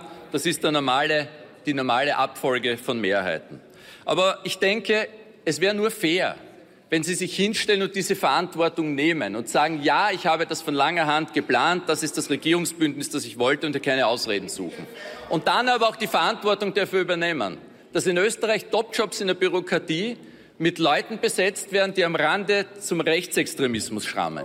Die Verantwortung dafür übernehmen, dass Israel mit einem wesentlichen Teil der österreichischen Bundesregierung nicht kooperieren wollen und auch die Verantwortung dafür übernehmen, dass sie dieser freiheitlichen Partei den Zugang zum Sicherheitsapparat geöffnet haben und ihnen die Geheimdienste ausliefern. Das ist ein historischer Verdienst, der mit Sicherheit bleiben wird.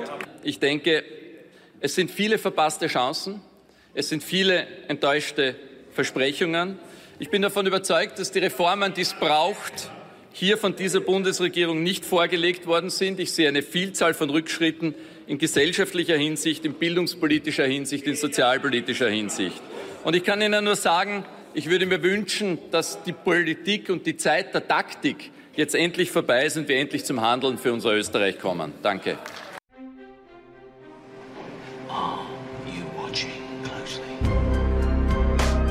Die aufwachen Hörerkommentare. Stage is yours. Hallo, ich bin Lina. Ich höre euch seit zwei Jahren fast genau auf den Tag. Ähm, habe vor zwei Jahren auf dem Weg nach Hause zu meinen Eltern im Zug angefangen, euch zu hören. Äh, und setze mich in zwei Stunden wieder in den Zug zu meinen Eltern für Weihnachten. Ähm, also vielen Dank für zwei Jahre Unterhaltung, Aufklärung und so weiter. Ähm, Ihr habt in der letzten Folge von Armin Laschet gesprochen und da zu dem Typen wollte ich noch ein bisschen was sagen. Ich habe bis vor anderthalb Jahren in Aachen gewohnt, ähm, hatte viele Freunde an der WTH und bin deswegen auch auf eine ziemlich interessant, interessante Story gestoßen, von der ich nicht das Gefühl habe, dass sie wirklich viele Leute kennen. Und zwar hat Armin Laschet ein Politikseminar gegeben, ein Blogseminar, nachdem dazu eine Klausur geschrieben wurde, hat die Klausuren benotet und angeblich die Klausuren samt Notenliste nur auf den Postweg an die RWTH zurückgeschickt. Dabei sind sie verloren gegangen. Normalerweise wird wohl eine Liste mit den Noten auch per E-Mail an die RWTH geschickt. Die hat die RWTH nie bekommen. Also waren alle Noten weg. Er hat gesagt, lasse ich die Studenten die Klausur nicht nochmal schreiben. Ich benote sie einfach aus meinen Notizen und aus den Erinnerungen aus dem Seminar. Ähm, das äh, hat er gemacht, hat 35 Noten vergeben, aber nur 28 Leute haben die Klausur geschrieben. Was sehr merkwürdig ist. Ähm, ursprünglich hatte er der RWTH erzählt, die Noten, die er im Nachhinein der RWTH zukommen lassen, wären die tatsächlichen Noten oder hat zumindest nicht offen gemacht, dass er sich sie ausgedacht hat. Nachdem das dann klar geworden ist, hat die RWTH natürlich nach den Notizen gefragt. Äh, die hat er aber schon vernichtet. Und so jemand ist jetzt Ministerpräsident von NRW und äh, wird als Nachfolger für Merkel mit in Betracht gezogen. Finde ich sehr merkwürdig. Ähm, die ganze Geschichte ist ein Jahr, also es ist im Sommer 2014 passiert, im Sommer 2015 ist es ans Licht gekommen. Ähm, er scheint viel nicht laut gesagt zu haben. Äh, ich will ihm jetzt nicht unterstellen, dass er geschwindelt hat, aber durch Verschweigen kann man auch viel Unheil anrichten. Naja, also ähm, komische Pappnase der Typ. Und das war so mein kleiner Kommentar dazu. Ich freue mich auf die nächsten zwei Jahre Aufwachen-Podcast und noch viel mehr. Und äh, ganz liebe Grüße aus Karlsruhe. Tschüss. Ah, hallo Thilo, hallo Stefan. Schöne Grüße von der Hunderunde. Ich bin gerade unterwegs und habe euren Podcast gehört und naja, ihr habt halt zwar bayerische Schüler und Eltern angesprochen, aber nachdem ich ja bayerischer Lehrer bin, und damit auch irgendwie leicht fruchtberechtigt kann ich dazu mal was sagen, wie unheimlich toll das für Schüler und Lehrer ist, hier so äh, für Schüler und Eltern ist, hier so äh, zu sein. Es ist natürlich total fantastisch, außer man lernt nicht die ganze Zeit allen Scheiß auswendig oder aber ist nicht am Gymnasium. Also bei mir an der beruflichen Oberschule ist es so, wir haben mittlerweile eine relativ gute Quote an Leuten mit psychischen Störungen. Wir haben schon länger Menschen mit psychischen Störungen dadurch, dass sie zu viel Druck haben. Ich hatte letztes Jahr drei Schülerinnen, die weinend vor mir saßen, weil sie glaubten, dass sie dringend sich Druck machen mussten.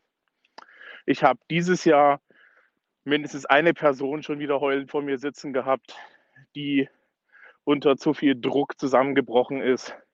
Die Menschen haben teilweise unheimlich hohe Erwartungen daran, was Schule für sie tun soll, was wir als Schule ähm, machen können überhaupt. Ja, äh, der Druck von Eltern und Gesellschaft wird immer höher. Die Idee, dass du wertlos bist, wenn du kein Fachabitur oder Abitur von uns bekommst, wird immer größer. Wir haben Menschen, die ernsthaft nicht geeignet sind, die immer wieder an der Schule scheitern und wiederkommen. Ähm, das hat sich sehr gewandelt. Früher warst du als Lehrer derjenige, der den Leuten Druck gemacht hat. Heute bist du als Lehrer sehr oft die Person, die den Leuten den Druck wegnimmt und die teilweise gegen Eltern und auch gegen den Staat so vorgehen muss und sagen muss, so, jetzt reicht's, jetzt macht man ruhigen. Also das ist am Gymnasium übrigens nicht anders. Da wird halt die Nachhilfe großflächig bezahlt. Da wird sehr viel agiert im Sinne von, ähm, ähm, wenn du keinen Schulabschluss hast, wenn du nicht mithältst, wenn deine Noten nicht sind, dann bist du als Person unwert. Es wird also sehr viel auf die Person abgestellt, wenig auf die Fähigkeit. Wir haben mittlerweile an der Schule Unterstützungsmaßnahmen in dem Rahmen, dass wir Leute pädagogische Kurse zum Thema Motivation, Zeitmanagement und so weiter geben als Unterstützungskurse. Und dann stellst du zum Beispiel fest, also ich mache den Zeitmanagement-Kurs, dass ein Großteil unserer Schülerinnen und Schüler komplett verzweifelt sind, weil sie eigentlich das Arbeitspensum nicht schaffen. Das Kultusministerium ist der Meinung, die bayerische Schulqualität ist nur zu sichern, wenn man Leute unter noch mehr Druck setzt. Ja, ähm, die aktuellen Änderungen bei uns jetzt an der Schulordnung sollen dazu beitragen, dass die Schüler freundlicher sind. eigentlich setzen sie Schülerinnen und Schüler noch mehr unter Druck. Also so aus der Lehrerperspektive, das, was ich von meinen Schülerinnen und Schülern mitkriege, ähm, hier fließt weder Milch noch Honig, ja, sondern es ist eigentlich eher so, dass äh, viele Leute gefühlt am Rande des Nervenzusammenbruchs sind. Aber lasst euch das auch mal von anderen Leuten erzählen.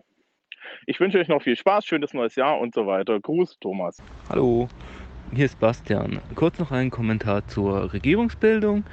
Also ich finde es eigentlich ziemlich tragisch, dass die Medien jetzt hier allein auf Instabilität machen. Wer Stabilität will, der soll eine Konkordanzdemokratie machen. Und wenn man sich für eine Konkurrenzdemokratie entscheidet, wie in Deutschland, soll man mit den äh, Folgen auch umgehen können.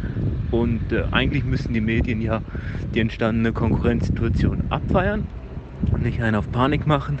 Ja, meine Meinung dazu. Hi, mein Name ist äh, Matthias. Äh, ich grüße euch. Toller Aufwachen-Podcast 259, den ich gerade gesehen habe. Ich komme aus dem schönen Sachsen,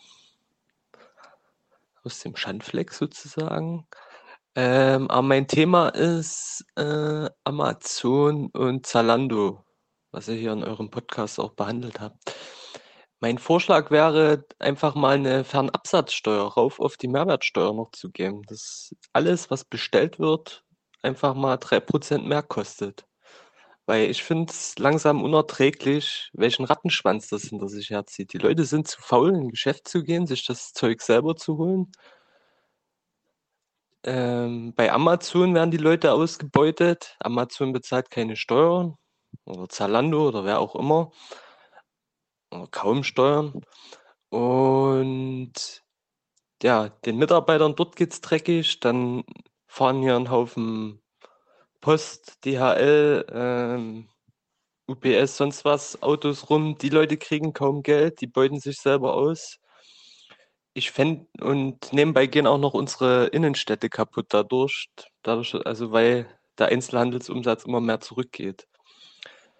Ich finde diesen Rattenschwanz, um das einzudämmen, dass das endlich mal ein bisschen aufhört oder dass sich die Leute das äh, zweimal überlegen, bevor sie im Internet bestellen, sollten sie dann Genau, sollten halt 3% einfach mal mehr bezahlt werden. Ja, das würde dann vielleicht auch dazu führen, dass hier diese ganzen äh, Internethändler vielleicht auch mal wieder Ladengeschäfte in den Innenstädten aufbauen. So könnten sie ja dann diese Steuer umgehen. Also bewusst eine Steuer, nicht hier um mehr Einnahmen zu produzieren, sondern um diesen Rattenschwanz einzudämmen. Wäre auch nebenbei viel äh, auch noch viel freundlicher für die Umwelt und nachhaltiger. Okay, also macht weiter so, toller Podcast. Ich höre jede Folge. Ciao. Hallo, hier ist Moritz. Ich habe nach meinem letzten Audiokommentar zu den Hebammen noch einen kurzen Nachtrag. Ich hoffe, ihr seid das Thema noch nicht leid. Es geht auch wirklich flott, versprochen. Ich hatte in meinem Kommentar keinen Bezug zur Vergütung der Hebammen genommen, weil ich grundsätzlich erstmal auf der Seite der Menschen bin, die im Gesundheitswesen arbeiten, also auch ganz mit den Hebammen. Wenn ich aber jetzt in der letzten Folge wieder höre, ah, die armen Hebammen, die hätten so eine schlechte Lobby und seien so arm dran, da kann ich nur lachen. Also alleine, dass man sagt, es gibt eine Hebammenlobby, das ist doch schon mal was. Habt ihr schon mal von einer Altenpflegelobby gehört? Ich nicht. Und dass die Hebammenlobby laut und effektiv ist, dafür sind die Versicherungsprämien ein super Beispiel. Was hört man da nämlich immer? Die seien so hoch. Die Versicherungsprämien sind ja so hoch, viele tausend Euro. Und es stimmt. Die liegen aktuell bei ca. 7000 Euro. Und vermutlich, wahrscheinlich werden sie auch auf 10.000 noch ungefähr ansteigen. Was aber niemand sagt, ist, dass es Ausgleichszahlungen der Kassen gibt. Das heißt, im Endeffekt zahlen freie Hebammen 2000 Euro für diese viel zitierte Versicherung. Also 2000 Euro pro Jahr pro Hebamme, die niedergelassen arbeitet. Und das finde ich auch gut die kriegen da einen Wert für, dann können sie auch was bezahlen. 2000 Euro, so, kost, so viel kostet auch eine Autoversicherung oder so. Den Differenzbetrag zu den 7 respektive bald 10.000 Euro, den bekommen sie also erstattet. Das klingt komisch, das sagt niemand so, das ist aber so. Ein paar Hausnummern zur Vergütung ganz konkret, die kann man im Netz nachlesen, gibt ein aktuelles Dokument vom GKV Spitzenverband. Googelt einfach Vergütungsverzeichnis Hebammen, dann findet ihr es leicht. Da wird eine Hausgeburt, wenn sie komplikationslos läuft und im Zeitrahmen mit 700 bis 900 Euro ungefähr vergütet. Äh, wenn es länger dauert, eben mehr. bei einer Krankenhausgeburt, die mit vier Stunden angedachter Betreuungszeit äh, definiert ist, mit 200 Euro, eine Nachsorge mit 40 Euro pro Besuch plus wieder, wenn es äh, Probleme beim Stillen gibt, nochmal 40 Euro drauf, zusätzlich natürlich Wegegeld, Materialpauschalen und so weiter. Ein weiterer riesiger Vorteil, den nur die Hebammen haben, anders als zum Beispiel niedergelassene Fachärzte, ist, dass sie nicht an Pauschalbeträge pro Quartal gezwungen sind. Wenn jemand zum Beispiel fünfmal im Quartal mit Schnupfen zum Hausarzt dackelt, dann lohnt sich das für den Hausarzt nicht. Die Hebamme, die kann aber frei entscheiden, individuell mit jeder Schwangeren und jeder Wöchnerin, also Mutter, die gerade ihr Kind bekommen hat, kann sie individuell entscheiden, welche und wie viele Termine sie macht. Und wenn es im Wochenbett acht Termine sind, dann macht sie acht. Und wenn es zwölf sind, dann macht sie zwölf. Und sie kriegt jeden einzelnen bezahlt und hat nicht diesen Druck, die Patienten irgendwie durchschleusen zu müssen. Sind keine Patienten bei den Hebammen, aber eben die Mütter. Ich weiß, das ist natürlich kein Reingewinn, diese Zahlen, da gehen Betriebskosten, Steuern und so weiter ab.